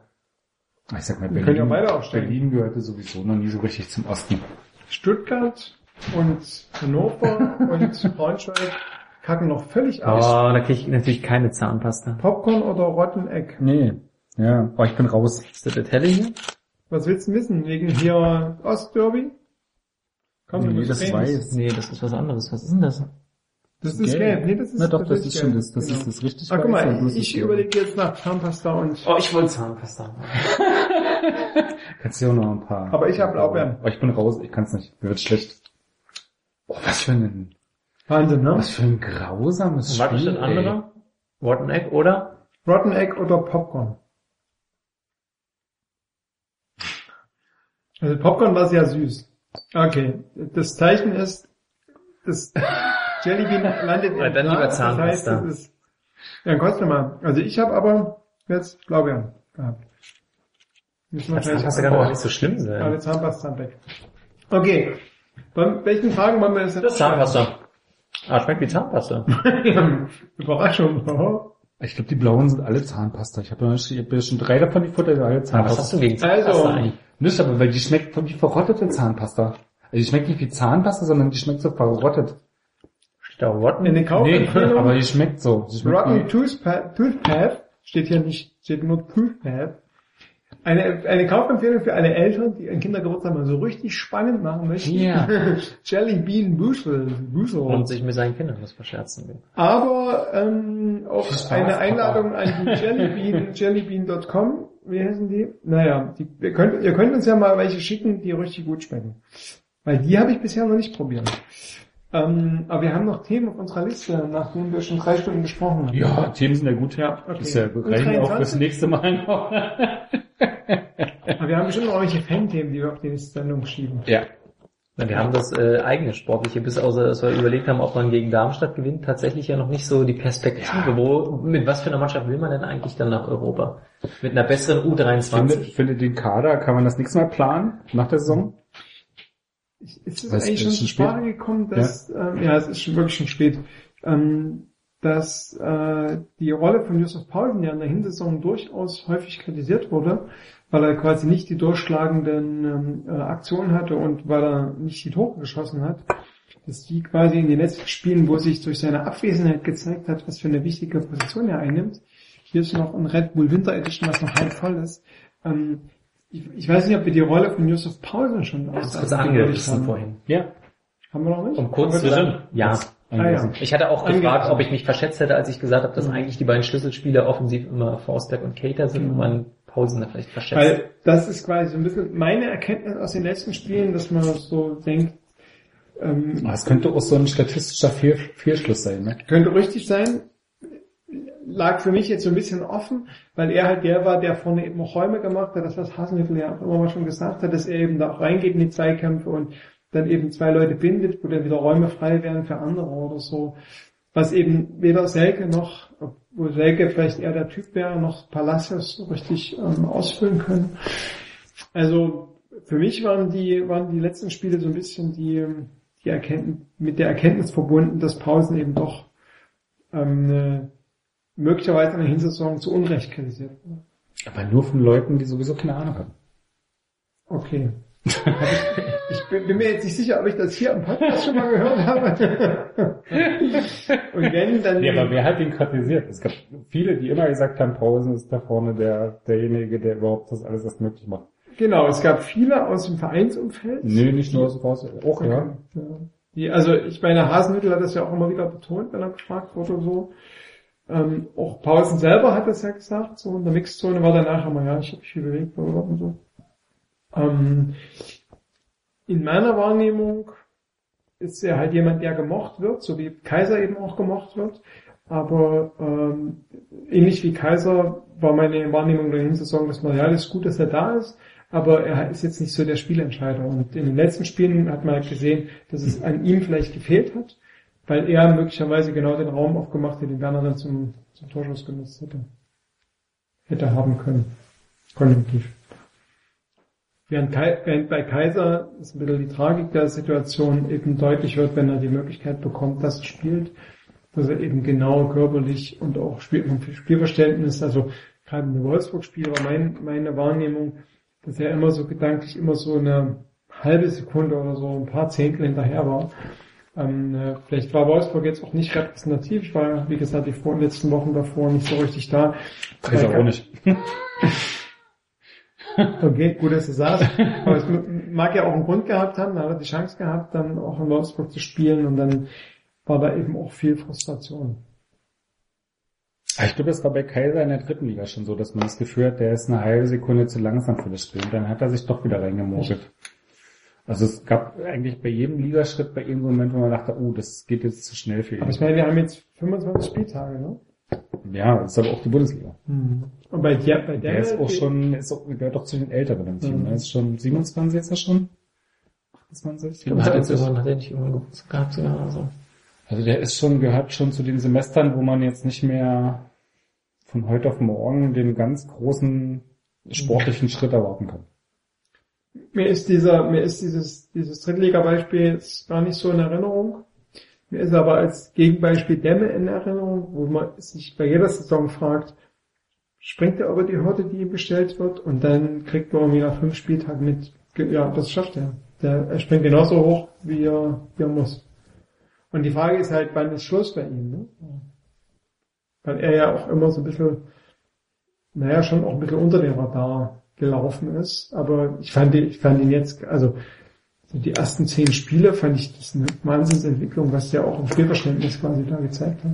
Ja, aber er hat auch eine recht, ich finde ja, dass immer noch das, der Punkt ist, dass äh, die Spieler eine Position kriegen, die ihren Fähigkeiten gerecht wird und ähm, die Dämmer hat äh, immer noch dieselben Probleme, die er immer hatte, ähm, ist aber in der Position, wo er das, was er gut kann, extrem gut ausspielen kann. Mhm. Und das ist halt so ein, ich finde ja, das ist das größte Verdienst von Hasenhüttl, dass er eine, eine Mannschaft zusammengestellt hat, wo er, oder eine Taktik oder eine Mannschaft zusammengestellt hat, wo jeder eine Position spielt, die ihm sehr liegt und die, die, die da keine Position finden, die sitzen dann deswegen auch draußen. Also das ist halt so, also so ein Werner, das ist halt so eine, so eine Geschichte, die auch deswegen funktioniert, weil er eine klare Rolle hat in dem, in dem System. Und wenn du das dir bei der Nationalmannschaft angeguckt hast, gab es genau die Szenen, wo er gut aussah, das war im Anlaufen des Gegners im Spiel gegen den Ball. So. Und mit dem Ball hat er da überhaupt null Rolle gespielt, weil er irgendwie die zwei, drei Situationen, die er da machen müssen, ist er an seinem Passspiel gescheitert, wo er in Leipzig auch oft scheitert.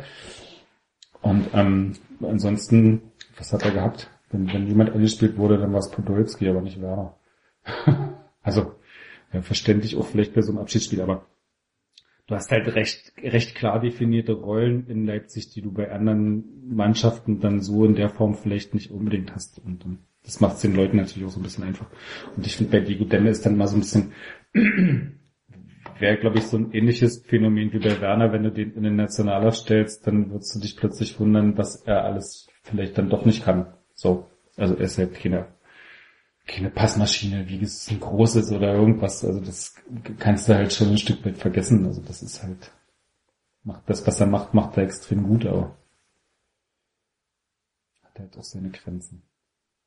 Aber die hat er sehr weit ausgelotet, muss man Absolut. auch mal sagen. Also ich finde auch, also tatsächlich bin ich auch vollkommen bei Dirk. Also man hat immer so, er war ja teilweise auch irgendwann in der Drittligasaison war er doch auch mal so ein bisschen raus sogar. Irgendwann hat er mal so eine Phase Zu Beginn gehabt. der zweiten Liga? Nee, Da, da war in Kedira, da war Kedira mal eine Weile ihm vorgesetzt worden, genau. Also ich finde es auch beachtlich. Also es ist auch so einer, wo ich auch wirklich sage, dem gönnt man das dann auch umso mehr. Da sind wir vielleicht auch wieder bei diesem Faktor, was wir ganz am Anfang nur an, also nicht weil er jetzt den Ostfaktor hat, sondern weil er dieses schon, er ist genauso wie Kaiser, Paulsen, das sind Leute, die länger dabei sind. Das heißt, man hat mehr Zeit, sich mit ihnen zu identifizieren, mehr Emotionen, mehr Sympathie zu entwickeln. Colt Horty ist natürlich auch so einer, der natürlich auch ein ganz anderes Standing einfach noch hat, einfach Ja. dadurch, dass er schon viel mehr miterlebt hat, man selber mit ihm viel mehr miterlebt hat, wenn es so ein Schlüsselerlebnis Darmstadt ist. Und auch bei Demme. Und also ich bin auch vollkommen der Meinung, also Nationalmannschaft, gut, man hat schon viel gesagt, äh, was zu hoch ist, aber ich denke, er hat so aus seinen Möglichkeiten echt viel gemacht. Er hat sich extrem weiterentwickelt. Also ich finde schon, natürlich hat er seine Absolut. Stärken, er hat er seine Stärken, die er immer wieder geschickt mit einbringt, aber ich finde tatsächlich, dass sein Spiel in der ersten Liga mit dem in der dritten auch nicht mehr so viel gemein hat, weil er doch einige Aspekte mehr noch mit einbindet. Also irgendwann in der zweiten Liga, wo er auf einmal anfing, glaube ich ja mit der, mit, es war jetzt eine Phase, es war jetzt nicht die ganze Saison, aber er war dann doch ein ziemlich guter Vorbereiter auf einmal, was er in seiner Drittliga-Zeit ja auch noch nicht die Rolle gespielt hat, dass er auf einmal so diese, ist eigentlich nie. er ist aber diese Chipbälle, die zumindest Ja, ja. in die Tiefe gehen, Genau. hat er dann immer wieder sehr geschickt gespielt. Also damit ist er dann doch sehr oft aufgefallen. Das ist mir in der zweiten zum Beispiel dann viel stärker als noch in der dritten Liga hätte ich das nie so wahrgenommen, weil da glaube ich dann auch Herr Kaiser noch eine andere Rolle hatte. Und da ist er dann zum Beispiel so eingewachsen. Und ich finde mittlerweile, also ich habe ihm am Anfang auch sehr viel als diesen reinen Balljäger, als der auch verkauft wurde, der halt über diese Physis kommt. Aber ich finde, mit Ball hat er sich nochmal extrem entwickelt. So, also er hat Ja, jetzt aber- deutlich mehr Möglichkeiten im Ballbesitz. Also er wird nicht die große Passmaschine oder, aber ich finde, er hat wirklich da nochmal einen extremen Schritt fußballerisch gemacht. So. Ja, absolut, aber es ist halt, wie gesagt, er wird halt so, so er wird halt den Stärken entsprechend eingebettet. Klar, Und aber halt das so, gehört ja dazu. Also Ja, ja, das, ist halt so dieses, er rennt viel und er ist immer dort, wo der Ball ist. Also das heißt, wenn der Ball verschoben wird, ist Demme derjenige, der eigentlich ganz oft im Rückraum so mit, mitgeht und in Ballnähe geht und sich als Anspielstation präsentiert. Und dann natürlich als diese Anspielstation auch immer die Möglichkeit hat, kurze Bälle zu spielen. Also er hat eigentlich, kommt relativ selten in Gelegenheiten, wo er komplizierte Lösungen finden muss oder komplizierte Sachen machen muss. aber fair enough. Also Und für ihn ist das halt halt eine Optimalsituation, für jemanden, der viel läuft, dann in so eine Situation zu kommen, zu sagen, okay, ich kriege hier den Ball, spiele den schnell weiter zu dem rüber und dann geht halt das Spiel weiter so. Also es ist ja tatsächlich nicht derjenige, der dann anfängt so, das ist echt wie es vielleicht ein Keter machen würde, plötzlich den Pass in die Tiefe zu spielen durch drei Gegenspieler durch. Das ist, das ist er ja tatsächlich dann, dann doch nicht oder erst extrem nie, selten. er baut es auf jeden Fall ab und zu mit ein. Und Baus, das- ja, hm. Also der Normalfall ist schon so der, Klar. der ich finde, aber- finde den Ausweg aus einer schwierigen Situation und passe den Ball dorthin, wo dann der nächste Angriff oder die nächste gefährliche Situation entstehen kann. Aber ja, er lässt die gefährliche Situation nicht entstehen. Muss er ja nicht. Ja. Das ist ja nicht sein, aber das Nee, meine ich, es ist nicht seine Aufgabe. Er hat eine andere Aufgabe und die macht er extrem gut. So, und die ist ja extrem gut auf ihn zugeschnitten, ja. Sehe ich auch so. Aber davon leben ja viele Absolut. Leute so. Deswegen gibt's ja auch mal das Gefälle zwischen Performances dann auch in der Ja. Aber ich finde, das ist dann oder bei so- anderen Vereinen. Also dass manche ja bei einem Verein funktionieren, Ja, beim anderen genau. nicht. Und wie gesagt, ich Werner finde, hat das ist dann immer so schnell, dann hast du so diese Werner-Geschichte, der muss doch in die Nationalmannschaft, der hat 14 Tore geschossen, ist der beste Torschütze. Und dann musst du aber auch wissen, was willst du mit Werner in der Nationalmannschaft? Ja. Willst du ihn als jemand, der mit dem Rücken zum Tor steht? Dann vielleicht besser nicht, weil das Ja. macht keinen Sinn, obwohl er sich da auch extrem verbessert hat über die Saison. Also das im Vergleich zum Saisonanfang hat er ja in, in so mit Rücken zum Tor im Passspiel ist er wesentlich besser geworden. Ja. So. Ähm, Aber es ist trotzdem immer noch nicht seins und dafür willst du nicht in der Nationalmannschaft und dann musst du halt überlegen, brauche ich so einen Typen, den du immer tief schicken kannst, was spielt in der Nationalmannschaft, also was will ich, was erwarte ich von dem Den Spieler? fand ich auch komisch, dass Löw, aber ja, bei Löw manchmal Ja. findet man es allgemein komisch, seine Einschätzung von manchen Spielern, auch wenn er qua WM-Titel und vielen Halbfinalteilnehmer auch im Ergebnis recht hat. Aber das fand ich sicher auch, dass er ihn dann doch relativ schnell dann auch so mit diesem Prädikat Weltklasse gleich versehen hat, wo ich auch dachte, okay, Ja, macht jetzt noch gar keinen Sinn, ne? ja, Das ist völlig, völlig, völlig zu früh. aber wird ja spannend. Also wer, wer wäre denn, um jetzt nicht vielleicht eine Kaderplanung für nächstes Jahr, aber wer, wer sind denn noch die, die den nächsten Schritt mitgehen können? Also wenn wir jetzt hier von einer Champions League oder Europa League. Wahrscheinlich eher weniger, also sagen wir mal wirklich, wenn wir von der Champions League reden. Na, ich glaube, das gehen schon ziemlich alle mit, bis auf Selke und Kedira, ne? Also das sind die, wo die ausscheiden und alles, was drunter Aber ist, können Rest alle dann da. auch das Niveau nochmal bestätigen? Die Frage, ob sie es bestätigen, aber dann Oder beziehungsweise ist es halt dauerhaft, also um mal ein ganz anderes Beispiel, was wir heute auch noch sehr wenig hatten, äh, ihr bestimmt aber in den letzten Runden, ist ja immer so diese Hoffenheim-Parallele, bla, und Absturz, darum geht's jetzt gar nicht, aber dieses Individuelle wurde ja bei Hoffenheim über die Jahre auch deutlich, dass von dieser Elf, die ja doch in dieser ersten Hinrunde brilliert hat, jetzt nicht jeder die Mega-Karriere hatte danach. Also Ja. es gibt immer dieses Beispiel Tobias Weiß oder Andreas Ibertsberger, den glaube ich fast schon alle vergessen haben, dass der da gespielt hat oder dass der Teil dieser Elf war. Äh, man erinnert sich ja mehr dann an die Obasis und Bas und Ibisevic vorne drin. Deswegen finde ich es immer spannend, so wer, wer ist wirklich auf Dauer jemand, der jetzt äh, in den nächsten fünf Jahren nachweisen wird, dass er das Niveau hat, also sprich auch für mehr gemacht ist und es werden halt immer welche auf der Strecke bleiben müssen, wo es dann auf Dauer nicht reicht. Aber das hast du ja oft so im zweiten Jahr, dass du dann erst so ein bisschen siehst, okay, wo, wo sind die, die, die, Lücken? Und du hast ja so, das, ich hatte das vor der Saison mal mir angeguckt, du hast bei Hasenhüttl-Teams ja ganz oft so, ähm, das sind so, so die Leute, nachdem, er- nachdem sie weggegangen sind oder er die Vereine verlassen hat, dass es ganz wenig Spieler gibt, die nach der Hasenhüttl-Zeit nochmal eine größere Karriere gemacht haben. Also die dann irgendwie von dem, von, was weiß ich, Aalen oder Unterhaching oder Mhm. Ingolstadt, wo sie auch mal waren. Also Ingolstadt hatte ich natürlich, das ist zu kurzfristig, aber die Clubs, die davor waren, es gibt eigentlich kaum Spieler, die dann dort weggegangen sind und plötzlich dann eine große Karriere gemacht haben oder explodiert werden oder besser gewesen wären als vorher, was ja irgendwie so heißt, dass sie eigentlich in dem Hasenhüttl-System ihre bestmögliche Performance abgeliefert haben. So. Und das würde natürlich bedeuten, dass es jetzt so viel Steigerungsmöglichkeiten zur nächsten Saison dann vielleicht auch nicht gibt unter einem Hasenhüttl. Aber letztlich, glaube ich, brauchst du es auch nicht, weil der Punkt ist ja, dass du den Kader wieder um vier, fünf Leute erweitern Ja. wirst im Kern. Und dann rutschen halt vier, fünf Leute, die aktuell zu den Top 14, 15 gehören, rutschen dann irgendwie den Platz nach hinten. Also du schaffst ja, glaube ich, deine Qualität im Kader diese Saison, glaube ich, ein Stück weit anders als ähm, äh, zu sagen, der, der Sprung bei denen, die da ist, der kommt noch bei, also klar, bei Dirk musste natürlich einen Sprung erwarten, weil er einfach alterstechnisch dran ist, dann Mhm. irgendwie nochmal den nächsten Schritt zu machen. Aber ich glaube, von einem Demme oder was ist ich, von einem Orban, Halstenberg, kannst du jetzt nicht erwarten, dass die nochmal einen Extremsprung machen. Also da geht es tatsächlich dann eher um Details, was die sich noch entwickeln. so.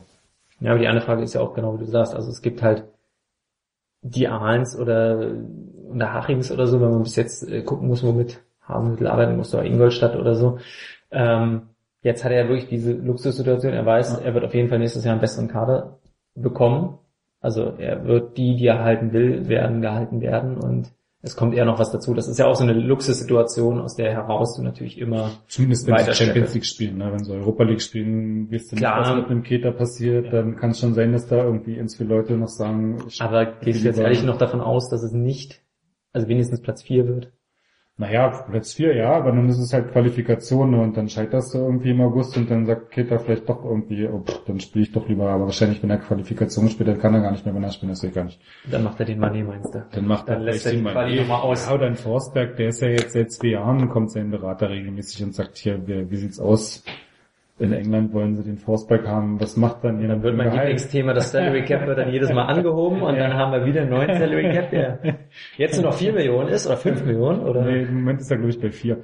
Ähm, äh, ja, und ähm, aber ich meine, wenn du Champions League hast, geht da von dem, von dem Kader natürlich niemand. So, und äh, da ist natürlich eine Luxussituation. Letztlich ist bei dieser ganzen Kaderplanung die Frage, was, was, was man tatsächlich finanzieren kann. Also das ist jetzt schon, selbst wenn du über RB Leipzig nachdenkst, investieren die im Sommer nicht 100 Millionen in Transfersummen, weil das kriegst du dann, glaube ich, bilanziell dann doch nicht mehr verkauft. Ja, aber bis jetzt haben sie 50 Millionen haben sie bis jetzt auch durchbekommen. Da hatten sie noch keine Champions League und noch nicht den neuen Fernsehvertrag. Ja, also bis jetzt, bis jetzt äh, haut es, also zumindest für das, was ich mir angeguckt habe, 2015 haut es halt doch hin, aber je mehr du dann von Jahr zu Jahr draufpackst, irgendwann haut es halt nicht mehr hin, weil du diese Beträge, die du investierst, in Transfersummen von Jahr zu Jahr weiterträgst und dann Ja, irgendwann summiert sich das zu einer Summe, wo es halt von der Bilanz her nicht mehr hinhaut und auch für die UEFA nicht mehr hinhaut. Also von daher ist es schon spannend, was die im Sommer machen.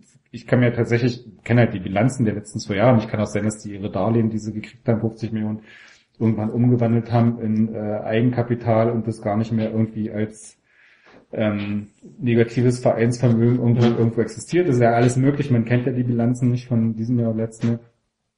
Ähm, aber so grundsätzlich ist natürlich auch denkbar, dass sie irgendwie tatsächlich im Sommer auch jemand verkaufen müssen, weil sie einfach sagen, okay, wir können uns, Glaubst das wir können, wirklich? nee, nein, nicht wirklich, aber zumindest halte ich es nicht für unmöglich. Also es wäre zumindest so eine Geschichte von, Also ich vielleicht ist, rechnet man doch damit, dass man jemanden verkaufen muss und sich dafür äh, fünf Leute zu holen, mit der man dann, mit dem man den Kader in der Breite verstärkt. Also man könnte die Breite auch wieder, um nochmal das schöne Thema um 23 aufzuschnappen, also man könnte natürlich da nochmal gucken, ob man aus vielleicht aus der eigenen Jugend auch mal wieder jemanden hochzieht. Ja, könnte man. Das ist halt letztlich bei der Kaderplanung. Mal wieder, also so wie bis jetzt eigentlich immer quasi. Jedes, Jedes Jahr, Jahr fünf Leute. Palacios hat hier gegen euch da ein Tor geschossen. Wenn der Schiedsrichter nicht so blind gewesen wäre, und das so Das werde ich schon zu einem Uns. Und Palacios als eigene Jugend, den Ex-Wolfsburger. Der hat ja schon, der spielt ja schon seit drei Jahren, das ist schon recht lange. Ähm, ähm, ja, dann ist ja letztlich ist ja die spannende Frage, weil du hast ja, also berechnen wir es mal runter, wir haben, glaube ich, im Moment 16 Feldspieler, die übrig bleiben würden, wenn man sie Also übernimmt. das ist kein sehr großer Kader, wie es auch immer auffällt, ja. Ja, nicht, wenn wenn du jetzt nicht, nicht zusammengehst und sagen wir, ich mal Kedira und Säge mit rausrechnest, bist du vielleicht bei 16 Feldspielern.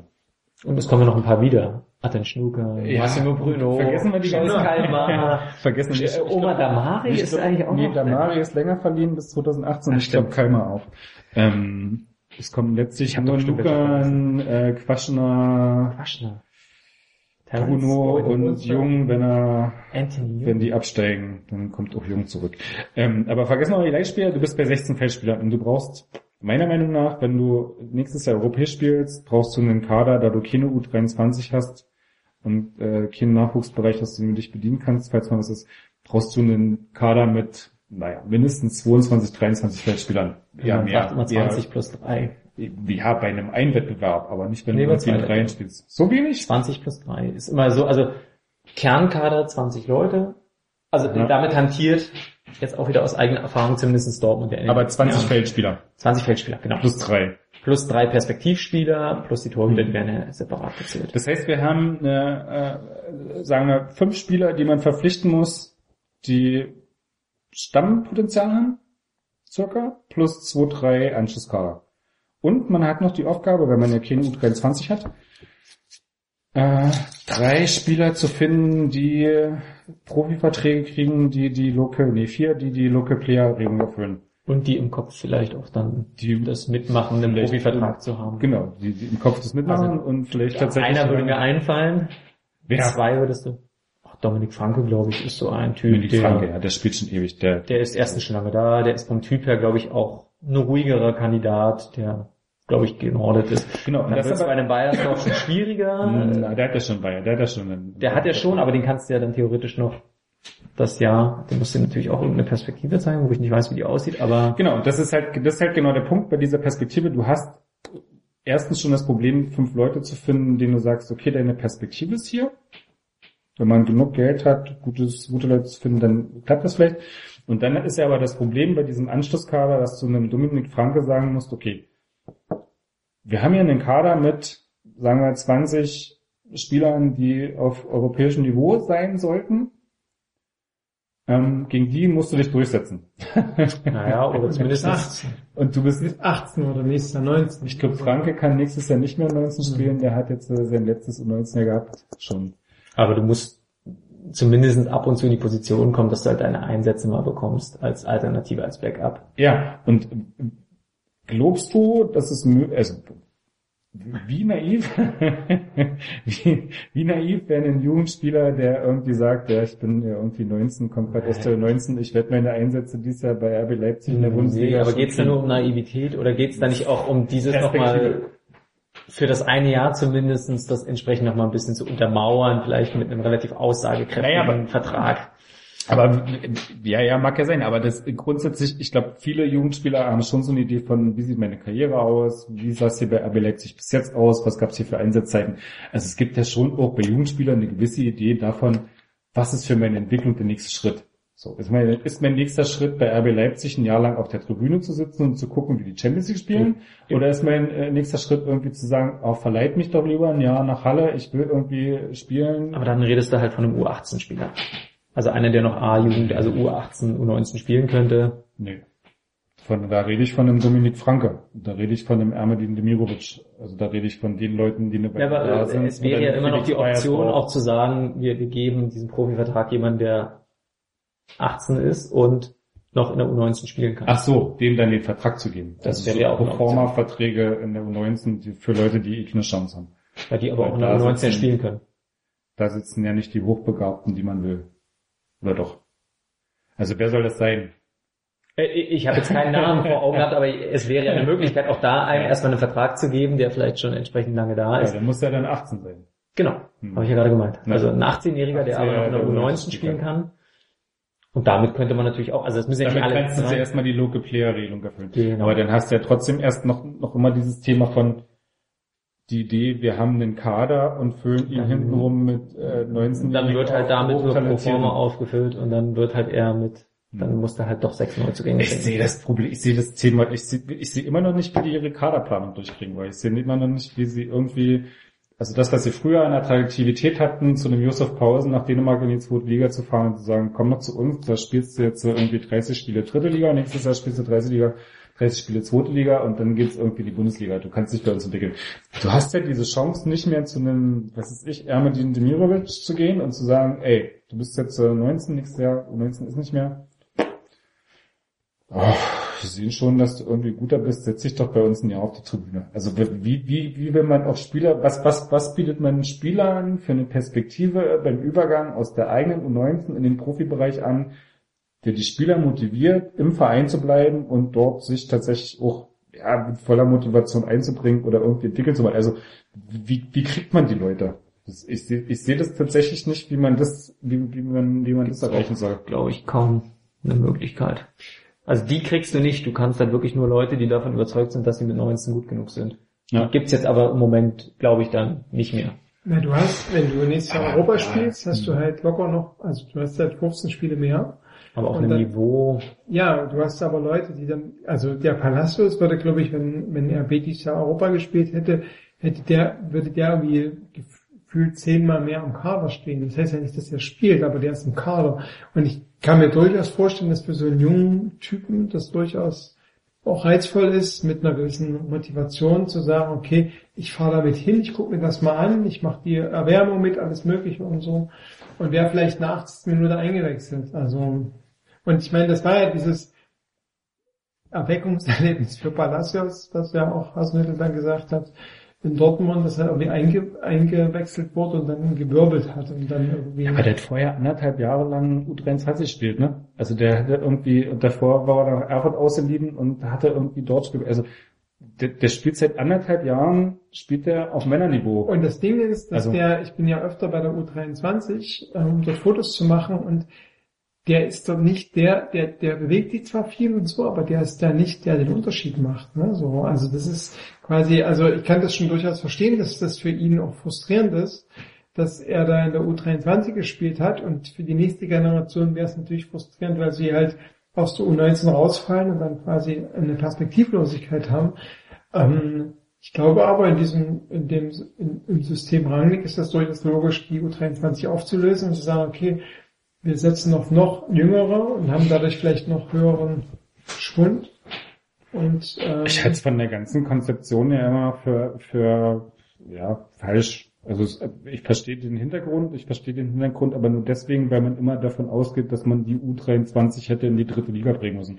Und dieses, äh, die dritte, die, die U23 muss in die dritte Liga, sehe ich immer noch Sehe ich immer noch nicht. Man muss die U23 nicht sinnlos in die dritte Liga prügeln. Du, du kannst aus der U23 ganz locker ein U21-Team machen, was nie die Chance hat, in die dritte Liga aufzusteigen und das in der, in der Regionalliga spielen lassen und hast alle Möglichkeiten, dort immer mal wieder Leute hinzuschicken. Du hast immer mal wieder die, die Chance, jemanden wie Palacios hochzuziehen. Du hast immer mal die Chance, jemanden runterzuschicken, der verletzt ist. Also das ist halt, du hast so viele Möglichkeiten mit dieser U23 was zu machen und sie kostet dich in der Regionalliga einfach auch nicht nicht die Unsummen an Geld, die oder den Aufwand, den du in der dritten Liga natürlich hast. Ich verstehe, dass die mit deinem Team nicht in die dritte Liga wollen, weil das ist einfach ein Profiteam und du hast einfach einen übelsten Aufwand damit, den, dieses Team zu betreiben.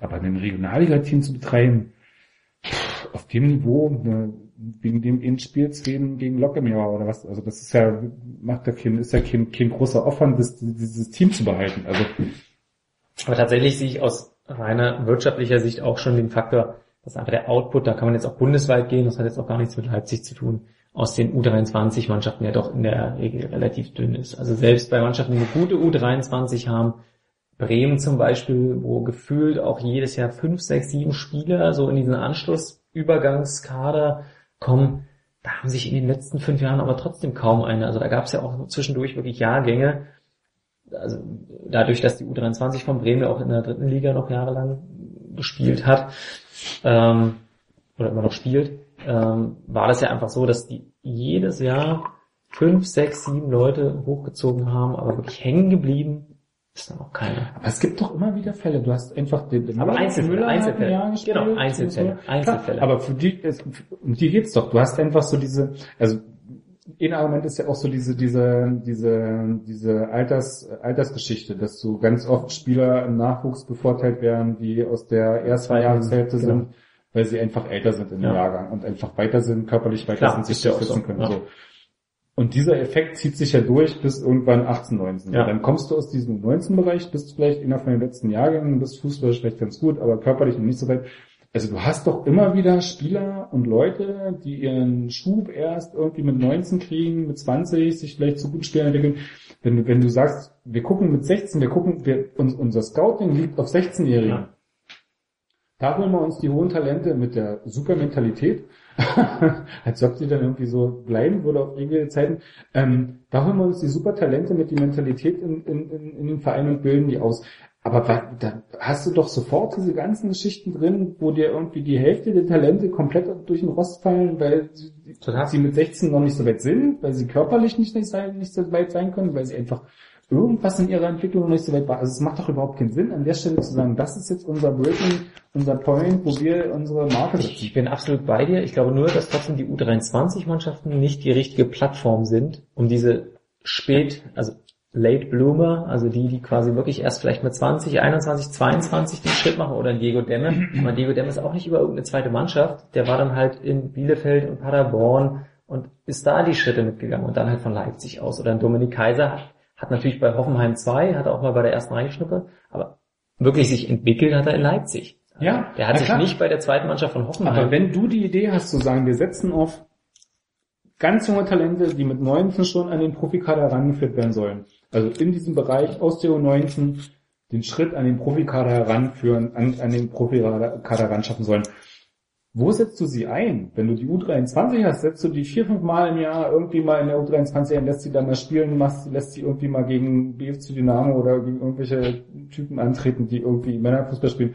Also du hast doch die Chance, ihnen irgendwie noch ein paar Spielmöglichkeiten zu geben, die sie in, den Pro, in der Profizeit oder in der Profimannschaft noch gar nicht haben. Das ist doch eine ist aber natürlich, also von daher, das passt schon eher, du, du leist sie eigentlich eher aus. Genau. dann in die dritte Liga Das hilft ja so. aber bei der Kaderplanung Ja, nicht. aber, aber guck dir doch- Aktuell, aber guck dir aktuell nicht, mal aber an- perspektivisch aber in guck dir drei doch mal Jahren. An, guck dir doch mal an, wer in den letzten Jahren aus der U23 den Schritt in die erste Mannschaft geschafft hat. Also das, dafür, also ich meine, wir haben jetzt, wir haben jetzt Leute wie Gino Fechner oder den Martinovic oder so, die auch quasi eine, denen eine große Perspektive ähm, vorhergesagt wurde und oder auch äh, sich ähm, äh, der Siebeck, der als Kapitän, wo du dich dann fragst, aber warum kriegen die denn, offenbar scheint es ja dann doch nicht so hinzuhauen, dass sie den Anschluss schaffen. Nee, und dann sind sie aber eigentlich zu alt für, für ein Projekt oder für eine, für eine Idee, für eine Spielidee mit jungen, ganz schnellen Leuten, weil die sind dann nämlich schon 20, 21 und in den letzten Jahren hat dieser Schritt nie so richtig funktioniert. Also Palacios, Doch, er wir reden irgendwie seit vier Jahren über Pal also drei Jahren über Palacios. So, wann, wann kommt denn der? Und jetzt kriegt er mal so ein paar Einsätze, aber irgendwie ist es so, dass es, dass es eben tatsächlich auch der, der einzige ist aus dieser Mannschaft. Nee, aber du hast aus der U23 jederzeit die Chance, einen, äh, einen Strauß, einen Reddemann, auch einen Siebeck jederzeit in die Mannschaft zu schmeißen, wenn du irgendwie in deiner Mannschaft ein Problem hast. Wenn du irgendwie dir drei, vier Leute ausfallen auf derselben Position, hast du die Chance, die Leute auf deine Bank zu setzen, weil sie regelmäßig Einsatzzeit kriegen, weil sie mit der Philosophie vertraut sind, weil sie irgendwie im Verein sind, weil sie verfügbar sind. Und diese Chance hast du nicht, wenn du die Leute verleihst. Du kriegst sie einfach nicht. Du hast, ja, natürlich ist ein Strauß kein adäquater Bundesligaspieler. Aber du hoffst ja darauf, dass die dann sofort aus der U19 kommen. Du hast ja sofort die Hoffnung, wenn dich am Wochenende zwei Leute verletzen und du wirklich mal einen Engpass auf einer Position hast, dann muss der U19-Spieler diese Aber füllen. wo soll er das herkönnen, wenn er nicht spielt Wir- wir reden jetzt- Jahr? Ja, in der U19 spielt er ja. Naja, aber er geht ja aus der 19 irgendwann raus, er spielt ja nicht. Nee, wir reden jetzt 19. äh, perspektivisch. Ich glaube, die Idee ist immer, wenn du diese Lücke auf dem Kader, wir reden noch nicht über die nächste Saison, aber perspektivisch ist ja die Idee der U23, du musst ja irgendwann diesen Cut machen, U23 auflösen, weil du an ihr zweifelst. Nochmal, die Gründe, ich bin da vollkommen bei dir, ich sehe viele Gründe wie du. Ich probiere es ja nur aus der Sicht zu sehen, ja. warum man sich davon trennt, weil man sagt, okay, der Output ist nicht gegeben. Wir haben, wie Dirk gerade richtig sagt, also wir haben aus den letzten fünf Jahren aus der U23 niemanden wirklich perspektivisch in die erste hochziehen können, der dauerhaft sich durchgesetzt hat. Gibt es nicht. Guckt man durch die Bundesliga, gibt es das tatsächlich bei anderen Vereinen. Du hast einen Thomas Müller, wir haben Bartstuber, es gibt die Fälle, Einzelfälle. Bei Mainz hat es, glaube ich, der eine oder andere auch geschafft. Also, obwohl dann auch nicht dauerhaft. Ein Hack hat mal ein paar Einsätze bekommen, ist dann aber auch wieder weggeschickt worden. Mit Bremen habe ich selber genannt. In Dortmund gab es auch mal eine Phase, wo sie dann auch mal so mit ähm, Stiepermann und so, die haben ganz wenig Einsätze und dann sind sie aber richtig eigentlich in der zweiten Liga bei anderen Vereinen durchgekommen. Hornschuh. Auf Dauer hat sich das Prinzip U23 für die Bundesligisten jetzt nicht so mega durchgesetzt und nicht so richtig gelohnt, würde ich jetzt behaupten. Also, Trend geht immer zu jüngeren Spielern. Hoffst du darauf, dass einfach die Spieler mittlerweile dann mit 18, 19, so wie es ja in der Bundesliga auch schon mittlerweile einige gibt, so weit sind, dass halt wirklich sagst, die spielen bei der U19, die trainieren aber bei den Profis teilweise mit. Also auch, ich will jetzt nicht mal Raum, aber da kenne ich mich nun mal besser aus. Dort machen es ja Pulisic, Paslak wurden schon vor zwei Jahren quasi immer weiter mit integriert, Ja. weil man den beiden das zugetraut hat, haben mittrainiert unter der Woche zweimal bei den Profis, zweimal bei der U19, haben bei der U19 gespielt und wenn es mal eng wurde, sind sie ab und zu in den Kader gerutscht. Und ich glaube, das hat Rangnick auch vor. So, also am Ende müssen in zwei, also noch nicht vielleicht nächstes Jahr, aber in zwei, drei Jahren muss einfach die U19 so gut sein, dass du beliebig viele von denen am Wochenende theoretisch einsetzen könntest beim, und dann brauchst du keinen Mittelbau mehr. Dann ist der U19-Spieler gleich dein Perspektiv, oder nicht der, der 23-Jährige oder 24-Jährige. Aber was spricht dagegen, das mit einer U U21 genauso zu machen? Also zu sagen, mein Cut ist die U21, weil ich genau diese ganzen Alterseffekte bis 18 mit körperlicher Entwicklung nicht haben will. Ich mache einfach Frage. aus der U23 Gute eine Frage. U21 und sag halt, okay, das ist deine Chance, nochmal ein Jahr zu wachsen. Wenn du bis 21 nicht dabei bist, dann ist irgendwie Ende der Fahnenstange. So. Dann hast du deine Ausbildung fertig, da bist du als Fußballer fertig, bist ins Erwachsenen, hast ein paar Erfahrungen in der Regularie gemacht, kannst du irgendwie den Schritt in die dritte Liga gehen, wie es ein Niemeyer gemacht hat, etc. Gibt ja ein paar, die aus der U23 den Schritt irgendwie in die dritte Liga, zweite Liga schaffen können. Oder jetzt aus dem, wenn ich Siebeck, Strauß etc. sehe, die werden Ja, nächstes Jahr dritte Liga, Predlo, So. ähm, die werden den Schritt ja in die dritte Liga, zweite Liga machen. Obwohl Also, Bredlo halt eigentlich auch eher noch U19 war damals, muss man ehrlich sagen. Ja, ja, Nicht den haben sie ja- U23-Keeper, genau. Der war ein U19-Keeper, der war sehr, sehr talentiert, hat jetzt zwei, drei Jahre, Da war er schon bei den Profis mit dran. da war er schon mit dran, genau. Ja, ja. Und das wissen ja bis heute viele nicht, warum Nee, an wissen nicht geglaubt würde. Ja, das wisst ihr. Also grundsätzlich, ich, ich habe auch die, ich mag die Ausflüge in Amarklandstedt, also so, ne, so ein bisschen von der Romantik her oder so. Ach, nee, die können auch im Platzerstadion spielen. Mir geht's nicht um Romantik. Oder in, in der, nee, aber es gibt, es gibt quasi schon so ein, so ein, so ein Glauben daran, dass es da so ein, oder es gibt ein Gefühl, den, ich, ich fühle mich da auch ganz wohl so, ne, so.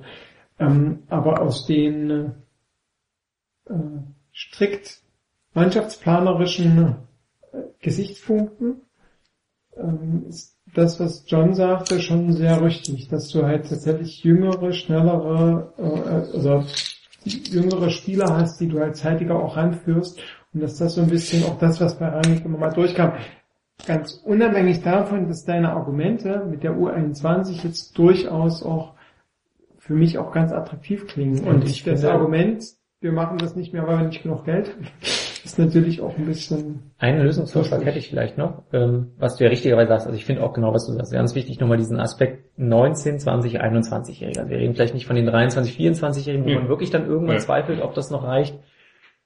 Dafür gibt's immer noch die Leihmöglichkeit. Also wenn du von einem wirklich überzeugt bist und sagst, der ist jetzt aber 20, müsste aus der A-Jugend raus, aber das könnte reichen, dann musst du ihn halt zu einem Zweit- oder zu einem anderen Erstligisten verleihen und das wird passieren. Also, aber dann ja, hast du dann ihn nicht, dann hast du, genau, dann kommt er nicht, dann trainiert er nicht mit dir, Dann geht er nach Salzburg. deiner- Ganz im er Ernst. Äh, ganz im Ernst, es gibt immer noch Salzburg. Nee, das Problem ist ja tatsächlich, was, was, was, was ich ja, der Ausgangspunkt war ja Kaderplanung. Und was da ich sehe. Was ich, ja, was, ich, was ich sehe, ist ja tatsächlich, dass dir so durch diese Abwandlung der U23 so extrem viel Flexibilität verloren geht, was so Kaderplanung angeht, Leuten Perspektiven anzubieten, ähm, auch Chancen zu haben, Leute mal hin und her zu schieben. Irgendwie. Aber glaubst also du nicht, hast dass das halt noch unter der Hand dann mit Leipzig und Salzburg schon ein bisschen passieren wird, dass man Ja. ihnen immer klar macht, okay, wir können euch auch mal ein Jahr nach Salzburg. Dafür gibt's immer die Grenzen der Transferperioden. Du hast nicht die Genau, Chance zu sagen, okay, heute haben sich drei verletzt, was machen wir nächste Woche? Wir holen jetzt den und den aus, dem, aus der U23 mit dem Training, damit wir das Training auffüllen. Ähm, wir- holen uns die drei mit auf die Bank, damit die am, am Wochenende auf der Bank sitzen. Also du hast halt diese Flexibilität nicht mehr zu sagen, was ist ich, wir haben fünf Grippeausfälle, was machen wir? Welchen Stimme an den Palacios, der ist doch ganz gut, den holen wir jetzt mal mit hoch. Also du hast halt diese Chance nicht mehr irgendwie mit diesem Kader zu arbeiten. Klar kannst du dir aus der U19 holen, aber da hast du dann deine drei Hochbegabten vielleicht, die du drin hast, und dann ist der Rest irgendwie ein U19-Spieler normaler, der irgendwie vielleicht jetzt ich glaube, man hat schon den in- Anspruch, dass irgendwann in der U19 zehn davon rumspringen, die aber so wie Rangnick es formuliert, sind die weg von der Gießkanne, Ja, stimmt, sondern äh, Ja, ja, wollen stimmt. halt irgendwie drei, vier holen. Also das ist halt so, macht ja auch Sinn. Ne? Und wie du eine Zähne dann nebeneinander rennen hast und die dann irgendwie alle keine Chance haben, dann wird's auch schwierig. Also es ist halt schon so, pff, ja, ich ich glaube, ich finde es für, sehr, für, für viele Sachen im Verein nicht so richtig sinnig.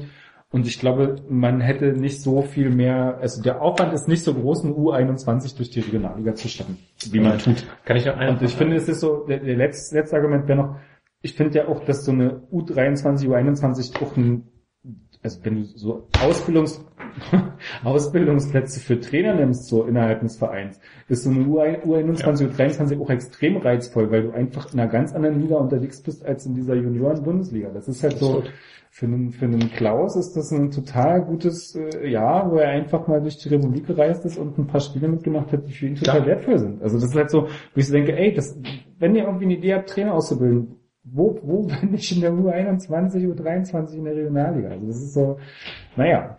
eine Zwischenfrage, weil wir noch bei der U23 sind, ähm, ihr jetzt ein paar Leute auch aufgezählt habt und ich ja wieder seit dem Sommer einfach von der Lokalität weiter weg bin. Bundesliga kann man noch sehen, Regionalliga wird dann schon schwieriger, abseits des MDR in den Spielzusammenfassungen.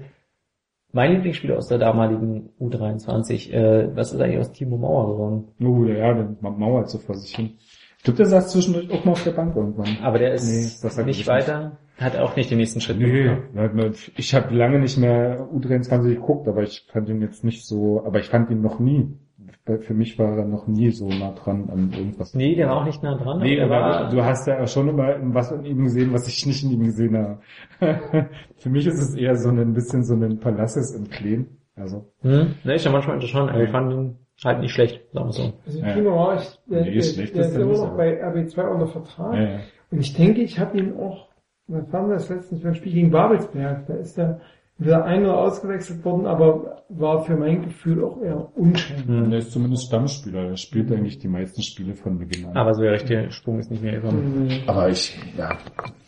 Freunde, wir sprechen jetzt drei, drei Stunden. Es wird doch eh 22. gekürzt. Das wird doch eiskalt hier auf 90 Minuten Es wird runter. von den Leuten gekürzt, die nach 90 Minuten ausschalten. Nee, die kannst du wieder weg. Ja, aber wir haben noch eine- Kannst du wegräumen. Das Spiel ist vorbei, die Packung ist letzte- leer. Also was man nicht sehen kann, die Jellybys sind letzte- alle. Die letzte finale Frage für die Jellybeans, bevor wir dann den Podcast beenden, ist, Ich finde nochmal die Geschichte von Renat Dadaschow. genau.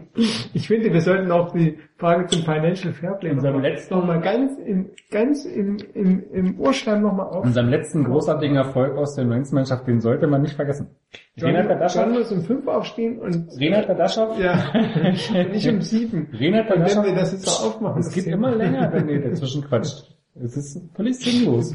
Ja, Papa, ja, Papa. Renan ruhig, ja. Gerade noch um 19 bei RB Leipzig, jetzt aserbaidschanischer Der Nationalspieler. erste RB Leipzig, Aserbaidschan. Nationalspieler. Na, hier ausgebildet für zwei Jahre, zweieinhalb. Und er hat sich aber den Ruf durch, durch Döner, Döner to go erfahren. Aber er saß wirklich nicht mal auf der Bank in dem Spiel. ne? Nee, da lass uns Komm, dran. also, okay, jetzt, ich halte jetzt die Klappe, erzähl die Geschichte. Nee, Bin fertig gerechnet, bitte. Ich würde es auch gerne hören. Ja, ich weiß nicht mal, ich kenne sie noch gar nicht. ich wollte aber auch nicht die Doch, Geschichte mit komm, den sie. erzählen. Ja, Ich gibt ja nur so, es ist ja, gibt ja, bis jetzt ist ja die Nachwuchsausbildung auch daran gescheitert, dass ähm, die Spieler, die man als die großen Talente auserkoren hat und die Profiverträge gekriegt haben, wie Vitali Janit und ähm, Idrissa Thiro, Touré nicht so richtig sich in die Richtung entwickelt haben, wie man das sich vielleicht äh, erhofft oder erwartet hat. Und die große Frage ist ja, ähm, was in der Nachwuchsausbildung von RB Leipzig mal jenseits von so strategischen Fragen, ähm, äh, in so einer Persönlichkeitsentwicklung unter Umständen in der Ausbildung an sich ah, nicht stimmig ist, dass äh, am Ende vielleicht Sachen passieren oder also weswegen sind Touré und Janik geflogen, weil sie Shisha geraucht haben in der offiziellen Version und nebenbei noch einige andere Sachen gedreht haben. ich haben die auch Chicken, Chicken irgendwas. Vielleicht haben die auch einen Döner gegessen unterwegs. Äh, Ja, kann sein.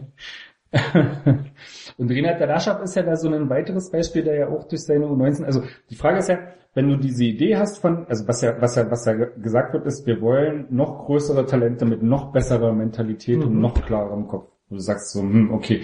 Wie stellst du das mit 16 fest, wer so einen klaren Kopf hat, dass er das mit 19 noch immer noch ist, nachdem er drei Jahre bei RB Leipzig gespielt hat und irgendwie behandelt wurde wie der König äh, des Fußballs? Also wie, wie, wie kriegt man das hin in Nachwuchsausbildung? Wie ist denn die Ausfallquote bei anderen Mannschaften?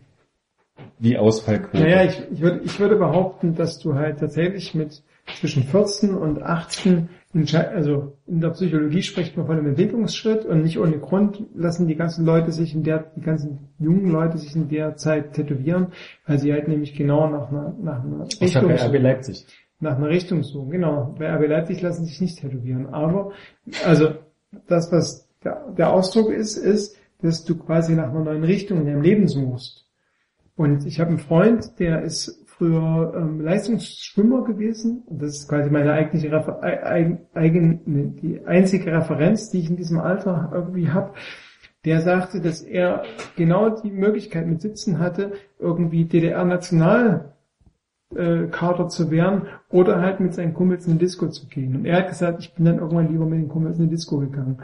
Und ich würde behaupten, deswegen war meine Frage nach den anderen Mannschaften, dass es quasi generell nur ganz wenige Leute gibt in diesem Alter, die sagen, ja, okay, ich will das und die nicht nur mental, sondern auch, also die andersrum, nicht nur körperlich, sondern auch mental dafür stark genug sind.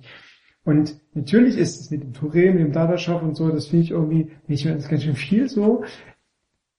Ich weiß es aber nicht, wie das bei Hertha, bei Hamburg, bei Naja, Bayern es ist ja schon ein ist, bisschen, ne? also zumindest der Faktor, den man nicht unterschätzen darf, um auch wieder zwei Aspekte, die wir heute im Laufe dieser langen Unterhaltung schon hatten. Einmal das Ostphänomen, was ich jetzt einfach nur darauf mal auf, auf ein lokales Phänomen steuern will. Also wenn du natürlich dein lokales Umfeld noch irgendwie Mhm. hättest und Mhm. das hatten ja jetzt die drei genannten erstmal nicht. Okay. Spielt das, glaube ich, schon mal erstmal eine Rolle, diese Entfernung? Also zum Beispiel eine Mannschaft äh, oder ein Verein, wo das ja sehr gut funktioniert hat und zufällig mit den gleichen Protagonisten, die man jetzt auch hat, war halt Stuttgart. Und die hatten, glaube ich, eine relativ geringe Ausfallquote und vor allem auch nicht mit den leichtesten Charakteren.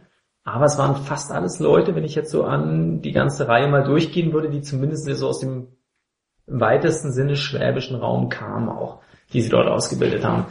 Ähm, würde ich jetzt mal einen Aspekt nennen. Und der zweite Aspekt, den wir auch vorhin schon mal hatten, Aber ist das nicht die, ist das nicht, äh, beim ersten Aspekt nachgefragt, Ja. ist es nicht eine Frage, wie du dann dein, dein Internat organisierst, wenn du dort eine jugendnahe, heimische Atmosphäre schaffst mit, äh, also pädagogisch sinnvoll betreut etc., dann musst du doch eine Atmosphäre hinkriegen, die Jugendliche auch in dem Alter ab, abholt Klar, und ihnen eine neue Heimat gibt. ja, aber kann sie es alleine bewerkstelligen, ist ja mal die Frage. So, also was, Frage der Betreuung vielleicht, ne? Ja, aber kann man das mal verlangen? Also ganz ehrlich, Nee, nee, ohne das jetzt ja auch aber kann man von einem Verein verlangen, dass er jetzt halt seine 16, 17, 18-Jährigen, die halt wirklich von, ja nun in dem Fall vielen anderen Städten kommen, die jetzt also wirklich dann einen zentralen Bezugspunkt haben, aber die ja trotzdem noch ein Restleben auch haben, die ja nicht 24 Stunden in dieser Akademie abhängen Na, grundsätzlich und sich ein neues Umfeld auch suchen und dann sind natürlich die Beziehungspunkte auf die anderen Spieler, wohingegen dann halt zum Beispiel auch in den Timo Werner, der ich glaube jetzt auch nicht der allereinfachste Teil, aber der halt jeden Abend nach Hause gefahren ist, so zu seinen Eltern. Ja. So. Ähm, Genau, und dann ist halt die Frage, schaffst du irgendwas, was familiennah ist, dass du denen die Möglichkeit gibst, dass sie sowas wie in, in, aus einem familiären Umfeld Menschen um sich herum damit so, das, also, das finde ich, finde ich wirklich ein super, eine super Idee. Nee, wirklich, also weil ich bin da selber noch nicht drauf gekommen. Aber andersrum ist es doch ein bisschen, wenn du 40, 50 Jugendliche zwischen 60 und äh, 60, zwischen 16 und 18 Jahren hast, oder 19, ähm, ist dann vielleicht eine Betreuungssituation mit eben wie äh, Herbergseltern dann vielleicht auch so ein bisschen ja, äh, aber wie viel willst du halt dann am Ende, also ich Ja, ja, keine dann wirklich schon sehr viel gegeben und Ja. also man über dieses Leistungszentrum, also ich bin ja auch immer ein bisschen skeptisch, wenn ich immer die sehr netten Phrasen und ähnliches höre über alle sagen ja ungefragt mittlerweile tolle Nachwuchsausbildung und das ist total vorbildlich. Dieses Zentrum an sich ist total vorbildlich Ja, ja. und ich glaube auch viele Ideen, die dahinter stecken auch, aber in der Umsetzung hat es ja nun mal an verschiedenen Stellen nicht funktioniert. nicht, ja. Und da musste man das vielleicht auch an den Punkten hinterfragen, ob es dann halt, es ist halt total schwierig. Man will halt sehr viel und die besten Leute und ein Touré, okay, aber ein Janel war definitiv einer der besten Spieler, die du hättest in dieser Altersklasse haben können. So, ich glaube, das steht außer Frage. Auch eine Touré war es, ja, muss man ja sagen. Zumindest bis zu seinem ersten Testspieleinsatz mit Profis. Ja, Danach war irgendwie so ein bisschen durch den Wind. Aber, aber trotzdem waren es zwei Leute, die absolut in ihrer Altersklasse deutschlandweit zu den besten Talenten gehörten. Also erstmal von dem Ansatz war überhaupt nichts falsch. Aber wie du die halt einbettest, ist natürlich dann die große Frage. Und tut man ihnen dann halt einen Gefallen, ihnen relativ früher auch diesen Profivertrag zu geben, sie ja auch wirklich ganz schön empor zu heben und natürlich Ja. ist das immer so die eine Frage. Und dann weiß ich nicht, ob sich da jemand, der halt alle zwei Wochen zu Hause oder meinetwegen jedes Wochenende zu Hause auch mal kurz runtergeholt wird wieder und vielleicht noch sogar so ein paar Freunde hat von, die er schon seit zehn Jahren kennt und dann einfach auf andere Gedanken kommt, als sich da so reinzusteigern. Ist jetzt auch eine reine Deutung von außen, weil ich jetzt auch nicht in diesem Internat, ja. aber ist immer so, glaube ich, wo diese lokale Verwurzelung tatsächlich eine Rolle spielt, was ich mir vorstellen könnte. Hm. Und was wir vorhin ja auch hatten, also neben immer diesem lokalen Bezug ist ja gerade auch noch für die jungen Spieler, ähm, dass man ja schon gucken muss, die haben einen gewissen Anspruch, dass sie ja, also die besten Talente sind und du musst das Ganze ja auch irgendwie, ja, also wie, wie drosselt man das, welche Perspektive gibt man ihnen sozusagen und welche Mannschaft baut man um sie rum und verstärkst du das halt nicht, wenn du halt die gleichen Typen alle holst. Oder hättest du nicht wirklich nur einen dir von diesen absoluten Rohdiamanten geholt und um sie herum vielleicht ein gemäßigtes Team geholt, damit sich das gar nicht erst so hochschaukelt. Aber das sind halt auch so Fragen. Ich finde das aber auch, also es gab ja diese Aussage von Rangnick, dass man dann halt lieber so ein paar Internatsplätze leer lässt Mhm. und sich lieber auf so ein paar Spieler fokussiert. Wo ich dann auch wieder dachte, aber das ist doch auch krass, dass du dann sagst, na, dann lass dich Internatsplätze leer, du kannst ja den Internat trotzdem füllen und tatsächlich unterschiedliche Spielertypen haben, die sich gegenseitig unterstützen müssen, auch wenn sie nicht auf demselben qualitativen Level sein mögen.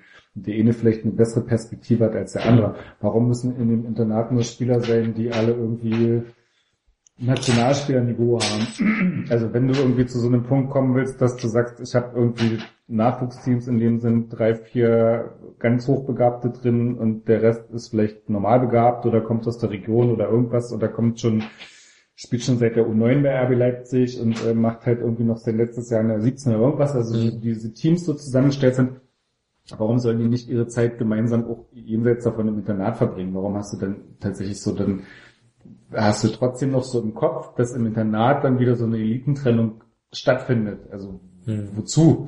So ist nicht für so eine Persönlichkeitsentwicklung besser, wenn die Leute trotzdem irgendwie zusammen sind und irgendwie ihre Zeit gemeinsam verbringen oder irgendwie, keine Ahnung, da gemeinsam Erfahrungen machen. Also, also das habe ich, glaube ich, nicht verstanden in so einer Logik von unsere Konklusion daraus, dass es bis jetzt nicht funktioniert hat, ist irgendwie weniger Leute zu fördern und weniger Leute im Internat zu haben. Also dieser zweite Mhm. Schritt, weniger Leute im Internat zu haben, der war mir irgendwie nicht, der war mir überhaupt nicht plausibel, weil es irgendwie so, ja dieselbe Logik ist von wir tun irgendwie unsere Hochbegabten abkapseln und die kriegen dann aber trotzdem Höhe, weil es irgendwie alle Hochbegabte sind, die sich gegenseitig auch noch irgendwie da Na, letztlich ist das, gegenseitig die, letztlich ist das die, die pädagogische Diskussion Gesamtschule versus Elitenförderung, die sich da eben durchschlägt. Ne? So, und das ist ja, ich bin ganz grundsätzlich bin ich eher, also, aber das hat natürlich mit, mit meiner DDR-Schulbildung auch zu tun.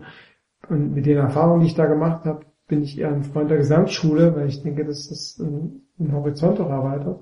Aber es gibt natürlich, also westlich geprägt, schon die Idee, dass eine ganz konkrete Elitenförderung eigentlich besser ist.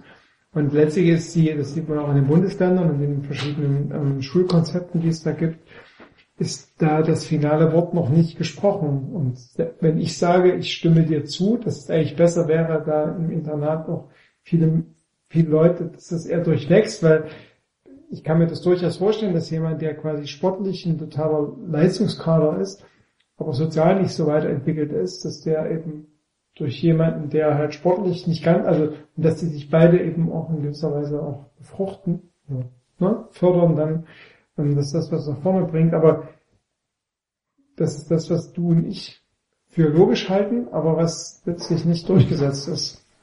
Oder wo es quasi keine, also wo, ich- wo ich würde, selbst wenn man jetzt irgendwie einen, ich bin da nicht up to date, aber selbst wenn man einen Sozialwissenschaftler fragen würde, was da quasi die beste Möglichkeit ist, dann weiß ich nicht, ob der Ja, eine aber es klare wäre nicht, geben nicht weniger Elitenförderung, wenn ich mein Internat mit 50 Leuten befülle, statt mit vielleicht nur 35. Ja, aber du hast ja ich schon den anderen relativ- 15 nicht Ja, aber du hast ja- dass sie in die Bundesliga kommen.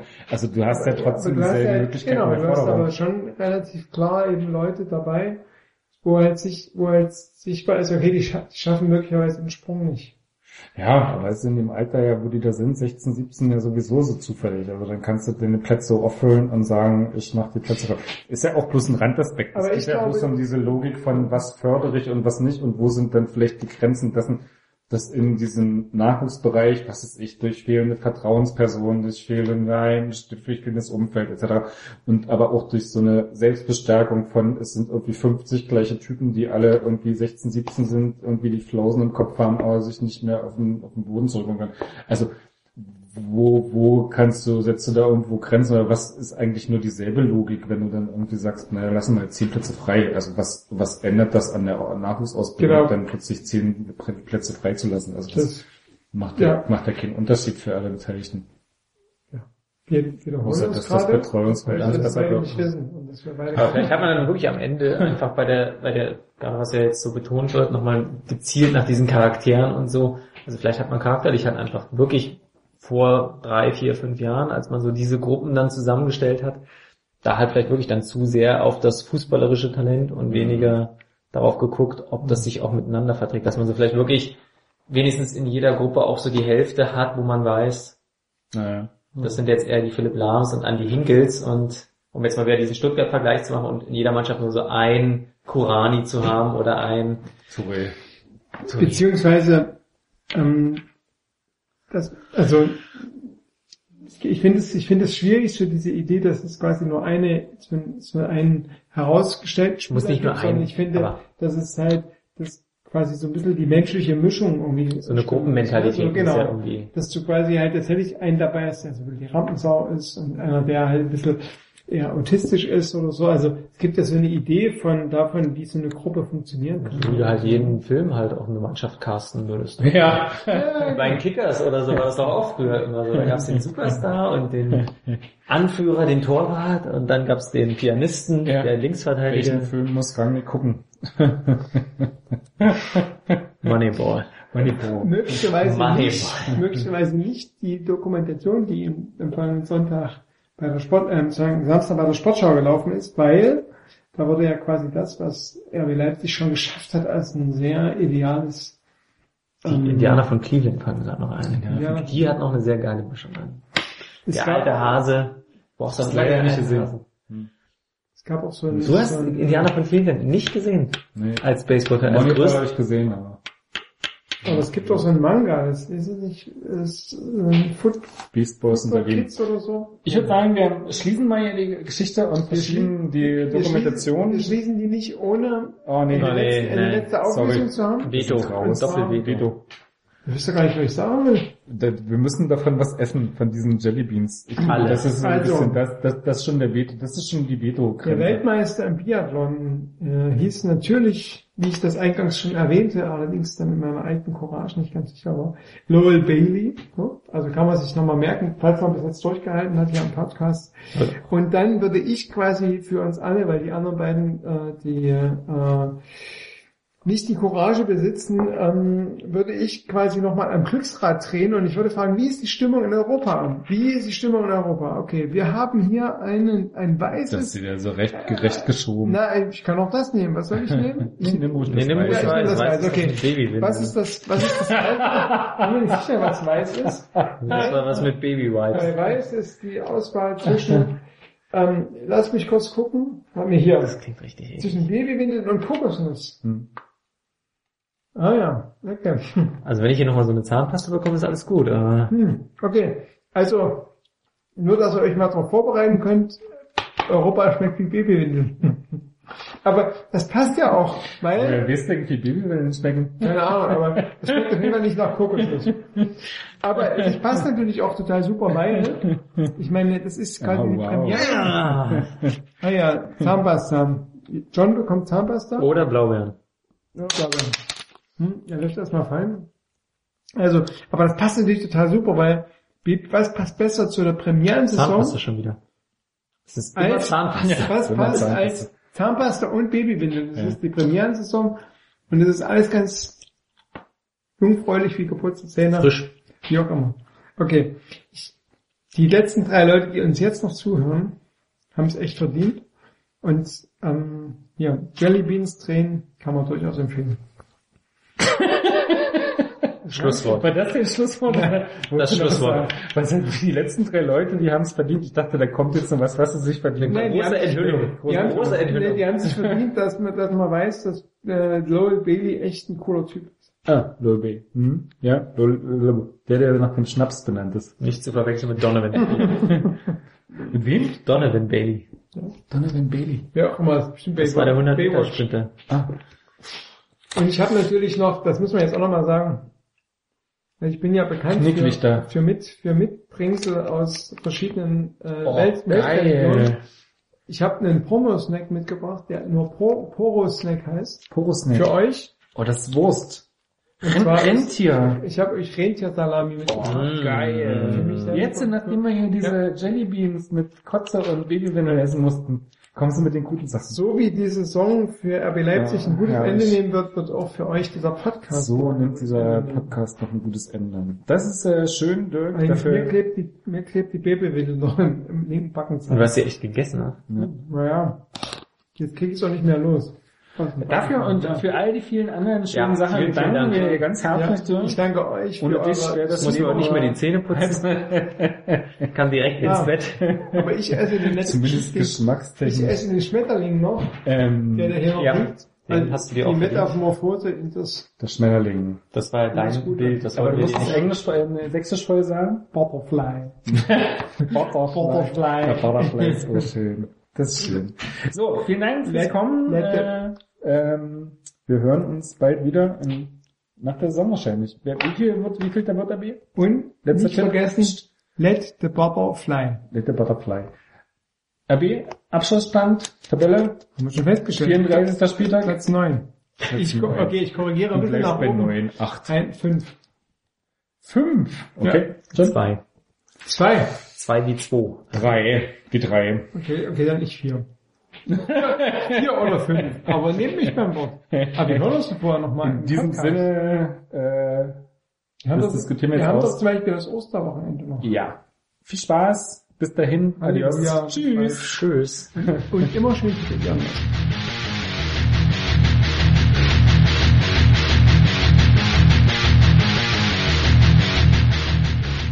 Champagner, Bier. Härteste Fisch im Podcastbecken.